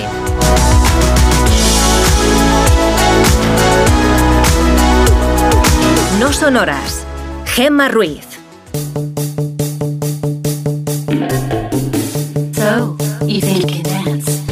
Toca hablar de aplicaciones como cada martes, así que cuéntame cuáles has seleccionado, Isa. Pues hoy vamos a soñar un poco con nuestra primera aplicación, porque vamos a cambiar la decoración al completo de nuestra casa gracias a la aplicación Reforma de Casas. bueno, el título hace spoiler total. ¿eh? Efectivamente. También te voy a decir, no nos deja ningún, bueno, no nos deja duda exactamente Exacto. a lo que se refiere a la aplicación. Bueno, pues con esta aplicación podemos construir, renovar y decorar la casa de nuestros sueños, sin tener que pedir ni un solo préstamo, ya que todo es un juego y una forma de aprender también opciones de cara a una reforma real en tu hogar. Con reforma de casas vas a poder, bueno, pues sacar al interiorista que hay dentro de ti y diseñar el interior y también en este caso el exterior de tu casa. Tienes a tu disposición un planificador virtual de estancias y también para el jardín. Vas a poder diseñar tu cocina. Oye, siempre has querido tener la cocina enorme en el centro, una mesa gigante con unos muebles blancos preciosos, pues en Reforma de Casas lo puedes hacer. El dormitorio, ¿quieres un, de- un dormitorio en suite con su baño o con sus armarios espectaculares? También lo puedes hacer en la Reforma de Casa. A ver, esto lo, lo ideal es hacerlo para tú saber cómo lo quieres y poder permitírtelo, porque si no, es para llorar lagrimones como peras de agua, ¿no? Oye, que, que lo estoy viendo ahí y no va a poder ser. Es cruel, ¿no? De una, de una manera, la, bueno, esta aplicación es cruel, pero por otra nos permite soñar y decir, algún día, algún día voy a diseñar la Bueno, habitación de mi vida, ¿no? Visto así. Vamos a verlo de esa manera. Bueno, pero no solo puedes eh, elegir el color de las paredes o donde quieres colocar un mueble o un espejo. Esta aplicación te lleva un poquito más allá y también vas a poder elegir la vajilla, el mantel y todos los complementos gema necesarios para tu mascota, ya sea un perro, un gato, un pez o un pajarito. Vas además también poder diseñar la zona donde ellos normalmente están. Además de soñar con crear tu casa, también podrás conocer las últimas tendencias de decoración, bueno, pues para la charla del café con los compañeros del trabajo, demostrar lo experto que eres en el mundo del interiorismo y de la de reforma de casas. Así que esta aplicación te permite soñar, te permite aprender y te permite también un poco, oye, pues decir, pues que sepáis que ahora mismo los muebles lacados son la última moda, porque todo esto lo puedes aprender en esta aplicación. Tirarte al moco. Eso es. Vale, reforma de casas. Reforma de casas muy Vale. sencilla de encontrar. Vamos con la segunda. Dejamos el interior del hogar y salimos al exterior con la aplicación Planificador de Jardines. ¿Qué será esta aplicación de planificador de jardines? Pues muy fácil. Si estás interesado en crear tu propio huerto, esta aplicación la debes tener ya en tu móvil. ¿Qué estás soñando a lo grande y te ves ya con la mansión que no solamente puedes decorar por dentro, sino que tiene unos cuantos metros para Sí. que puedas hacer las delicias de, de tu mente? Efectivamente, yo siempre he querido tener un pequeño huerto donde poner mis tomates, mis lechugas y ir directamente ahí a cogerle. Entonces he dicho, pues Tus oye, pimientos. Ah, no, que tú no, eres de pimientos. Yo pimientos, no me quedo con Ay. los tomates. Me quedo, bueno, pero oye, pues cultivo pimientos para todos los amigos y así os voy trayendo. Con esta aplicación, oye, entre muchas de sus funciones tenemos un calendario, por ejemplo, de los meses en los que cada vegetal se puede cultivar, así como los que son buenos y malos entre ellos. Es decir, por ejemplo, los tomates se pueden cultivar cerca del repollo porque ayudan a mantener lejos las plagas, pero no se puede poner al tomate cerca de la patata porque no casan juntos. Así que es una forma, pues, de cosas que nosotros no sabemos de hacerlo De bien. informarte, ¿no? Evidentemente, y ya directamente tu huerto, tu jardín va saliendo bien desde el principio. Tiene también un calendario de las fechas en las que debes plantar y las fechas en las que te recomienda recolectar los frutos. Dentro de la misma aplicación está el Veggie Garden Planner, es decir, el planificador de jardín de vegetales que te explica también la mejor forma de organizar tu huerto. ¿Qué verduras van juntas? La distancia recomendada para la siembra y los problemas que puedes encontrar durante el cultivo dependiendo del clima en el que te encuentres. Es decir, pues hace unos meses de mucho frío no estamos, o lo que estamos viviendo actualmente, unas- unos meses más primaverales que invernales y eso cómo puede afectar a tu cultivo. Durante, en esta apli- eh, aplicación podemos encontrar las soluciones a todos estos problemas. Y si quieres, por ejemplo, Gema, tener tu propio huerto por fin de brócoli, esta es tu aplicación. No, la verdad es que sí. Yo me levanto cada mañana y pienso, "Oh, ¿quién pudiese tener un huerto de brócoli, eh? O quién pudiese desayunar una buena coliflor, Ay, así ay. a primera hora. Bueno, ¿qué desayunar? Directamente cenar para los que tenemos este horario. Claro. Acostarnos con esa buena coliflor acompañada de ese brócoli Mm. y dentro de unas horas seguirá siendo el mismo día, pero para ti una nueva jornada. ¡Oh! Qué envidia me da la Oh. gente que tiene ahí su propio huerto y poder tomar estas decisiones cuando llega al trabajo, ¿eh? que te tienes que rascar la espalda con la coliflor, te rascas, que te sale un orzuelo, te pones el brócoli en el ojo. Yo qué sé, todo son ventajas, ¿no? La verdad es que sí. Que estás precisamente en un día como hoy, muy supersticioso para muchos, pues el brócoli como amuleto. Eso es. Al final es verle opciones, un sinfín de posibilidades si te pones a tirar del hilo, ¿no? Efectivamente, la aplicación planificador de jardines te dará las opciones, pues todas este tipo de opciones de tener tu jardín de brócoli o tu jardín de apio. Es toda una auténtica maravilla. Pero si además quieres llevar al día tu progreso en el huerto o contar cómo te ha ido el día, tienes que usar la aplicación Day One, que ha llegado a ser, fíjate Gemma, la aplicación del año con más de 15 millones de descargas y más de 200.000 personas le han dado 5 estrellas a esta aplicación. Ujú. Day One te permite crear un diario digital en el que a tus entradas de texto pues le puedes añadir fotos, dibujar a mano, incluir audios, también etiquetas, además de la ubicación donde estás, las fechas, la hora o marcar como favorito algunas de las eh, entradas que realizas. Puedes organizarlo todo por categorías y lo vas a poder utilizar tanto en tu móvil como en tu ordenador o incluso desde el reloj inteligente. Tienes recordatorios para que te avise de que debes escribir tu diario del día o programas tú mismo para que te avise cada X tiempo si no has escrito nada. Es decir, si cada dos días quieres escribir algo, pues te pones un recordatorio y esta aplicación te avisa. Tienes plantillas también para poder organizar cada uno de tus escritos. Por ejemplo, si te vas de viaje, usas unas, unas plantillas que ya has personalizado. Si es para hablar de un restaurante que has visitado, pues tienes otra plantilla diferente. Si es simplemente pues para hablar de tu día a día, usas una plantilla. Entonces, pues todo te queda mucho más bonito. Además, puedes exportar en formato PDF, por ejemplo, cada una de las entradas para tener ese diario también en papel y también puedes usar esa misma entrada en tu diario, en la aplicación Day One y publicarla en tus redes sociales, con lo cual todo es mucho más fácil y todo está muy unido. Y con el día de San Valentín, ya aquí, ya estamos aquí, ya Sí, llega el amor. Ya no queda nada, por favor. Menos de 24 horas para muchos, para, para sentirlo. para sentirlo, pues esta aplicación te va a hacer sentir mucho, te va a hacer Vale. Tomar decisiones muy importantes para bien o para mal, porque he querido traer la aplicación de el test del amor. Cuidado con esta aplicación, ¿eh? El test del amor. Con ella puedes calcular la compatibilidad entre tú y tu media naranja. Es muy sencilla de usar, muy sencilla. Solo tienes que escribir tu nombre, y el de tu enamorado o tu enamorada, pulsar calcular y el corazón se pondrá rojo.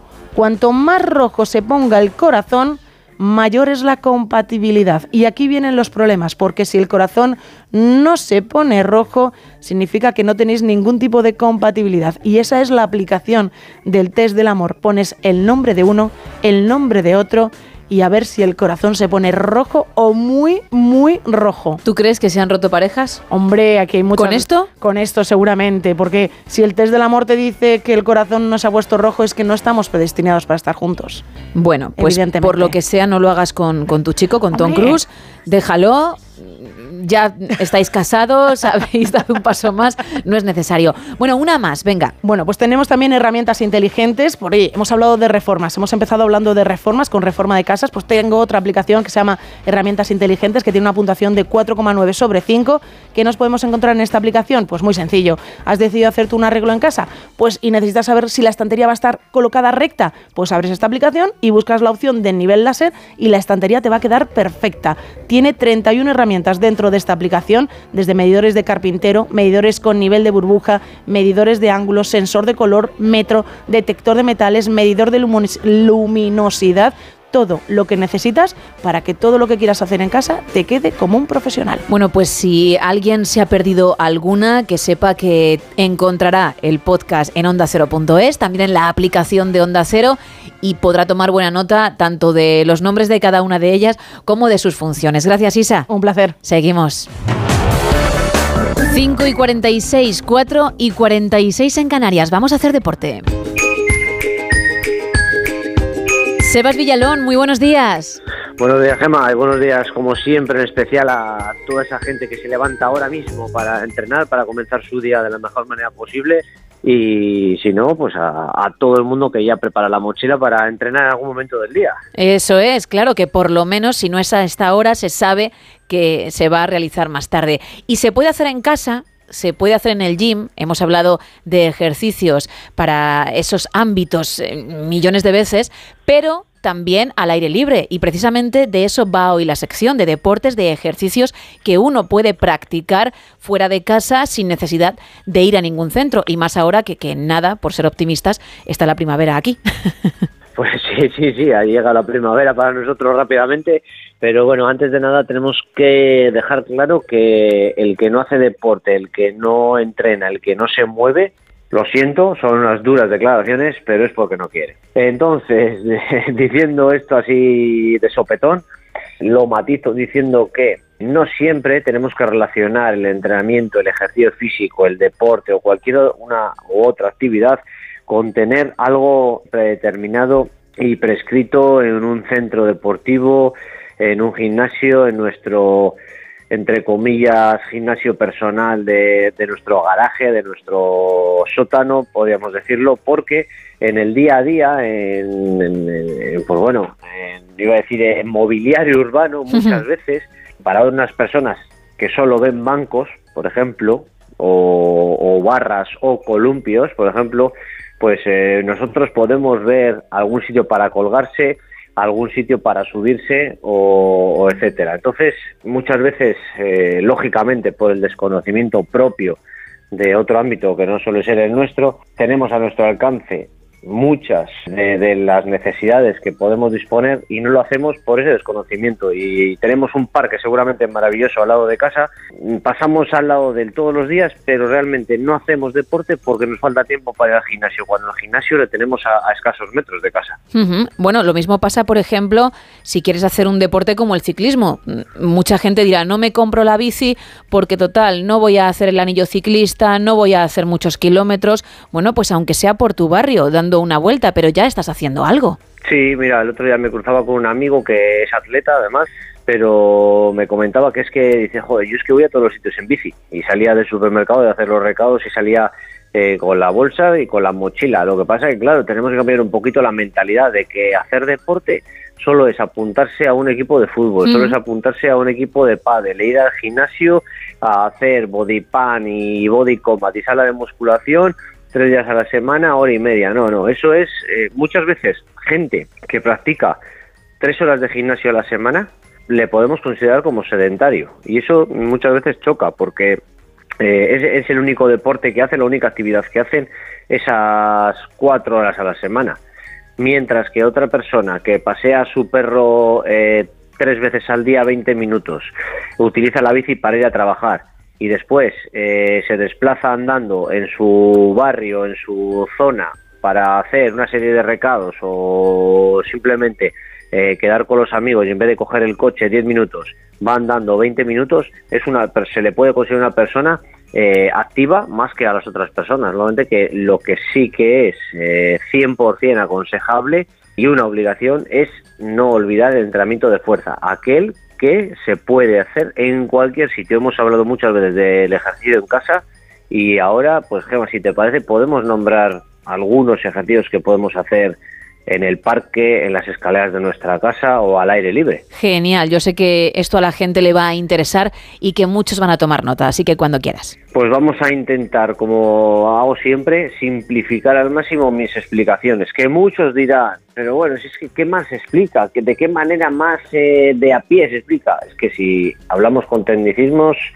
no nos entendemos aquí nadie. Se claro, trata de te agradecemos de hecho que, que lo mundo- hagas de forma coloquial, sí, sí, sí. Se- Eso es, se trata de eh, acercar a todo el mundo el hecho de, de- de poder hacer deporte y que la gente que diga no puedo entrenar porque no tengo disponibilidad ni tiempo para ir a un gimnasio, podamos decirle claramente y de manera justificada que es una excusa. Por lo tanto, vamos a suponernos que tenemos un parque o un parque en el que se colocan estos tipos, entre comillas, de gimnasios al aire libre, que hay barras, que tenemos eh, bancos. Entonces, ahí simplemente si hay una barra y bancos, ya lo tenemos todo.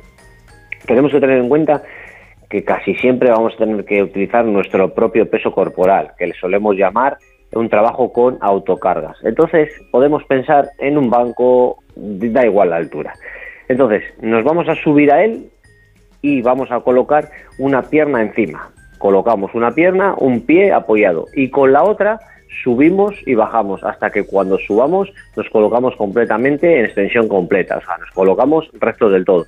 Volvemos a bajar y volvemos a subir siempre con la misma pierna. ¿Cuántas repeticiones? Pues ahí dependerá mucho del nivel que tengas y dependerá mucho del estado físico. Entonces, eh, yo lo que recomiendo más que marcarse por repeticiones, estamos hablando de gente más o menos con un nivel mm, a principiante, cuando veas que ya no puedes subir más. Entonces, lo que puede ser sí que recomendable es que comiences con la pierna eh, encima del banco, con la pierna que crees que tienes menos fuerza, porque siempre hay una pierna más dominante que otra. Por lo tanto, esa te marcará el número de repeticiones que harás con la pierna más dominante. Y ahí estaríamos subiendo. Lo que sí vamos a imaginarnos que tenemos un libro encima de la cabeza, ¿para qué? Para no subir de cualquier manera. Tenemos un libro encima de la cabeza y ese libro imaginamos que no se nos puede caer. Por lo tanto, si ese libro no se cayese, seguramente subimos de una manera ordenada. Por otra parte, podemos colgarnos de una barra. Vale, perfecto. No tenemos esa barra. Seguramente tenemos unos columpios cerca o cualquier otro, otra manera de agarrarnos. Y ahí, fíjate, solamente intentaría, intentaríamos flexionar un poco los codos, hacer una especie de dominada, una especie de dominada, flexionando los codos todo lo que podamos. Algunos lo doblarán eh, 40 grados y otros 2 grados. Y otros dirán, es que yo eso no puedo. Perfecto, no pasa nada. Entonces, quédate agarrado y mantén con los pies en el aire, es decir, sosteniendo tu propio cuerpo únicamente con las manos, colgado, como se suele decir, todo el tiempo que puedas, porque ahí mejoramos la fuerza de agarre y sobre todo eh, trabajamos esa fuerza de antebrazos y brazos que vamos perdiendo porque ya pues ya lógicamente no nos hace falta como a nuestros antepasados subirnos a los árboles para recolectar fruta eh, trabajar tanto las tierras y demás. Y tengo que destacar que para los que no lo sepan que la pérdida de fuerza de agarre es un síntoma de envejecimiento precoz. Así que vamos a trabajar esas fuerzas de agarre. Luego por otra parte también podemos hacer flexiones en el suelo, pero si ves que vas muy sobrado, si ves que vas muy sobrado y todavía tienes la opción de entrenar en el parque, te animo a que coloques los pies encima de una altura, bien sea un bordillo, bien sea un, el propio banco de antes, para darle más intensidad y realizar unas flexiones declinadas que se llaman en el gimnasio. ¿Qué pasa? Que aquí no es un nombre tan sexy, ¿no? Unas flexiones declinadas en banco, Y aquí le podemos llamar unas flexiones en el, en el parque que, que también mola mucho, porque bueno, estamos Claro. al aire libre y lo que, y lo que es, eh, la verdad que una sensación muy bonita es entrenar al aire libre y ya me gustaría destacar que no esperemos siempre a que haga buen tiempo. Hombre, si, si llueve, pues sí que yo entiendo que puede ser incómodo. Bueno, pues tampoco vamos a ponernos en los extremos, ¿no? Pero si hace frío, debemos entrar en calor, no tanto con la calefacción y no tanto con bufandas y abrigos, y más con ese fuego interno que tenemos, en el sentido de que en cuanto estemos 10 minutos sin parar, enseguida nos va a sobrar la sudadera. Claro. Y que no pasa nada, que no nos vamos a poner malos, que no nos vamos, que no vamos a enfermar por estar pasando frío. Ahora, si estoy toda la noche a la intemperie, pues seguramente sí. Pero si estoy mis 40 minutos, mi media hora, eh, moviéndome en un parque, en un patio de un colegio que suelen dejar abierto entre semana, eh, como suele ser en mi zona, es una maravilla poder entrenar ahí con frío y la sensación de después de esa ducha calentita, que vamos, que es, que es impagable. Pues como decimos siempre, Sebas, no hay excusas. Con todo lo que contamos, cada semana no hay excusas para empezar y para continuar, que es lo más importante. Está bien arrancar, pero luego hay que mantener esa rutina. Si te parece, Por eso mismo, Dime. por eso mismo, Gema, perdóname, por eso mismo, vamos a empezar muy poco a poco, pero muy poco a poco es muy poco a poco. Y por favor, con objetivos realistas, no los de tu hermano, los de tu cuñado, los de tu vecino. Cada uno es como es y vamos a empezar con objetivos realistas que podamos eh, realizarlos para que eso nos valga de ánimo a nosotros mismos y decir, joder, estoy cumpliendo lo que me he propuesto. Porque si nos cumplimos, eh, si nos proponemos objetivos demasiado ambiciosos, al final mm, es, va a ser muy difícil cumplirlos y yo creo que no hay peor cosa que fallarse a uno mismo. Así que vamos a intentar tomar nota de esto porque es muy importante para prolongar el ejercicio en, el, en un largo periodo de tiempo, que es lo que todos queremos. efectivamente, para no frustrarnos. Pues, Sebas, ¿te parece que recordemos tus canales tanto para quien esté por tu zona y se quiera poner en tus manos, como para quien quiera realizarte cualquier consulta vía online? Por supuesto, y antes de nada, eh, entre comillas, pedir disculpas y también agradecer a toda la gente que se pone en contacto conmigo, pero que me, a veces me comentan, es que te he escrito hace una semana y no me has contestado. Efectivamente, no, de- os prometo que, que no me da tiempo a todo, que contesto a veces lo antes que puedo, pero que por la carga de trabajo, pues mejor que contestar algo sin sentido, espero un poquito más para contestar eh, de la mejor manera posible. Así Pero que- llegará, llegará la respuesta, ¿eh? desde luego. Así es, os dejo mis canales que son varios para que no tengáis excusa. Es un teléfono 623-473-164. Lo repito de nuevo, 623-473-164. También un correo electrónico info arroba entrenaconsebas.com y en el Instagram, como no, muy sencillo, entrena.